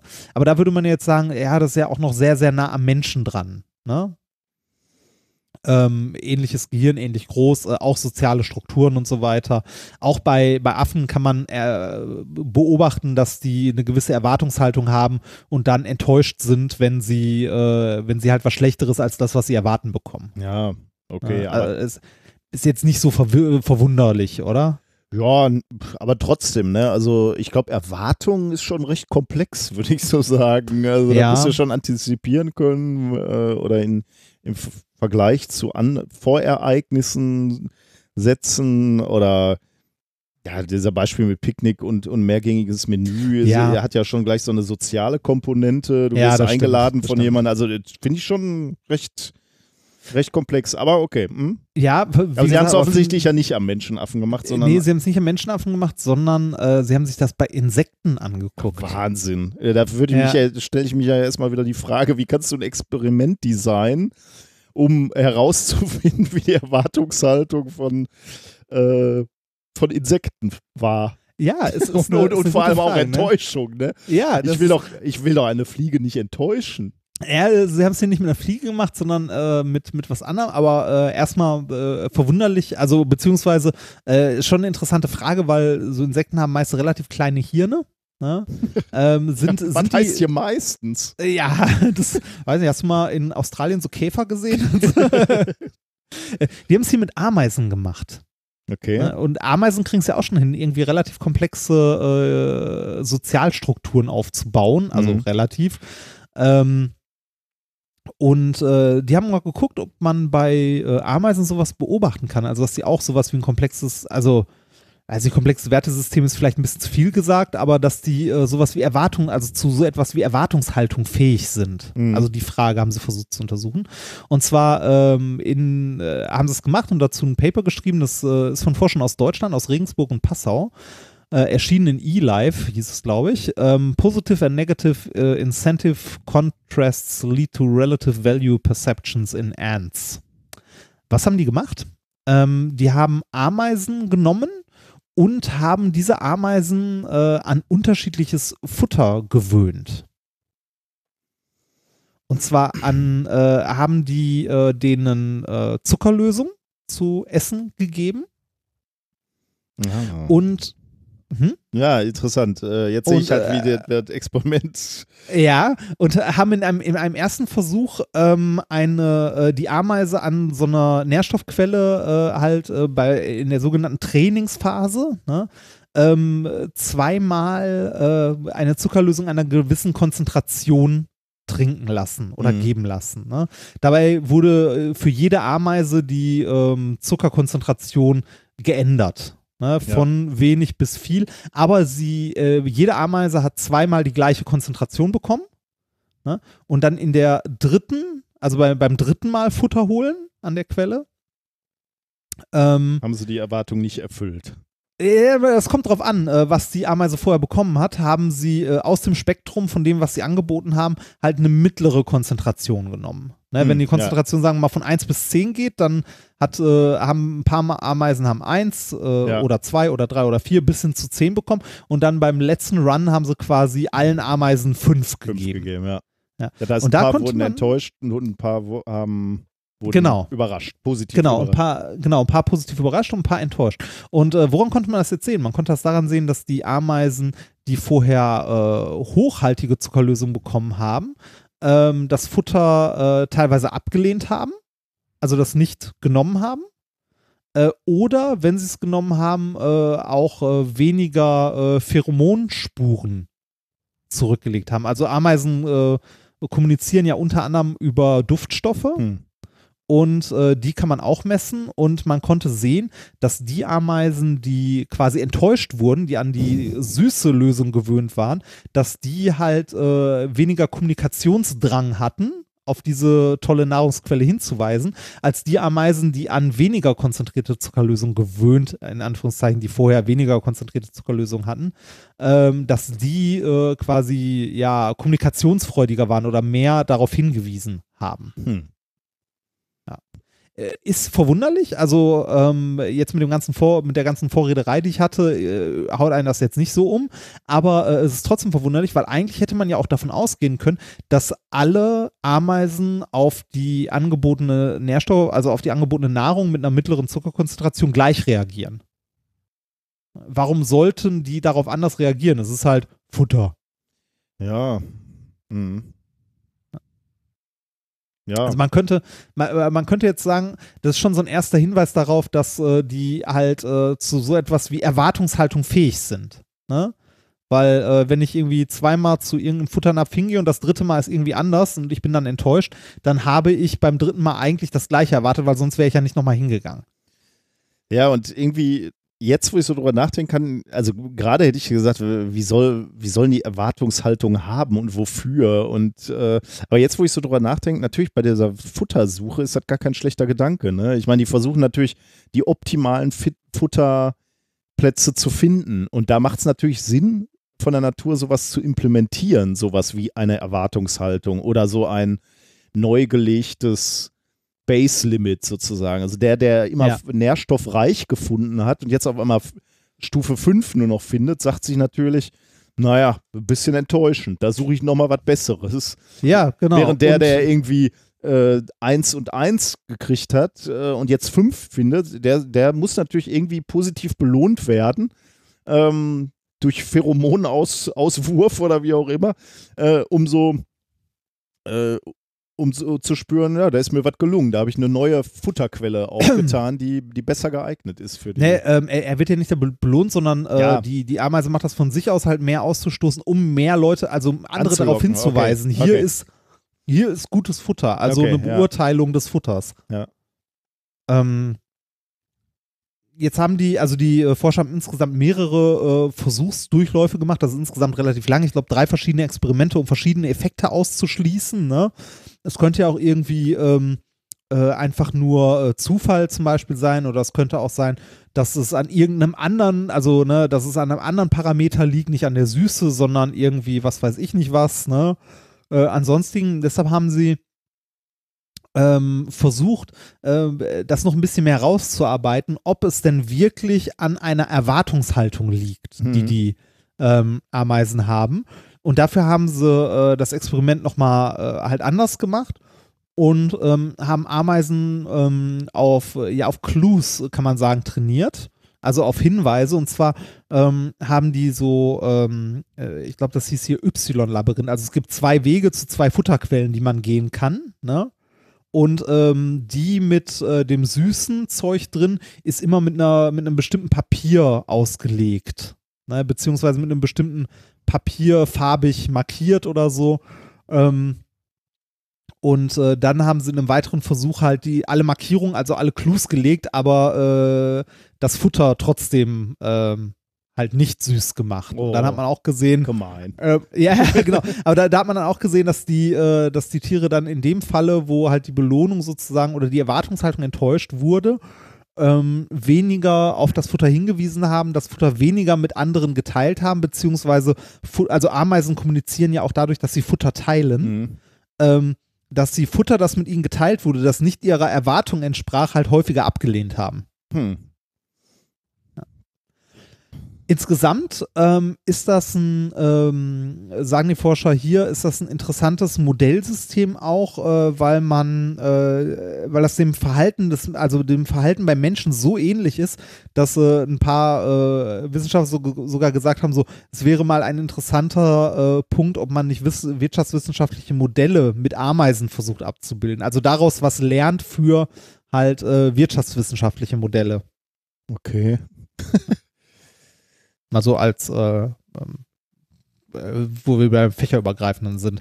Aber ähm, äh, so das eigentliche, was man mitnehmen kann, ist, dass sie äh, tatsächlich hier mit mehreren kleineren Experimenten nachweisen konnten, dass auch, ähm, auch Insekten, also in diesem Fall Ameisen, ähm, ein sehr ähnliches, ähm, ja, ein sehr ähnliches äh, Gefühl für Enttäuschung oder Belohnung haben. Mhm, ja. Und äh, auch, äh, auch bei denen der Wert einer Futterquelle zum Beispiel, die ja rein objektiv beurteilt werden könnte, jetzt hier Süße Grad 5, sagen wir mal, ähm, von der Erwartungshaltung, also der Wert davon, wie es eingeschätzt wird, auch bei Insekten, massiv von der Erwartungshaltung beeinflusst wird, Mhm.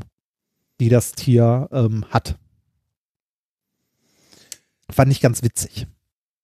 Ich finde halt immer wieder interessant, äh, wie, wie dann überhaupt solche Experimente ähm, designt werden. Ne? Ich würde- Ja, das finde ich, das finde ich auch das. Also wenn, wenn du dir das Paper mal anguckst, das ist jetzt auch sehr, sehr stark von mir zusammengestrahlt. Das ist, äh, also ich habe es auch nicht komplett gelesen, weil es mir tatsächlich einen Ticken zu lang war und du weißt ja, wie das ist, ne? Man liest ein Biopaper und merkt so nach Spalte 3, die Spalte lese ich nochmal. oder, oder man, äh, ne, oder halt die, die, äh, die Fachbegriffe im Sinne von hier, der und der Test wurde gemacht, damit kannst du halt relativ wenig anfangen. Mhm, ja. Ähm, aber ich fand es trotzdem äh, interessant und habe auch versucht, die äh, Experimente halbwegs nachzuvollziehen. Äh, also zumindest die Conclusion äh, konnte ich nachvollziehen. ja, cool. Ja, Okay, dann sind wir, äh, sind wir eigentlich durch, oder? Ich glaube ja.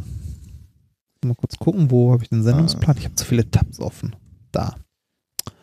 Äh, da, da, haben wir, da, da. dann werden wir bei, haben wir heute etwas gelernt. Genau, bei der Zusammenfassung. Was haben wir denn Schönes gelernt? Jetzt musst du wieder in deinen Tabs rumsuchen. Ne, nein, ich habe schon meinen Tabs rumgesucht. Ähm, wir haben gelernt, dass äh, die Pressemitteilung das Mittel der Politik ist. Stimmt. Es wird nichts verboten, man darf nur nicht drüber reden. Du hast uns äh, gezeigt, wie wir Menschen intuitiv den richtigen Scheiterhaufen aufhäufen, also in der richtigen Form. äh, äh, dann haben wir noch gelernt, Online-Poker hat keine Zukunft. Genau, ja, weil es mittlerweile eine KI gibt, die alles gewinnen wird wahrscheinlich. Ja, genau, dann bist du irgendwann. Hm. Und du hast uns anhand von Ameisen erzählt, wie ihr auch gewisse Erwartungshaltungen an ihre Futterqualität haben. Äh, jetzt, wo wir das gerade gesagt haben, ne, mit dem Online-Poker, meinst du, die Wissenschaftler haben diesen Algorithmus mal angesetzt auf so ein richtiges Online-Poker-Ding? Und Also- würde das Teil das erkennen? Äh, was, was heißt jetzt erkennen? Also wer, ja, also wer mal wü- wü- würde die Plattform, der, die Online-Poker-Plattform erkennen, dass da kein Mensch spielt? wie willst du das erkennen? Also kann ich mir nicht vorstellen. Weiß ich nicht. Oder? Also, Also ich glaube wirklich, ich glaube wirklich, das könnte ein Problem sein, oder? Also wenn, wenn, wenn der, wenn, also äh, die Wissenschaftler könnten doch jetzt erstmal loslegen und ein bisschen Geld verdienen da, sagen wir oder? so, warte mal, ist in diesem Paper der Quelltext? Nein.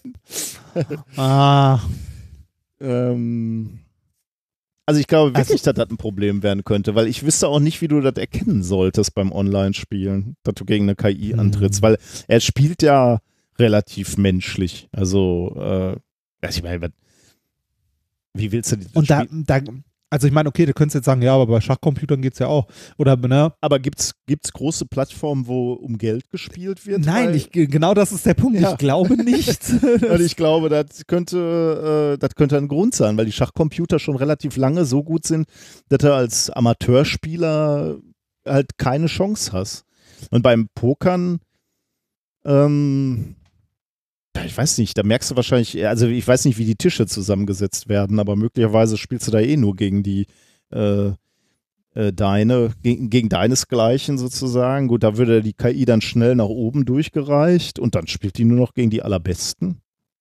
Kannst du, glaube ich, Hm. kaum noch erkennen. äh, Also das könnte, also ich könnte mir vorstellen, dass das für die Branche schwierig werden würde, wenn jetzt Leute sich KIs kaufen oder zusammendengeln und die dann. Und da, Ich meine, da kannst du ja auch so ein Forschungsinstitut mal drüber finanzieren. Ich weiß gar nicht, ja, das war, ich, will, Also- ich, ich frage mich gerade, was die Uni, also die Uni, ich darf ja kein Geld verdienen. Ne? Ich kann ja jetzt nicht irgendwelche Sachen verkaufen, einfach mal so ohne Absprache meines, äh, meines Arbeitgebers. Also ich kann jetzt keine Pumpe verkaufen oder äh, Diamanten herstellen und die verkaufen oder so und da Gewinne machen. Da müsste ich mich ja äh, rückversichern und wahrscheinlich würde die Uni sich dann ein bisschen Geld davon reinfahren, wenn ich da ein Business mache.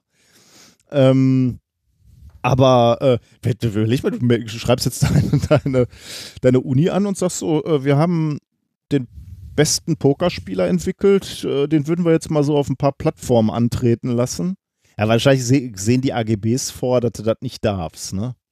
ja, aber das, Ja gut, aber äh, also dann würde die Uni schon mal sagen, du darfst jetzt nicht dich strafbar machen und Geld verdienen. Aber natürlich, die Wissenschaftler könnten das natürlich so ein bisschen machen im kleinen, kleinen Stile. Also, Hm. Wir haben das falsch studiert. Wahrscheinlich, ne? Wir können halt nix. das ist das große Problem. Jetzt müssen müssen wir einen Podcast machen. Äh, vielleicht, vielleicht haben wir ja irgendwie einen Hobby-Poker, Online-Poker-Spieler oder so unter unseren Hörern oder jemanden, der sich damit besser auskennt. Äh, würde mich wirklich interessieren, ob die da irgendwie in irgendeiner Form äh, also die werden doch irgendwelche Vorkehrungen haben, um auch äh, irgendwie Computerunterstützung, also Kartenzählen oder sowas auszuschließen. Oder ja, okay, Kartenzählen geht wahrscheinlich nicht, weil du das Deck nicht siehst und das Deck auch nur virtuell ist. Aber äh, hm, Ich weiß nicht, ob du da so viel machen kannst. Aber ja, klärt uns auf. Interessiert mich auch. Ja. Äh, wir haben noch einen ganz kleinen, kurzen äh, Schwurbel der Woche. Diesmal tatsächlich äh, relativ kurz, weil man dazu nicht so viel sagen kann. War so eine Meldung, die an uns allen vorbeiflog wahrscheinlich, aber muss er erwähnt werden, weil das einfach so ein Schwachsinn ist. Äh, der spanische Fußballclub CD Mostoles Balompi, ähm, den gibt es nicht mehr, zumindest den Namen nicht mehr. Den Fußballclub gibt es noch.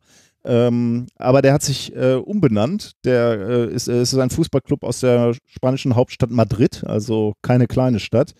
Ähm, und der war auch sportlich gar nicht mal so unerfolgreich im letzten Jahr. Der ist nämlich in der letzten Saison aufgestiegen von der vierten in die dritte Liga, immerhin. ah, Und der hat sich umgenannt in Flat Earth FC, also Flat Earth Football Club.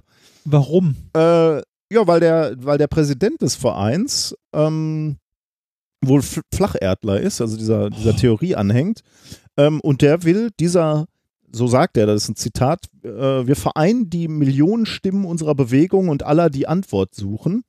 Ähm, und er will halt diese Idee an die Öffentlichkeit tragen quasi. Ähm, und er sagt halt weiter, Fußball ist, die beliebteste, ist der beliebteste Sport weltweit sodass die Gründung eines Clubs, der sich der flachen Erde widmet, best, der beste Weg ist, um Aufmerksamkeit zu ge generieren. Und sie haben nicht nur den Club umbenannt, sondern sie haben auch noch gleich den, das Logo des Clubs geändert. Äh, hat, ich nämlich, gerade. hat nämlich jetzt halt äh, oder trägt das Bild der flachen Erde. Und auch das Motto des Clubs ist spannend. Es lautet nämlich, das Schwierigste ist, sich die Realität vorzustellen. Schon geil, ne? Ja, Also ich habe ja, ich hab's, äh, weil, weil ich das auch wieder nicht glauben konnte. Äh, aus, ausgerechnet auch ein Fußballclub, ne, wo es ja um eine Kugel geht, sozusagen. ein ein Frisbee, äh, Frisbee-Verein, hätte ich gesagt, okay, da liegt's irgendwie nah. Aber beim Fußball, da tut mir irgendwie, tut mir irgendwie weh. ich, ich bin, äh, ich bin äh, in Versuchung mehrerer Sachen. Und zwar erstens, erstens äh, denen auf Twitter zu folgen. Der hat einen Twitter-Account, das stimmt, ja. Ja, äh, die haben auch, die haben nicht nur einen Twitter-Account, die haben auch einen Instagram-Account. Der Twitter-Account hat 1000 Follower. Na, Da können wir mal gucken.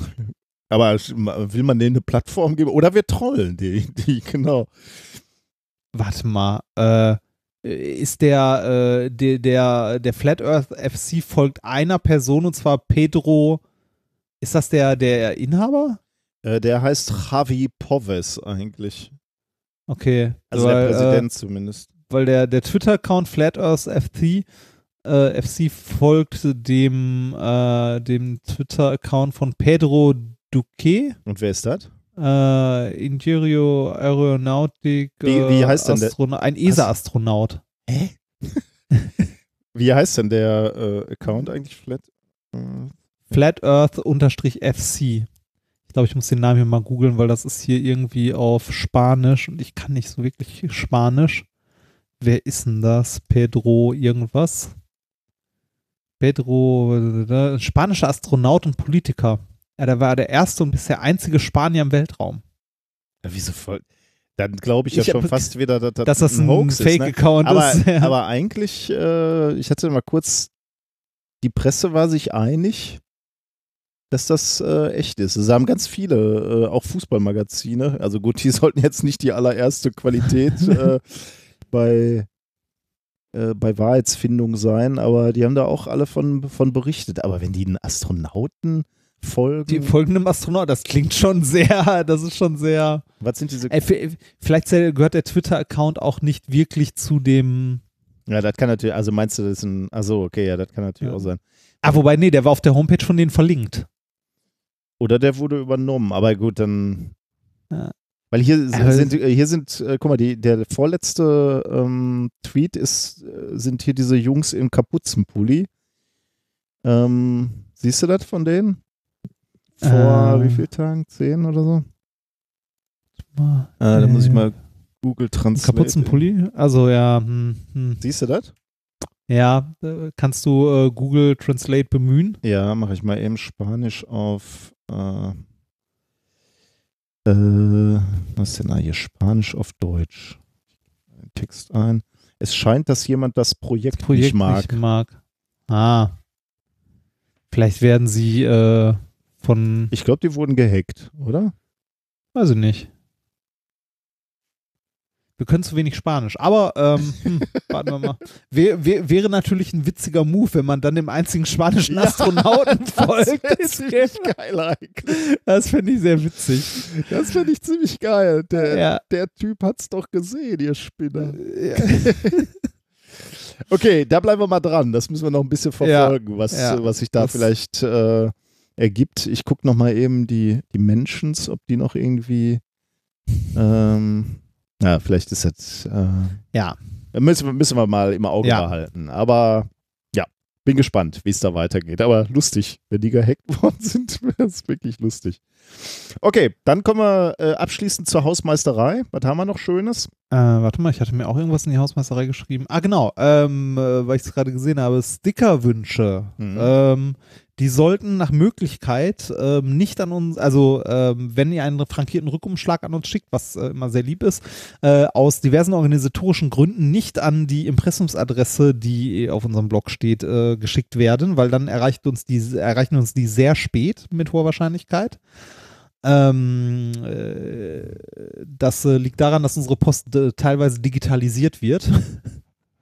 Und äh, Rückumschläge sind digitalisiert irgendwie meist nicht so, Los. sinn, so sinnvoll, genau.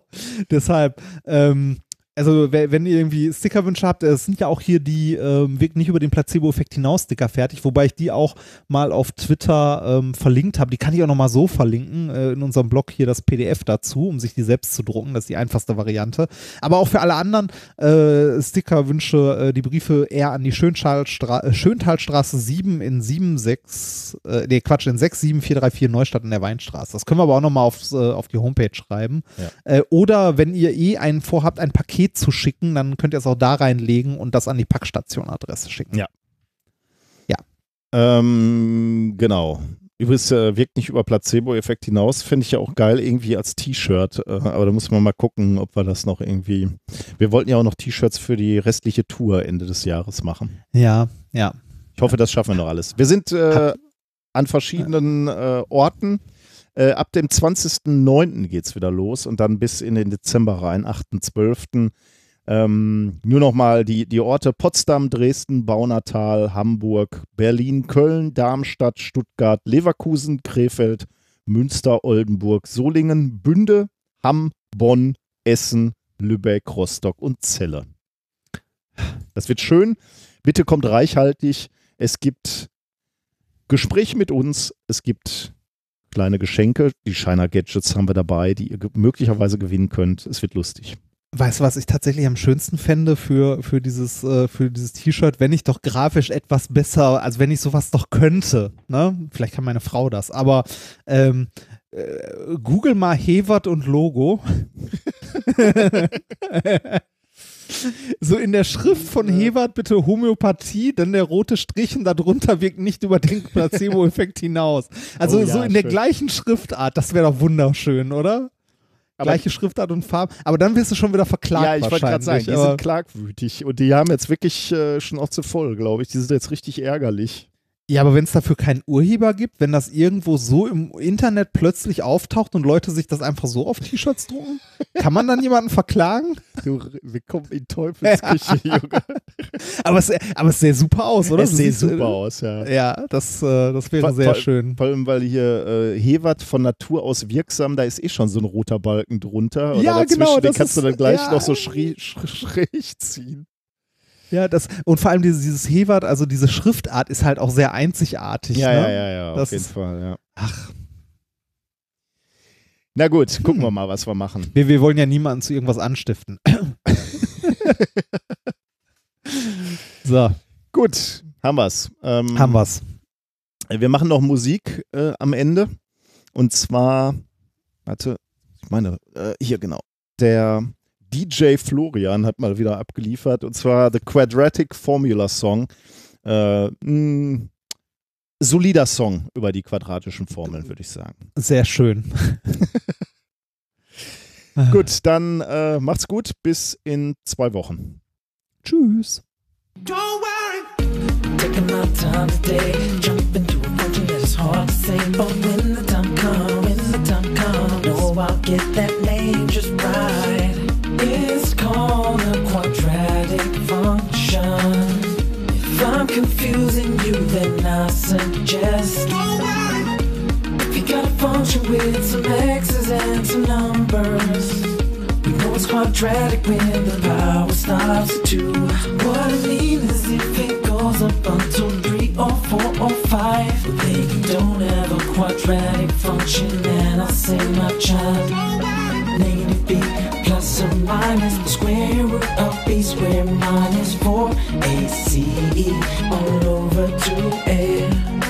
Negative b plus or minus the square root of b squared minus 4 ace all over 2l.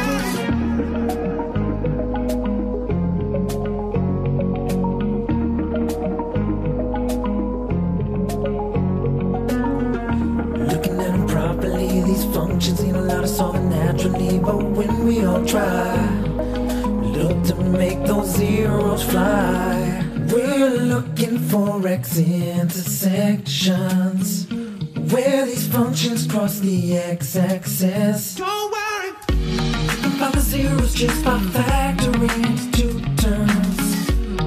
Can't factor our equation, we get stuck. Unless we take a look back to our friendly quadratic formula. We can find those zeros every time, so let me say to ya. Negative b plus or minus the square root of b squared minus 4 ace all over 2a. Negative b plus or minus the square root of b squared minus 4 ace all over 2a.